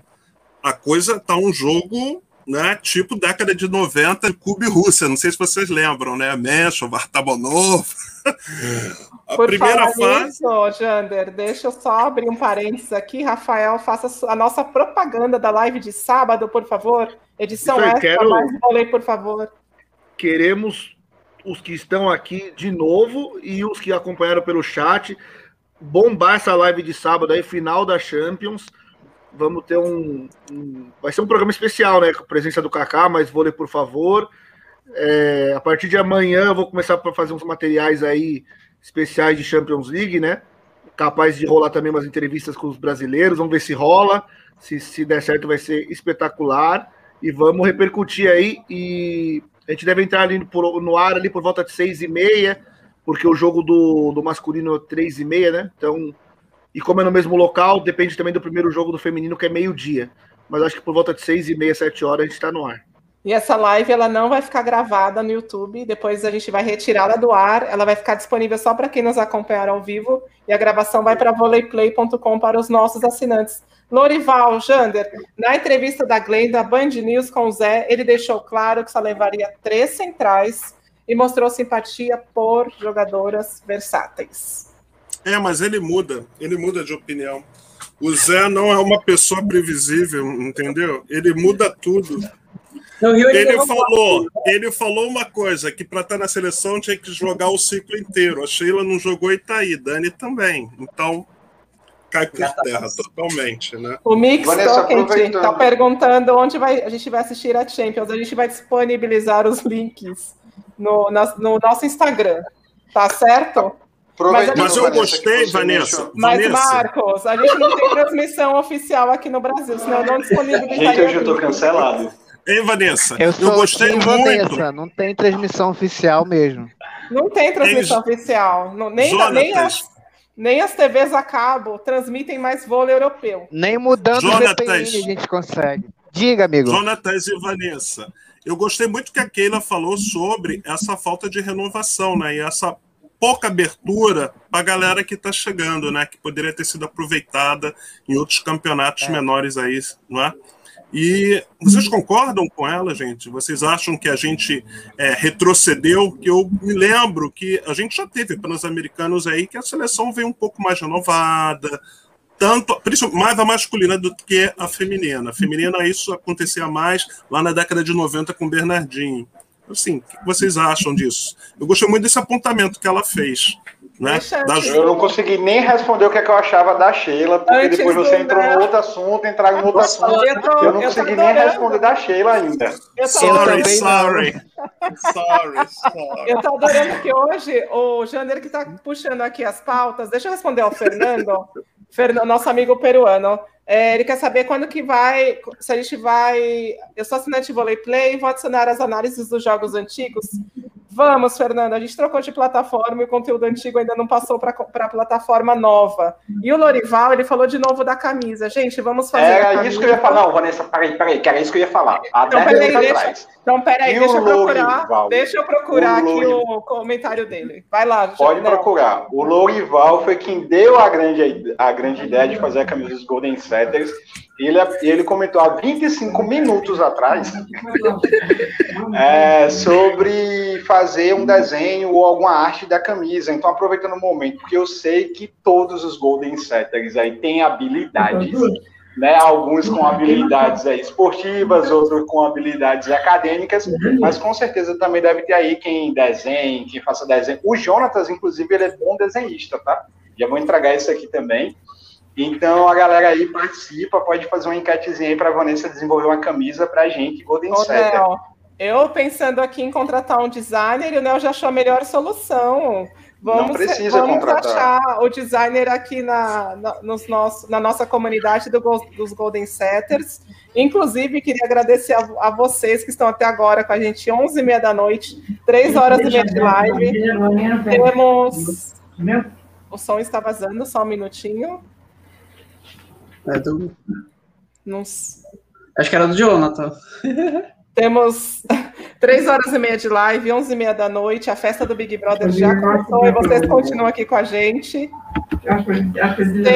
Marcos, o Marcos Menores queria falar, né, Marcos? Você levantou o dedo.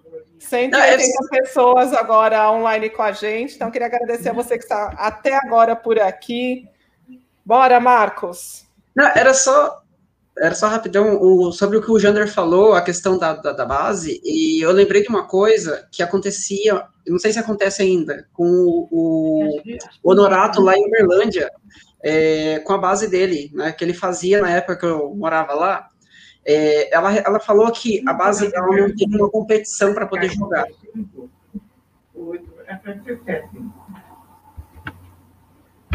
O que foi, Marcos? O Marcos está mutado. É, eu vi uma. Eu vi o, bom é que a Vanessa, o bom é que a Vanessa me mutou duas vezes, né? Tipo, ah, tá vazando alguma coisa, me mutou. Aí eu desmutei, não era eu. Aí ela não, me mutou de novo. É que não tem, era algum eu. Som, tem algum som vazando, eu não descobri ainda de quem que é, eu não mutei ninguém agora. Tá, é, não, só, só, só é, falando o que a Keila comentou, que não, como não tem nenhuma competição realmente da base, o que, que o, o Honorato fazia com a base dele? Eu acho que até mirim, infantil, infanto, talvez, não lembro. É, tinha as competições amadoras em Uberlândia, né, é um, e aí ele colocava os times para jogar nessas competições para ganhar experiência. Né, e, tipo, era isso que ele fazia. E os meninos, o, o Honorato, ele pegou muita experiência jogando com a gente no Amador lá em Uberlândia. Então, é, isso é uma boa que ele fazia, tipo, que a Keila comentou, e aí o Jander acabou comentando agora também. Aí eu lembrei disso. Obrigada, Marcos. Jander, coloca mais um assunto na roda aí. A gente vai até, até daqui a um minuto. Não, eu, eu, eu, acho isso. Eu acho que o Brasil tem que jogar essa VNL aí com muito cuidado, né? Mas eu também fico triste pela limitação de ponteiro. O Kaká falou uma coisa que eu, Zé Roberto não quer ter mais dor de cabeça com ponteiras, mas eu traria Pridaróis, porque a Gabi ainda está jogando lá fora. Né? Então ele sacrifica uma posição agora de ponteira. Ele poderia ter dado uma oportunidade para Pridarote que veio muito bem. Mas o Zé Roberto ele tem uns critérios que me deixam um pouco preocupados, entendeu? Principalmente quando ele pega uma implicância com, com a jogadora. Né? A gente teve casos aí bem sucedidos, né, que ele conseguiu superar isso, né, vista a Camila Bright, né, que ele conseguiu resolver aquela, aquele desconforto do corte, depois com a Fabiola também, mas ele tem uns problemas aí que ele insiste em fechar a porta definitivamente, né, que é o caso da Claudinho, o caso da Pridaroit, né, que fez uma boa temporada e não foi contemplada nem com uma possível convocação para jogar VNL. Então são critérios que eu me deixa triste, né? Pela grandeza que ele é, né? E pela pela falta de flexibilidade que ele tem, né? O que vocês acham? Rafa, Rafa, é o seu som, é, o, é, aí, é aí no seu apartamento que está vazando o som. Já descobrimos. É, deixa eu só responder ao Fernando aqui, o nosso amigo peruano. Vanessa, podia fazer uma, convoca uma, uma convocatória de design para a camisa Golden Setter. O ganhador leva a primeira camisa, era uma boa ideia, né? Fernando, vou lançar essa ideia de vocês do concurso do design nas nossas redes. E aí a gente vê como que vai, o que faz depois. Mas vamos fazer essa camiseta. Obrigada, Lorival pela sugestão. Acabei, como o comentário está mais antigo, eu não consigo mais colocar na tela, mas eu li o seu comentário. Obrigada, Fernanda, e obrigada, Nel, que sugeriram, então, esse concurso de design. É... Respondendo a sua pergunta, Jander, a gente não trabalha dentro da seleção, a gente não conhece bem essas jogadoras. Talvez o Zé Roberto, conhecendo tão bem elas, ele tenha preferido não trazer essa disputa interna, porque ele pretende realmente levar essas três. Eu já ouvi bastidores em relação a grupos de seleção que tem jogador que não se sente à vontade quando tem muita concorrência, entendeu? Eu não conheço as três, tá? É questão de grupo. Mas como eu já ouvi esse tipo de comentário dentro de seleção, que tem jogador que não se sente bem quando tem muita concorrência, inclusive o concorrente foi cortado para que esse outro se sentisse melhor, então, de repente, tem questão de grupo. A gente não entende muitas vezes os critérios do Zé Roberto, mas a gente não conhece tão bem um grupo de seleção. E grupo de seleção feminina, imagino que seja muito difícil de fazer essa gestão de pessoas. Ô, Vanessa, é... sabe o que ele poderia ter feito, então? Aí vai de acordo com, com que talvez o Jander esteja tenha colocado assim. É, separa Natália, Gabi e Fegaray, porque para que essas aí não precisam ser testadas, essas vão e convocar e jogar se a Venel com Ana Cristina é mais quatro, sabe? Porque é, por que, que eu vou expor a Gabi e a Natália numa Venel? Elas são a Gabi vai terminar de jogar agora dia primeiro, vai ter pouquíssimos dias de férias e já vai emendar com o Venel, sabe? É, é arriscado ela se lesionar. Então podia separar essas três, que é certeza que vão, e leve a outras quatro para Venel, para ver para essa última vaga, ou se nenhuma no critério dele vingar, levasse só as três. Não sei, é, é, é isso que, que, que, me incomoda um pouquinho a, a, falta de ponteiras na lista. Né? E aí, por Mas... exemplo, a, a Tainara foi quase na, nos últimos dois anos, né? E agora nem aparece. Mesmo que ela não tenha ido tão bem, e aí a Ana Cristina aparece. Então, alguns critérios aí eu concordo um pouco com o Jander. Mas assim, Rafael, historicamente, é, desde Atenas, né, o ciclo de Atenas, a gente vê o Zé Roberto levando o time, time praticamente titular para a Liga das Nações, para o Grand Prix. É difícil ele ficar fazendo teste em ano olímpico. Esse ano é um ano diferente, pandemia, é, menos tempo de trabalho, então a gente ainda não sabe o que, que ele vai realmente fazer nesse, nessa Liga das Nações, mas olhando, analisando todos os ciclos que nós já que o Zé Roberto esteve na, à frente da seleção feminina, ele sempre levou as jogadoras que ele pretendia carregar para as Olimpíadas, claro, três ou quatro cortes, mas no geral o grupo olímpico. Pode falar, Nel, fala um pouco. Acho que ninguém quer comentar mais, a gente vai encerrar Eu, eu tava live. rindo aqui do comentário do Marco Paulo, Tainara, kkk, prefiro a Neneca. é, eu ia falar sobre a Sheila, que foi a primeira pergunta do Jander. eu acho que quando o Zé ele, ele fala o que ele falou, o que ele diz né, em relação a Sheila vai ter que derrubar bolas, ele não está colocando uma pressão especificamente na Sheila, mas ele está colocando ela num patamar de igualdade com as demais que estão brigando pela mesma vaga. Eu, particularmente, não acredito que Rosa Maria vá se permitir deixar essa vaga escapar, seja para Sheila, seja para Lorene, seja para quem for eu acho que é visível esse amadurecimento, esse crescimento dela é, depois que ela saiu daqui do Brasil e foi jogar na Itália. É, não vejo ela muito acima das demais, mas vejo ela muito mais madura. Então, assim, ela deu uma declaração essa semana falando, enaltecendo a Sheila, né? O quanto ela tem como ídolo, o quanto ela via nas categorias de base, quando ela estava em, em Saquarema, é, a Sheila ali como uma grande jogadora e jamais imaginou que um dia ia estar ali disputando uma vaga com a Sheila. Mas ela vai vir conseguindo os olhos, ela vai vir derrubando bola, ela vai vir mostrando tudo que ela tem mostrado na Itália. E eu acho que não é uma pressão, mas é para dizer assim, ó, tá no mesmo patamar. Quem tiver melhor, eu vou levar. E aí pode ser a Sheila, pode ser a Leila, pode ser quem, a Mari, a Venturini, seja lá quem for, ele vai cortar igual. Acho que vai ser mais difícil realmente essa relação dele que ele tem com a Sheila para fazer esse corte mas eu não acredito que ela vai ter voleibol para superar uma Rosa Maria, uma Lorene, e se tiver melhor, ótimo para o Brasil e vamos com ela também. Mas eu acho que ele está colocando ela num patamar de igualdade com as demais. Então acho muito importante que ele dê esse tipo de declaração, porque aí demonstra confiança para essas jogadoras mais novas que a vaga só não é delas se elas não fizerem por onde. Deixa eu ler o comentário do Fernando. O Fernando não está aqui hoje com a gente na arquibancada virtual, mas está aqui no chat e eu vou ler aqui o segundo comentário dele. Ano, saque viagem. Ano normal tem mais tempo para recuperar depois da Vienel. Este ano não tem tempo, se alguém se machucar, já era. O tempo sempre é curto entre o Grand Prix e a Olimpíada. Acho que sempre foi de duas semanas ou três semanas. É um tempo bem curto. E na, em 2010, nós acabamos perdendo as duas ponteiras titulares na fase final do Grand Prix. A Mari e a Paula se machucaram naquela fase final, chegaram aqui de cadeira de rodas ao Brasil. Foi aí que a Fernanda Garay teve a primeira grande oportunidade na seleção adulta.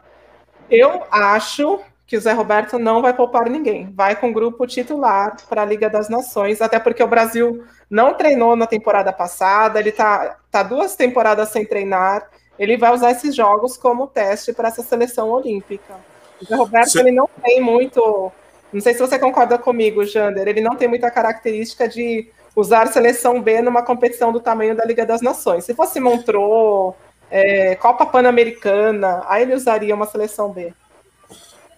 Fernando, eu vou ser bem breve. Concordo, Vanessa, porque vai ser o único momento que ele vai ter que testar o tripé, né? Natália, Gabi e Tandara, né? A gente está há dois anos ouvindo falar desse tripé e ele não, ele ainda não foi testado. Jonatas. É, Jonatas. Voltei. Eu não sei fazer. Assim, a gente tem que lembrar também que o ranking mudou, né? Ou seja, é, cada vitória que vale, né? Então, tipo, não é mais uma competição que vale. Ah, o final do Grand Prix, o que ganhou, ganha 100 pontos, 50. Não, agora é por, por jogo, né? Tipo, então, eu acho que o Zé também, como ele não tem é, esse costume de levar a, a seleção B para essas competições maiores, eu acho que também, como o ranking ele mudou, é, por exemplo, o Brasil perder uma seleção inferior, né? Digamos assim, entre aspas, né? A seleção inferior ganha mais pontos que o Brasil, né? É, Mas você então fala o ranking, o ranking da Federação ele vai levar... Eu não é, entendi, Jonathan. Ah, mas o ranking nem vai Mudou. contar para esse ciclo, vai contar para o próximo. Os grupos é... já estão divididos pelo ranking.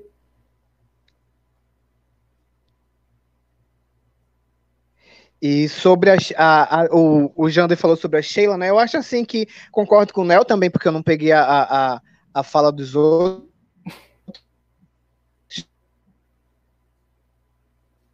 Mas acho que tá todo mundo Tandari Rosa. É... E sobre a Pidarote, ela fez uma live, tá até no Instagram dela, que ela fala sobre a convocação, né? Ela explica um pouquinho sobre a convocação, e aí quando a gente é, vê ela falando sobre a, convoca a não convocação dela, a gente entende um pouquinho mais, né? É, porque ela não foi chamada, né? É, eu não vou lembrar agora, porque faz bastante tempo as palavras dela, mas eu vou confessar que eu estava em, em aula ontem, mas eu não estava aqui no Golden 7, e aí aproveitei para ver aquela live do Zé Roberto, né? Vou, me julguem, mas eu estava lá na live do Zé Roberto. É, foi bem interessante que ele falou, né? Sobre a questão de central, a questão da, da Fegaray, ele teceu muito elogio para Fegaray, né? É, mas é isso, né? A gente vai ter que, concordo também com o Jander sobre Lorena e Diana, é, levar as meninas, de repente, né, para fazer um bloco alto com a Agataz, né? E vamos torcer, né? É isso aí. Obrigada, Jonatas. Fechamos então, galera, a live 24 do Golden Set. Amanhã a gente continua discutindo seleção feminina. A gente vai discutir todas as posições, vai discutir todas as convidadas, as, as oficiais, e não vamos chegar à conclusão. Ô, ô, Vanessa, você falou que a pauta da Itália superestimada ficou para amanhã, né? Porque seria hoje. E a outra coisa que, tava, que você pediu para anotar ontem, que seria hoje, vai ficar para amanhã, é quem a galera acha que já está garantida, né? E a gente, isso. E a gente pode repercutir um pouco mais da, da live da Keila, né? Porque teve muito assunto interessante. Podemos repercutir mais ainda a live do Zé Roberto, porque não acaba nunca. Dá, tem muito pano para manga ainda até o início da Bienal. A gente vai discutir ainda muito voleibol. Diga, Jander. Não, só um pedido aí para vocês que também são ótimas pessoas. Vamos orar aí pelas pessoas que estão passando por Covid e pelo Renan, né? Para recuperação dele, né? Fazer uma reza para quem é católico, para quem é protestante, orar, né? Fazer um pensamento positivo para que eles se recuperem aí, que a gente saia desse quadro aí, né? Que o Brasil saia desse quadro ruim aí. Perfeito, Jander. Obrigada por essa lembrança. Todo mundo pensamento positivo para o Renan sair logo dessa. E antes da gente terminar, deixa eu só pedir uma permissão aqui para vocês para exibir mais uma vez o site da nossa loja, loja.saqueviagem.com.br. Cadê a guia do Chrome? Então, a gente está com promoções especiais em camisas da Superliga até o final desse mês, até o dia 31. Mais três dias aí para vocês aproveitarem as promoções especiais nas brusinhas da Superliga Feminina e da Superliga Masculina. Por exemplo, a gente tem aqui camisa do São Paulo Barueri com 20 reais de desconto. Temos camisa do Minas, a gente falou hoje então com a gestora do Itambé Minas, a Keila Monagemi, aqui a camisa do Minas, eu estou vestindo hoje uma aqui. Estamos com muitas, muitas promoções. Também promoção em tênis, até 180 reais de desconto nos tênis oficiais para jogar voleibol, camisas do Taubaté, SESI São Paulo, uma, a gente tem bastante produto em promoção até o dia 31 de abril. Fechamos, galera. A gente hoje só mais uma pergunta, só mais uma pergunta. Tem para o meu tamanho, Vanessa? Tem para o seu tamanho, tem para o seu a sua cor preferida, o nome da sua jogadora preferida, tem para tem para tudo que você desejar, viu, Jander? Deixa eu só levantar uma última discussão. O Marcos queria falar? Não, é só. só é, abril tem 31? Errei? Não sei. 30. 30? Ah, não, até o dia 30. 30. Até o dia 30. 30. Obrigada, Marcos. Sábado é primeiro. Estou vendendo é, já data errada, até o dia 30, a promoção Vanessa, da. Diga. Pediram para você convidar o Zé Roberto, vai que ele aceita fazer um live no Golden Vanessa. Deixa eu falar, eu, a, última, a última discussão que eu queria fazer aqui para a gente encerrar de vez. Queria agradecer mais uma vez a você que ficou com a gente até agora, a maratona aqui de voleibol, quatro horas de conteúdo praticamente. Começamos nossa live 24 do Golden Set falando com a diretora do Itambé Minas, a Keila Monagemi. Encerramos esse segundo bloco falando de seleção, tentando falar de monopólio E agora eu queria colocar uma, uma pergunta na roda aqui. Para vocês, quem vai fazer mais falta ou quem fez mais falta nessa lista do Zé Roberto? Pridaroit ou Jaqueline? Começando com Marcos. Para fechar, hein, galera? Jaqueline. Bem sucinto, Marcos. Pridaroit, porque Jaqueline não tem mais ela, ela sempre pula potencial Rafael, né? físico. Que Rafael é o primeiro, do lado dela. Pridaroit. Jaqueline Não, não tem mais joelho, não tem mais estrutura física. Pridaroit. Então, Marcos é, elegeu Jaque, Jander, Pridaroit, você, Nel? Amanda e todas as manicures do Brasil estão revoltadas com isso. É... Ei, Vanessa, calma, antes de fechar, deixa eu só falar uma coisinha. É que a Tati, ela vai fechar lá o canal dela na Web TV brasileira, ela tem um vai morrinho e tal, e a gente ainda não tem nenhum bordão, então vamos lançar outro desafio aí. Vai peixinho ou Ai, bloqueio, meu vamos Deus. fazer aí também a nossa identidade Golden Setters, né? E Vamos, eu não Gostei do criativa, Nel. Todo mundo faz assim. Exatamente, já tem até aquele emoji, né? Que é duas mãozinhas. A Senão cutícula. peixinho. cutícula. Vanessa, Ou fazendo assim, a cutícula. A cutícula. Vanessa, deixa eu falar rapidinho aqui. Diga, Jonatas. É, hoje no YouTube, né, numa, tava lendo uma, alguma coisa sobre vôlei, e aí No a- YouTube, uma moça você perguntou, estava né, onde é que lendo compra essas alguma coisa blusinhas? Me conta, Jonatas. Não, eu tava vendo e tava lendo os comentários. E aí a moça tava perguntando onde é que compra essas blusinhas da seleção brasileira, né? Aí, lógico que eu fiz o marketing, né? Ainda passei o WhatsApp certinho daquele do atendimento, né? Que tu passou pra mim, né? Falei do Insta, Face, YouTube, pedi pra ela acompanhar tudinho aqui, legal. Tem que render, né? Pra comprar as blusinhas pra gente continuar fazendo as lives do Golden Set, né? É Tá isso certo. aí, a gente tem que vender brusinha para a gente estar aqui fazendo as lives do Golden Set. É, Vamos, o pessoal gostou do Vai Peixinho, viu, Nel? Vai Peixinho, ó, Vai Peixinho Eu, eu assim, botei ó. no mudo porque eu tô mastigando, tô comendo os biscoitinhos, porque senão a Ô, gente não come, Vanessa, né? Só, é que só aquela que não comia e bebia água. É isso, que, é isso que eu ia falar, Vanessa. O Nel não para de falar e ainda vem comer. Eu tô morrendo de fome aqui há quatro, horas no ar. E além de falar, ele não para de comer. Bom apetite, Rafael. O Bruno pediu, o Bruno pediu, o Bruno Rodrigues de Carvalho, prorroga a promoção das brusinhas, Vanessa. Vou ver aqui se a gente consegue prorrogar, Bruno, para você, essa promoção E- das brusinhas. E só pra ressaltar, eu sou do time Faz Peixinho também. Faz peixinho, vai ser assim, Nel? Vai, Aí tem que inventar alguma Faz coisa. Os Peixinho Golden é ótimo. Eles vão fazer alguma coisa. Bom, então a gente já tem um nome. faz um peixinho, concurso, tudo é faz concurso. Bom, eu fico com Jaqueline. Eu senti, eu acho que Jaqueline vai fazer falta nessa seleção por causa do fundo de quadra dela. Para defender aqueles saques, que é uma defesa, né? Aqueles saques da Boscovic, da Egonu. Eu não sei se eu confio tanto nas, nas, nas outras ponteiras. Eu acho que eu confiaria, confiaria mais no fundo de quadra da Jaqueline com Camila Bright e com uma terceira ponteira, uma segunda ponteira. Estou com o Marcos nessa, viu, Marcos? Batendo palminha, ó. Eu fico aqui conciliando ó, como juiz da Não, disputa, e você, Rafa, tá com quem? com quatro passadoras. Transforma. Não, mas você levaria quem? Você Transforma a chamaria... oposta. Tá, porque ah, se o bicho pegar, ele pode botar a Tandara para passar, para ajudar. O que me preocupa, não só a Jaqueline, mas a Gataz e a Denise, é a questão física. Mas, Jander, deixa eu fazer aqui a defesa da minha escolha. A Jaque ela ia entrar nos momentos muito cruciais do jogo, entendeu? Ela não ia jogar o tempo todo. O Brasil, Não, o Brasil não consegue passar o saque da Boscovic. Coloca a Jaqueline ali para tentar passar. Seria nesse sentido. A quarta ponteira, aquela Entendi. ponteira que, aquela ponteira que às vezes vai só tirar foto é, da Olimpíada.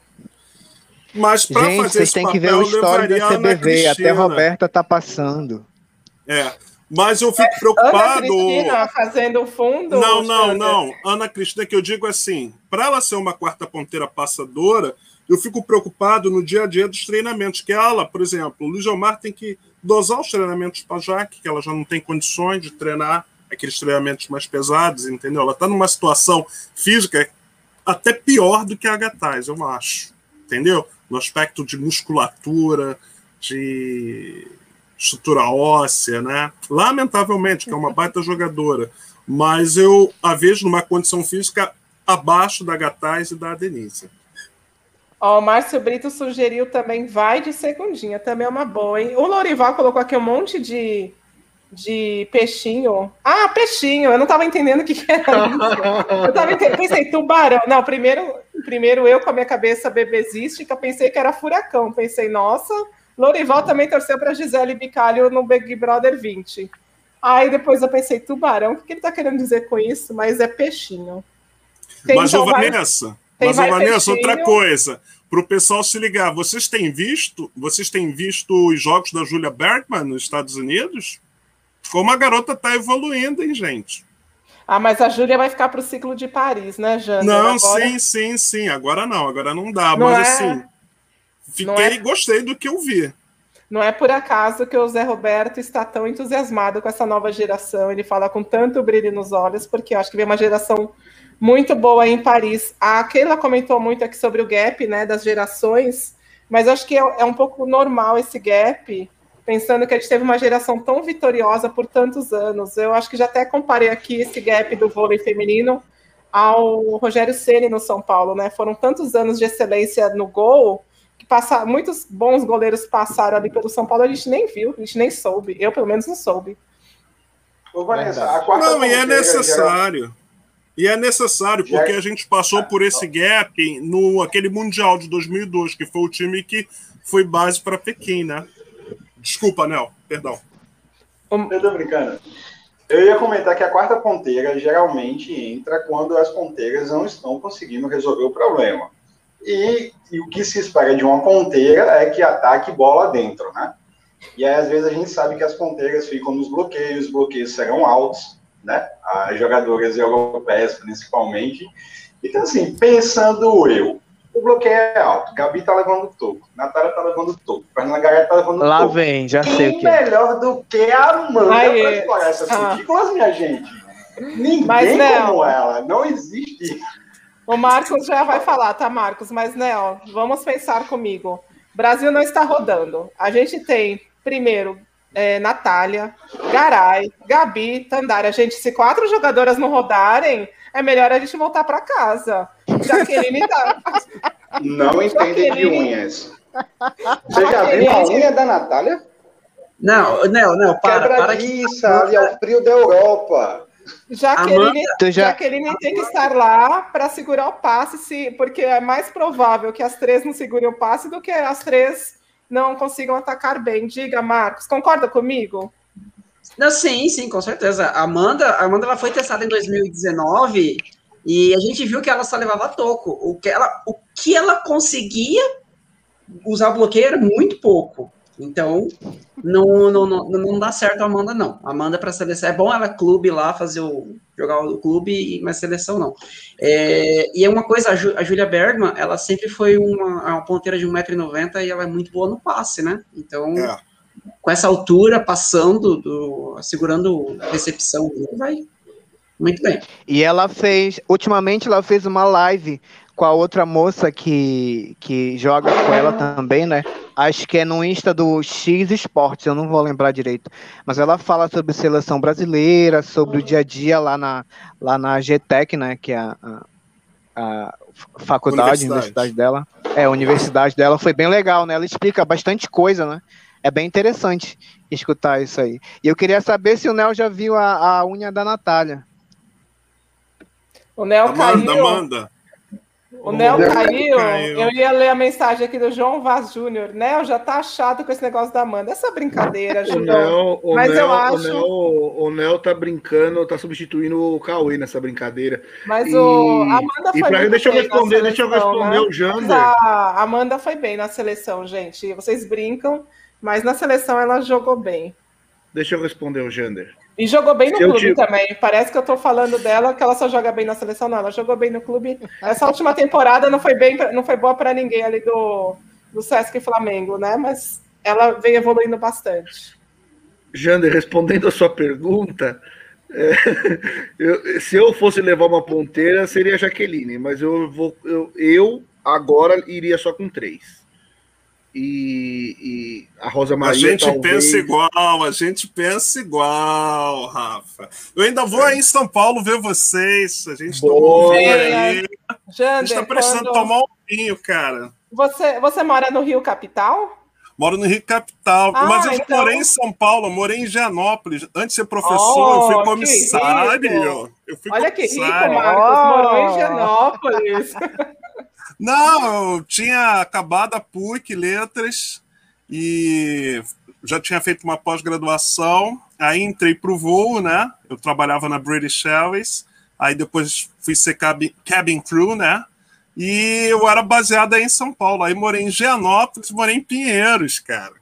Só São Paulo é bairro, é muito bom. Só, só, bairro feio e ruim, né, né, Jander? Eu vou te, eu vou te trazer aqui no mas, meu bairro para você conhecer olha, São Paulo. Não, mas eu andava muito em Santana, lá nos jogos, lá em Santana, ah, em Suzano, então, andava por aí. Se você andava em Santana, você conhece aqui a minha quebrada. Eu adoro São Paulo. Mas eu, ia para os jogos, eu ia para os jogos do Pacaembu, do Morumbi. Foi uma época que eu fui muito feliz. Eu, eu gosto de vocês, gosto da cidade. Eu sou um carioca com alma mais paulista do que carioca. Amo a beleza daqui, mas São Paulo é chique, né, gente? É muita oferta cultural, é muito evento, festa de rua. Cara, é, é diferente, é a Nova York brasileira. Né? Eu amo vocês. A gente reclama, reclama, mas a gente não troca São Paulo por nada. Eu não troco. Eu amo mas... o Rio. Eu costumo ir bastante ao Rio quando eu for, quando tudo isso passar e eu for, eu vou te avisar. A gente toma aí um suco ali naqueles postos. Eu adoro o Rio porque cada esquina tem uma suqueira, sei lá como chama, uma loja de suco.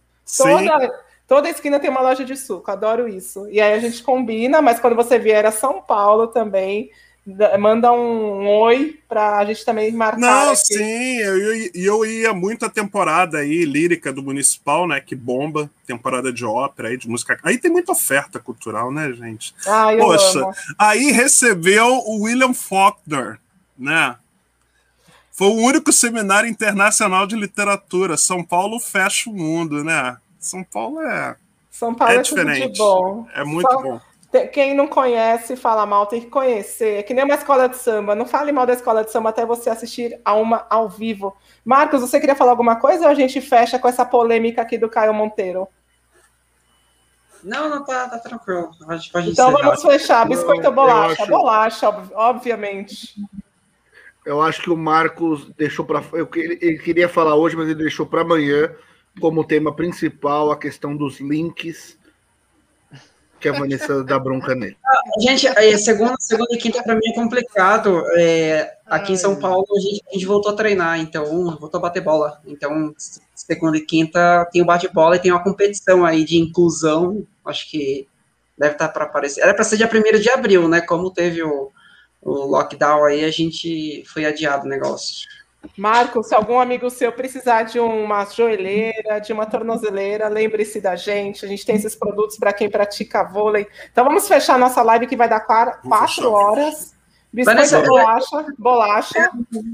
Eu ia comentar com bolacha. você. É, você você já, já, chegou a fazer ir em algumas competições de vôlei porque LGBT, porque o povo compra muito, você sabe, né? Ou não? Fui, eu não fui às LGBTs, já fui a competições é, amadoras, mas hum. é, a gente acabou não indo mais porque falta estrutura. É, um, é uma mão de obra enorme levar toda a estrutura da loja, levar os, o, o material. Então a gente prefere focar só no online mesmo, entendeu, Marcos? Mas já fomos, e quando tá rolando a Superliga, a gente tem uma loja dentro do ginásio do Osasco. Quando vocês forem lá, me deem um oi lá, eu fico é. na loja. É você que fica lá na entrada? Eu que fico não. lá, dando boa noite. Eu não te conhecia, eu não te conhecia, eu já fui lá. Não, eu não fico sozinha, né? Tem outras meninas, mas eu fico, eu tô entre elas ali, carrego mala com os materiais. E aí, quando o jogo acaba uma da manhã, tô lá ainda naquele, no jogo a uma da manhã. Tem uma, tem uma galera, não sei se vocês conhecem o Liberati, o Rafael conhece, que chega lá com três, quatro horas de antecedência para o jogo, assim, é um absurdo. Fica na fila. Fica na fila. Mas, gente, Osasco obrigada. bomba.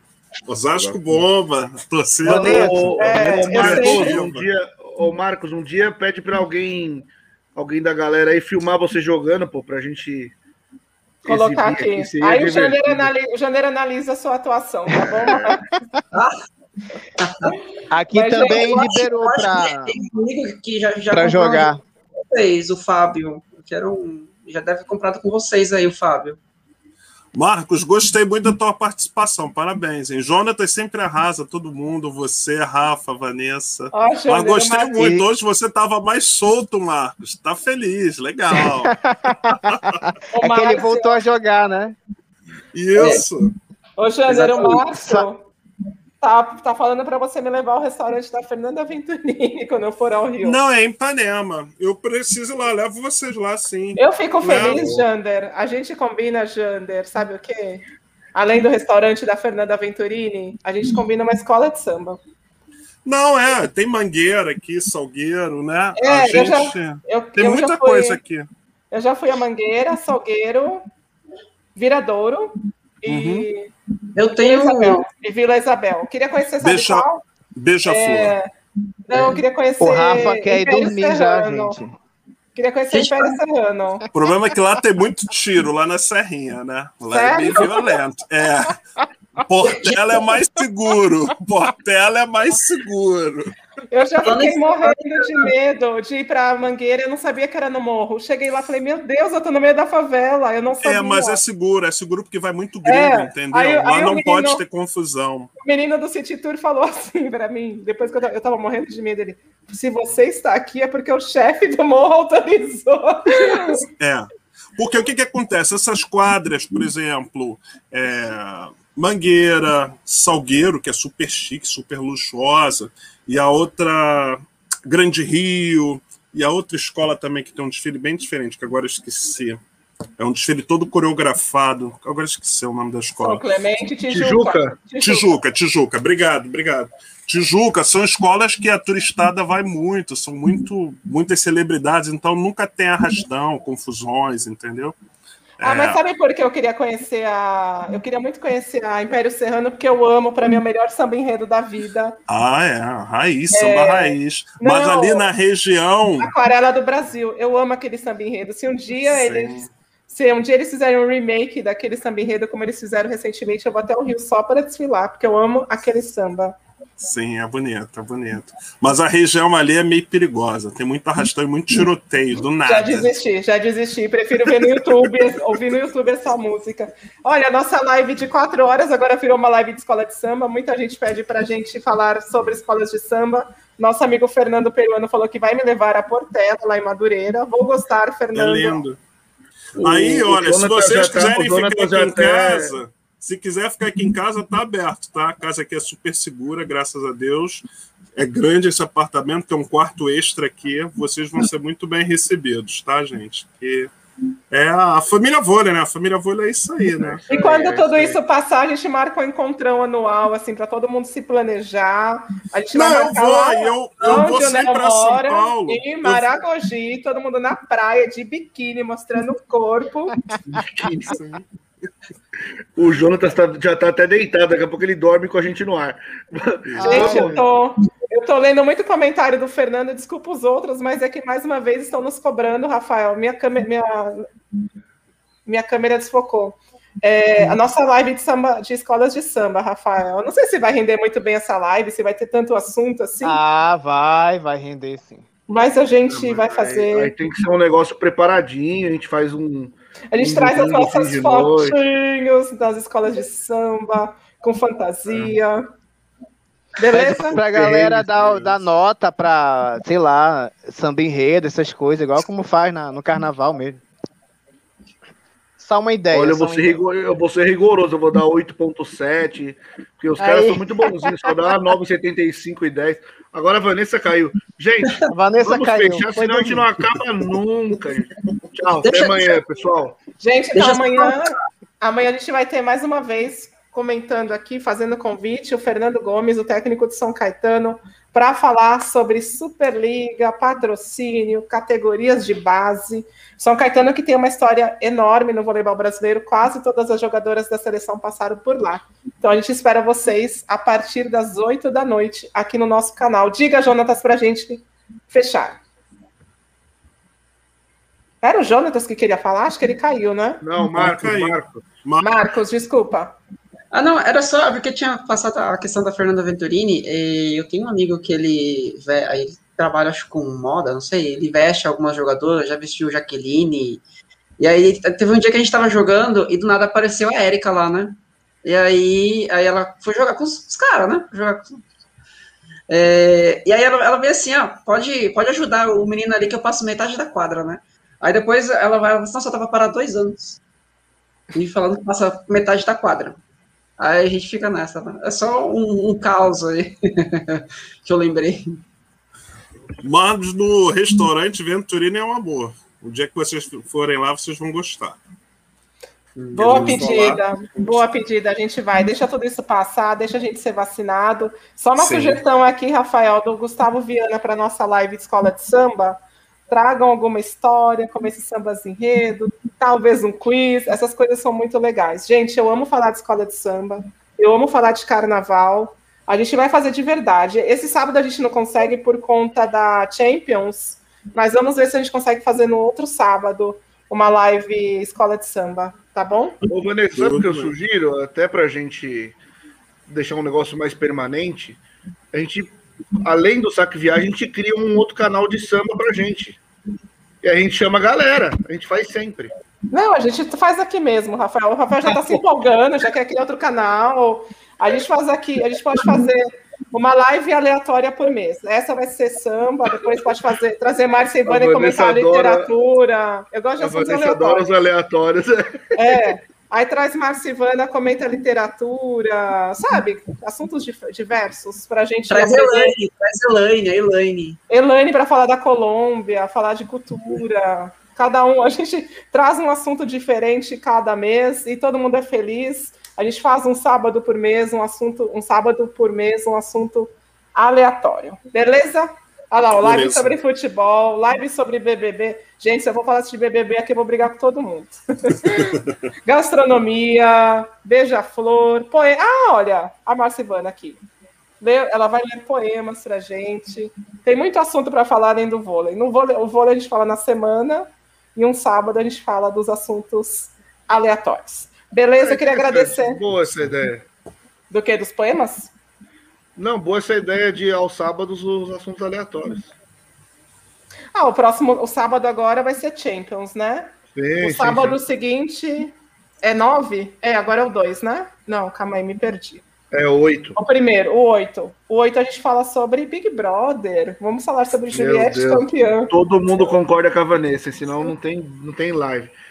Não, mas é porque é o assunto mais quente, né? O Big Brother acaba terça agora, Rafael. É por isso, é só por isso. Ou a gente faz metade embora, da live de Big Brother e metade de, de Carnaval. E pronto, fechou. Obrigada a todo mundo que esteve com a gente aqui no chat, a todo mundo que nos acompanhou até agora, os guerreiros da madrugada, meia-noite e dez, já viramos para dia 29 de abril. Marcos e Jander, só sobraram vocês aqui no nosso arquibancada. eu, só queria falar que eu vou assinar o Volley Play, tá? Para você. Ah, não, mas Marcos, é, eu já assinei, tá? Eu já assinei o Volley Play, é, Volley é University aí. Faltou comprar camisa. É uma, é uma forma de nos ajudar a produzir mais conteúdo, mas eu acho que você entendeu o que eu quis dizer com o link, né? Não vamos. Não, ah, não. De novo, não, não, não, não. É fazer propaganda, porque o pessoal da live tem que assinar o Volley Play. É, para assinar o Volley Play. Lá a gente traz os conteúdos diferentes que o Kaká produz. Como que faz as casas assim, né? Ó. Esse eu assino. Aqui, ó. Aqui, ó. Dedinho. É difícil, né? Dedinho. Dedinho, a gente fez as fases. É difícil, peraí. Era tudo, deixa eu falar para vocês agora, era tudo teatro, era para começar a live de uma forma bombástica, para vocês não deixarem a gente. Depois da super live com a Keila, todo mundo ia perder o interesse. Eu falei, Marcos, vamos tretar. Ei, Vanessa, tá faltando treta no Big Brother, vamos tretar aqui, né? Exatamente. Então, beleza, Vamos gente. embora, eu quero jantar. Eu também não comi ainda. Obrigada, Marcos. Obrigada, Jander. Obrigada a todos que deram curtida, compartilharam, enviaram o link para os amigos. E a gente se vê, então, daqui a pouquinho, né? Ainda hoje, a partir das 8 da noite, com o Fernando Gomes, o técnico do São Caetano, e vai rolar promoção, sorteio de brusinha do São Caetano. Até lá, Vanessa, gente. números muito bons e como diz Juliette, os Golden Setters são pau. São Paulo! Inclusive, falaram aqui que a Juliette deveria divulgar nossa live para bombar. Ela tem 23 milhões de seguidores, imagina, e aparecer aqui 10 mil de Golden Setters. Mas obrigada, galera. A gente se vê então amanhã e bora comer. Juliette campeão, Caio Monteiro é o mais sensato da live. Beijos, tchau, tchau. Tchau, tchau.